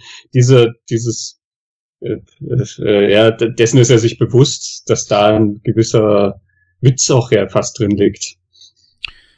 Ja, genau, das ist halt eben die Szene gewesen, wo Leonard Nimoy dann wohl gesehen hat. Also, da gibt's eine Legende. Ich hau sie jetzt einfach mal raus, aber ich, ich betitel es wirklich als Legende. Er hatte ja von vornherein gesagt, ich spiele nur mit, wenn Spock stirbt. So, die Szene wurde gemacht, sie wurde unglaublich schön geschrieben, sie wurde wirklich super gespielt und in Szene gesetzt. Und sie muss wohl so herzergreifend gewesen sein, dass die Leute sogar am Set geweint haben und äh, laut dieser, wie sagt man so schön, urbanen Legende, ja, äh, ist es wohl so gewesen, dass Leonard Nimoy dann gesehen hat, so was Spock den Menschen eigentlich bewirkt und hat es dann hinterher bereut. Habt ihr sowas schon mal gehört? Ja, es wäre ja nur eine, eine Theorie. Also entweder so oder eben doch äh, der schnöde Mammon. Ne? Also viel, viel mehr Möglichkeiten gibt's ja nicht, um äh, mit etwas komplett abzuschließen und dann doch wiederzukommen. Ne? Also da sehe ich ja, immer ja, beiden Möglichkeiten. Sein Deal war ja, dass er beim dritten Teil dann Regie führen durfte. Er hat gesagt, er kommt wieder, wenn er Regie führen darf. Ah, okay, ja. Hm. Wobei es ist ja auch immer die Frage, das ist ja unklar, da gibt es äh, verschiedene ähm, Statements dazu, weil ähm, er ja, bevor er reingeht in den Raum, greift der McCoy auf das Gesicht und sagt, remember. Ich weiß nicht, was er in der deutschen Fassung sagt. Ähm, dies vergiss bitte nie, ist genau hm. der Text. Okay. Ähm, das macht Sinn im Kontext jetzt nur vom zweiten, ja, weil sie ja dann eben sagen, also er wird so lange leben, wie wir uns an ihn erinnern. Ähm, Im dritten Film greifen sie das ja aber auf und sagen, hey, das ist ähm, der Moment gewesen, wo er sozusagen da das Backup von seiner Seele gespeichert hat, ähm, was sie dann wiederholen können. Und da gibt's dann tatsächlich Berichte, das stand so nicht im Skript, sondern Nimoy hat sich das halt ausgedacht und dann eingefügt. Und dann kann man jetzt halt also entscheiden, haben sie damals schon mit dem Gedanken gespielt, ihn wiederzuholen, oder ist das dann etwas, was umgedeutet wurde oder was sozusagen bewusst ambivalent angelegt war? Da sind sie sich nicht alle ganz einig. Also laut äh, ebenfalls wieder ein Gerücht ist genau das ein Nachdreh gewesen weil Nimoy, da, wie gesagt, das bereut hat, nachdem die Szene gedreht wurde und er gesehen hat, was äh, Spock den Menschen bedeutet, um halt, äh, falls er sich doch nochmal umentscheidet, genau dies dann aufgreifen zu können. Das ist ein Nach soll wohl ein Nachdreh gewesen sein. Oh. Aber hm. auch das ist nur ein Gerücht, kann ich nicht bestätigen. ist immer was, was also, man so liest.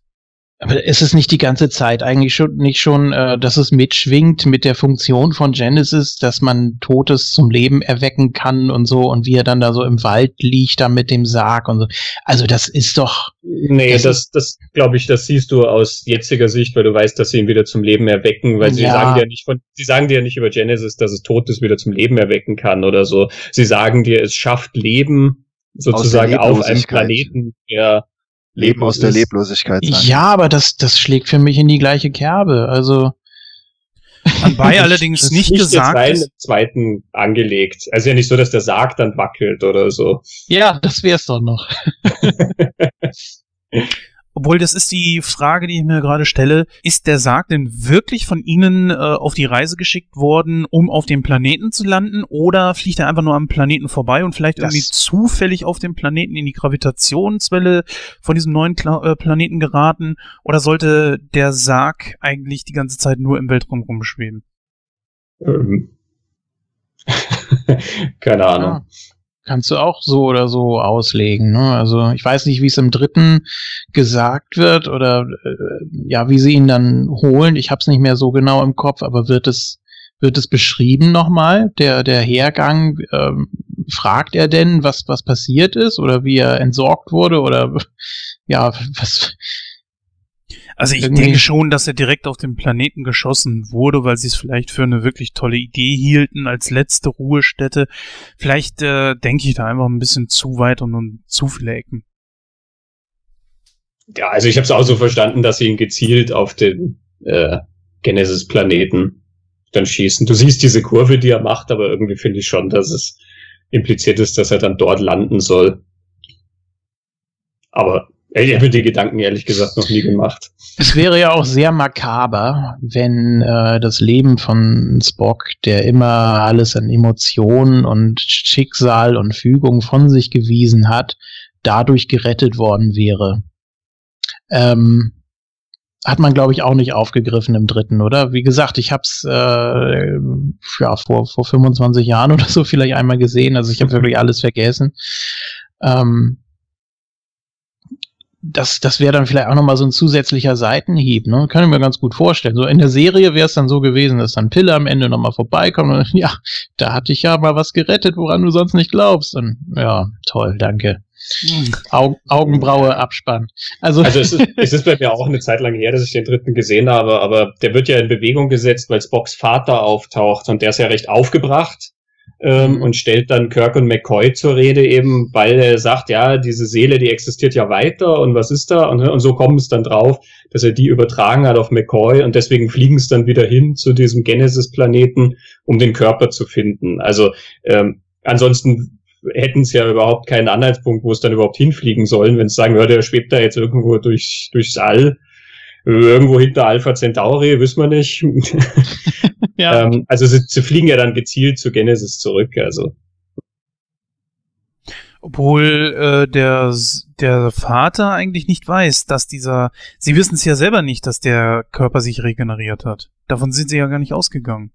Nee, nee, aber sie wollen halt den Körper wiederfinden. Also, oder den Sarg so wie ich es in Erinnerung habe. Sie brauchen zu dieser Seele halt dann irgendwie noch diesen Körper oder so. Ich weiß es nicht mehr. Ja, das, aber so ist es, genau. Ich habe den äh, auch vor einer Woche gesehen. Da, ähm, genau, brauchen den Körper, brauchen den, die, die Seele, die ist ja im McCoy drin und das Ganze muss nach Vulkan quasi. Mhm.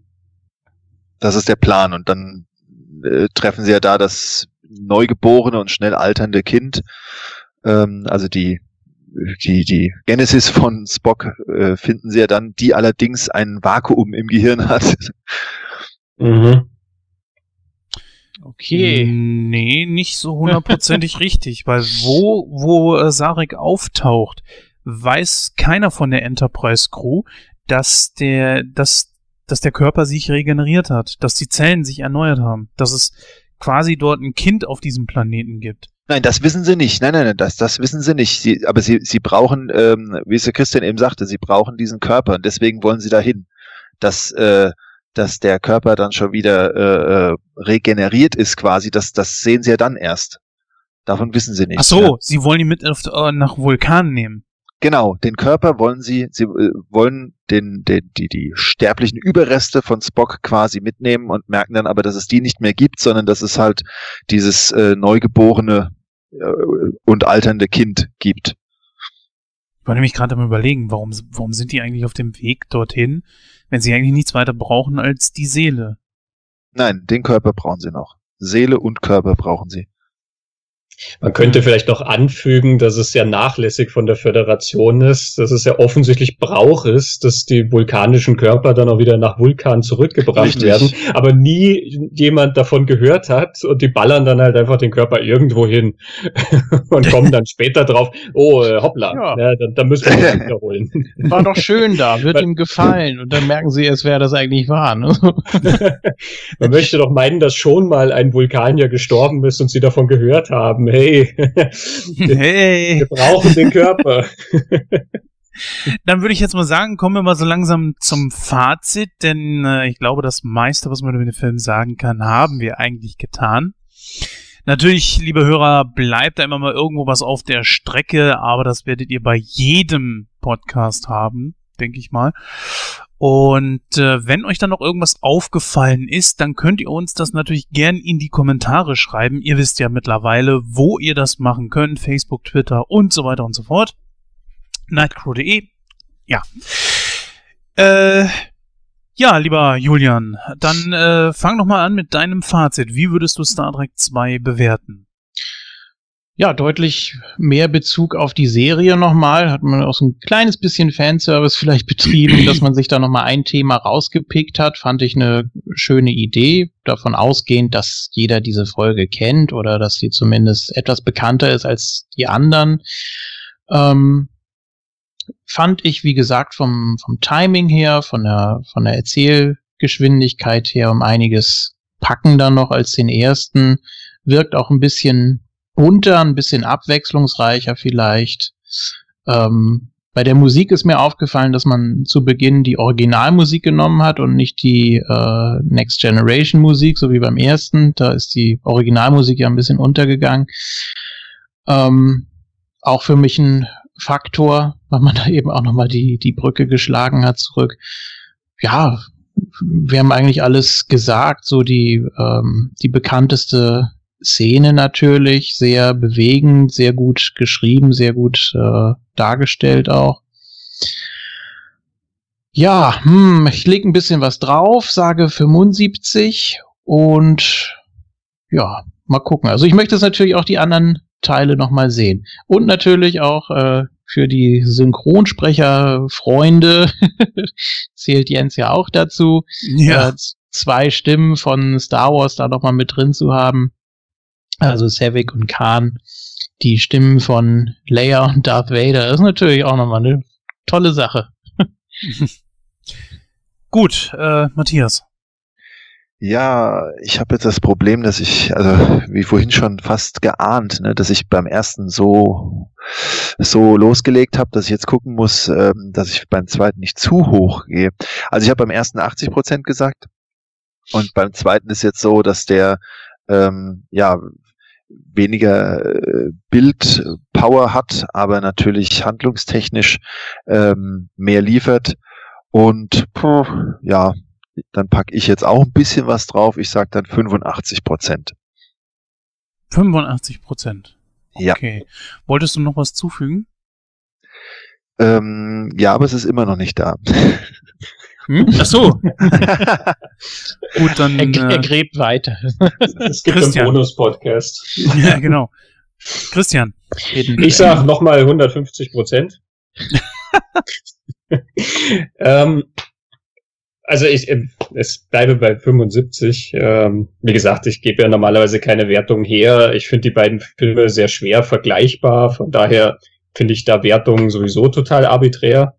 Ähm, Star Trek hat für mich immer so zwei Seiten. Star Trek hat halt einerseits diese das, das philosophische Konzept, diese Utopie, diese ganzen gesellschaftlichen Ideen, die da drin stecken und so. Also eigentlich was sehr hochgeistiges, sage ich mal, was ich sehr spannend finde. Es hat aber andererseits halt auch diesen Aspekt, dieses Abenteuer, äh, diese Abenteuerreihe eigentlich. Ja, es ist eine TV-Reihe und jede Woche gibt's ein neues Abenteuer. Es gibt neue Monster, neue Gegner, neue Welten und so weiter. Das ist wie in so einem Groschenheft, ja, wo immer in jeder neuen Folge passiert halt irgendwas Neues, Spannendes, Aufregendes. Und die beiden Filme eins und zwei sind wirklich wie so ähm, die zwei Seiten von dieser Münze. Der eine tendiert halt wirklich sehr zu diesem ähm, Ideen Science Fiction hin und der zweite tendiert halt wirklich sehr zu diesem Abenteuer Science Fiction hin. Ähm, der hat schon ein paar solche Ideen, wie den Test, den man nicht bestehen kann, ja, was der Punkt ist zum Beispiel. Ähm, oder eben das Wohl der vielen, das Wohl der wenigen und so. Aber das sind wirklich ja nur so Kleinigkeiten, die nebenher eingestreut werden. Im Prinzip ist der Zweier wirklich eine Abenteuergeschichte, die äh, die soll mitreißen, die soll spannend sein, Action und die soll ans Herz gehen, wenn Spock dann stirbt und so. Ich finde, das macht er alles sehr gut.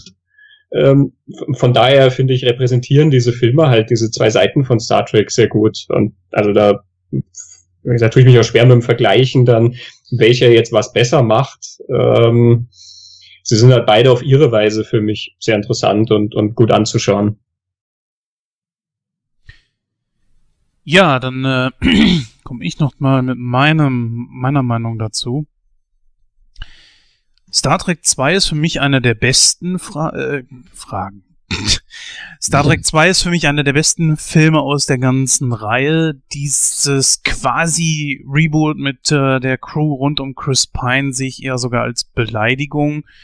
Denn äh, das sind einfach so Punkte, wo man sagt, das packt man einfach nicht mehr an. Hier hat man wirklich was wirklich super Geniales auf die Beine gestellt. Einen Film, wo viele einfach nur lesen, Science Fiction, äh, was eigentlich dann nur noch damit dazwischen steckt, wie viel man da eigentlich von sich selber auch sehen kann. Ich werde jetzt diesen Monat 39, ich auch ich beschäftige mich natürlich mit dem Älterwerden und dann ist es natürlich genau mein Thema, ja, oder auch äh, generell so für den Star Trek-Fan, der auch in die Jahre gekommen ist, ne? Wenn du jetzt irgendwie Mitte der 80er äh, geboren bist oder Ende der 70er, so wie ich, dann äh, dürfte das gerade jetzt so richtig für einen etwas sein. Und noch viele, viele andere Fragen, mit denen sich dieser Film einfach beschäftigt. Er hat grandiose Schauspieler dazwischen. Ricardo Montalban, wie gesagt, einer der besten Schauspieler, die ich je gesehen habe. Ist auch einer der besten Filmbösewichte, die ich je gesehen habe. Und im Gegensatz zu seiner Rolle als Khan in der Serie, finde ich, hat er da nochmal eine Schippe draufgelegt Wahrscheinlich auch, weil man ihn noch ein bisschen mehr Freiheit gelassen hat.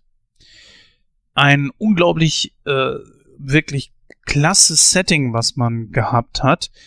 Die Enterprise leider, muss ich gestehen, noch mal wieder ein bisschen dunkler. Also die ganze Kulisse ist ja sehr, sehr dunkel gehalten, so nach dem Motto, mhm. äh, wir brauchen noch ein bisschen Energie für den Warp-Antrieb, äh, scheint mal in der Küche das Licht aus. das ist natürlich so ja, ich weiß nicht, ob man da einfach so ein bisschen den Film einen, Tücken, äh, einen Tacken düsterer machen wollte, kann ich nicht sagen. Keine Ahnung. Letzten Endes gebe ich dem Film allerdings 82 Prozent, weil ich ihn wirklich richtig gut finde, womit wir dann auf 79,25 gehen. Das heißt natürlich, wir runden dann ab, sind dann auf 79 Prozent in der Gesamtwertung bei vier Leuten. Auch hier möchte ich natürlich Moviepilot noch kurz zitieren. Hier kommt der Film ehrlich gesagt nicht ganz so gut bei weg. Wir haben hier 33 Kritikerbewertungen mit 7,0 was natürlich 70 Prozent bei uns wären. Und wir haben von der Community mit knapp äh, etwas über 3800 Bewertungen eine 6,8. Das wären bei uns 68 Prozent. ehrlich gesagt, das wird dem Film meiner Meinung nach überhaupt nicht gerecht. Ja, äh, vielleicht noch ganz interessant. Der Kinostart war der 4.11.1982. FSK war 12 und Laufzeit war 113 Minuten. So haben wir das auch noch abgehandelt. Ich glaube, in dem ersten Teil haben wir das gar nicht erwähnt, aber ja. Und damals war die FSK 12. Damit sind wir auch schon am Ende dieser Folge angelangt. Bleiben eigentlich nur noch die Outtakes, die wir jetzt gleich hören werden, und die Verabschiedung. Und da hören wir uns dann wieder. Bis gleich.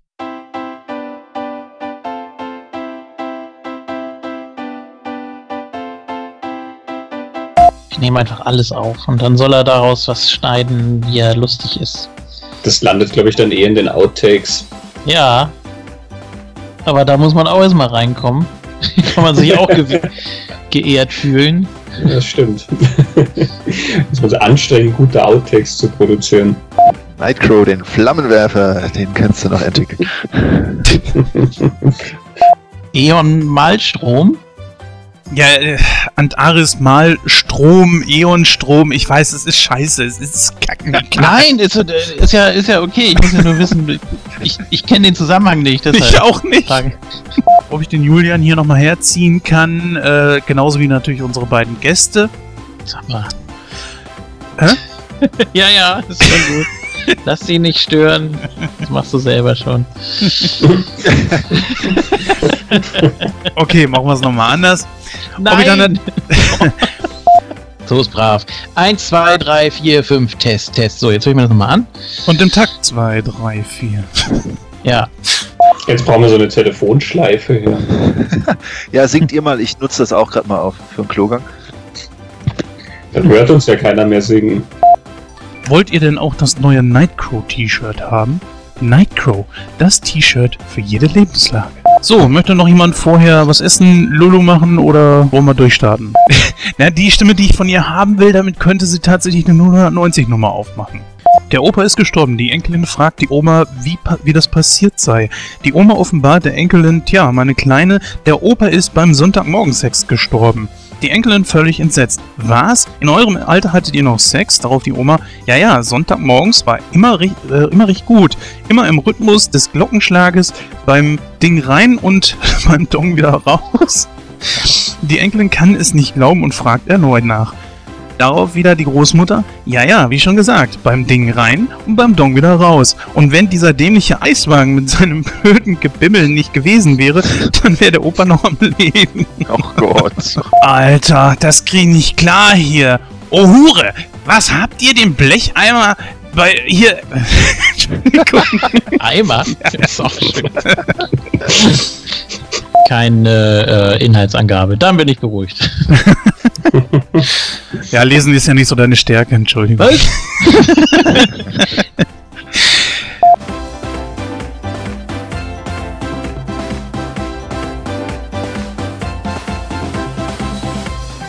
Ja, liebe Hörer, damit sind wir auch am Ende der Ausgabe 84 angelangt. Äh, hatte viele tolle Höhepunkte, unter anderem natürlich die Rückkehr unseres äh, Langzeitumzyklers, so möchte ich es mal nennen. Ja, bin, froh, dass Er, bin froh, dass er wieder da ist, äh, Julian. Und Ich äh, auch. ja.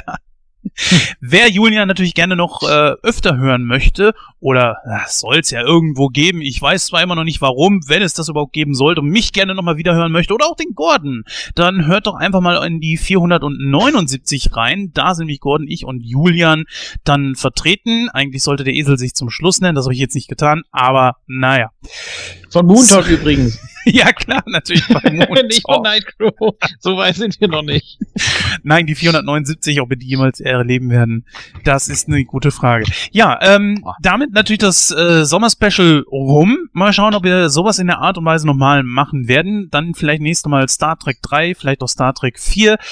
Wann ist es noch nichts in Planung? Vielleicht im Winter. Ob ich unsere beiden Gäste dann nochmal dazu kriegen kann, uns da äh, Gesellschaft zu leisten. Sie haben wirklich unglaublich viel zu diesem Podcast heute dabei getragen und ohne wäre es nicht das geworden, was es letzten Endes ist. Ich danke äh, den beiden, dass sie sich die Zeit genommen haben. Matthias und Christian. Ja, ich hoffe, es hat euch gefallen und äh, vielleicht seid ihr auch beim nächsten Mal wieder mit dabei. Ja, ich danke für die Einladung. War sehr spaßige und sehr interessante Unterhaltung. Ja, schließe ich mich an. Vielen Dank und ähm, ich bin gern das nächste Mal wieder dabei und kann dann vielleicht noch meine ganzen Sachen sagen, die mir vorhin nicht eingefallen sind. ja, das nächste Sommerspecial vielleicht in einem Jahr, aber gucken, ob das wirklich so lange dauert. Ich an dieser Stelle lasse dann dem Julian das Schlusswort. Keine Ahnung, ob er einen doofen Spruch hat. Ich habe keinen. Oh. Ich sag einfach mal, um es kurz zu machen, tschüss, bis dann. Hinterlasst vielleicht mal ein paar Likes, ein paar Kommentare und wir hören uns dann nach der Sommerpause oder halt eben in Sneak Week oder www.moontalk.de, äh, moonsault.de. Ich werde Moonsault.de und moontalk.net. Also nach ein paar Jahren hast du es dann auch drauf.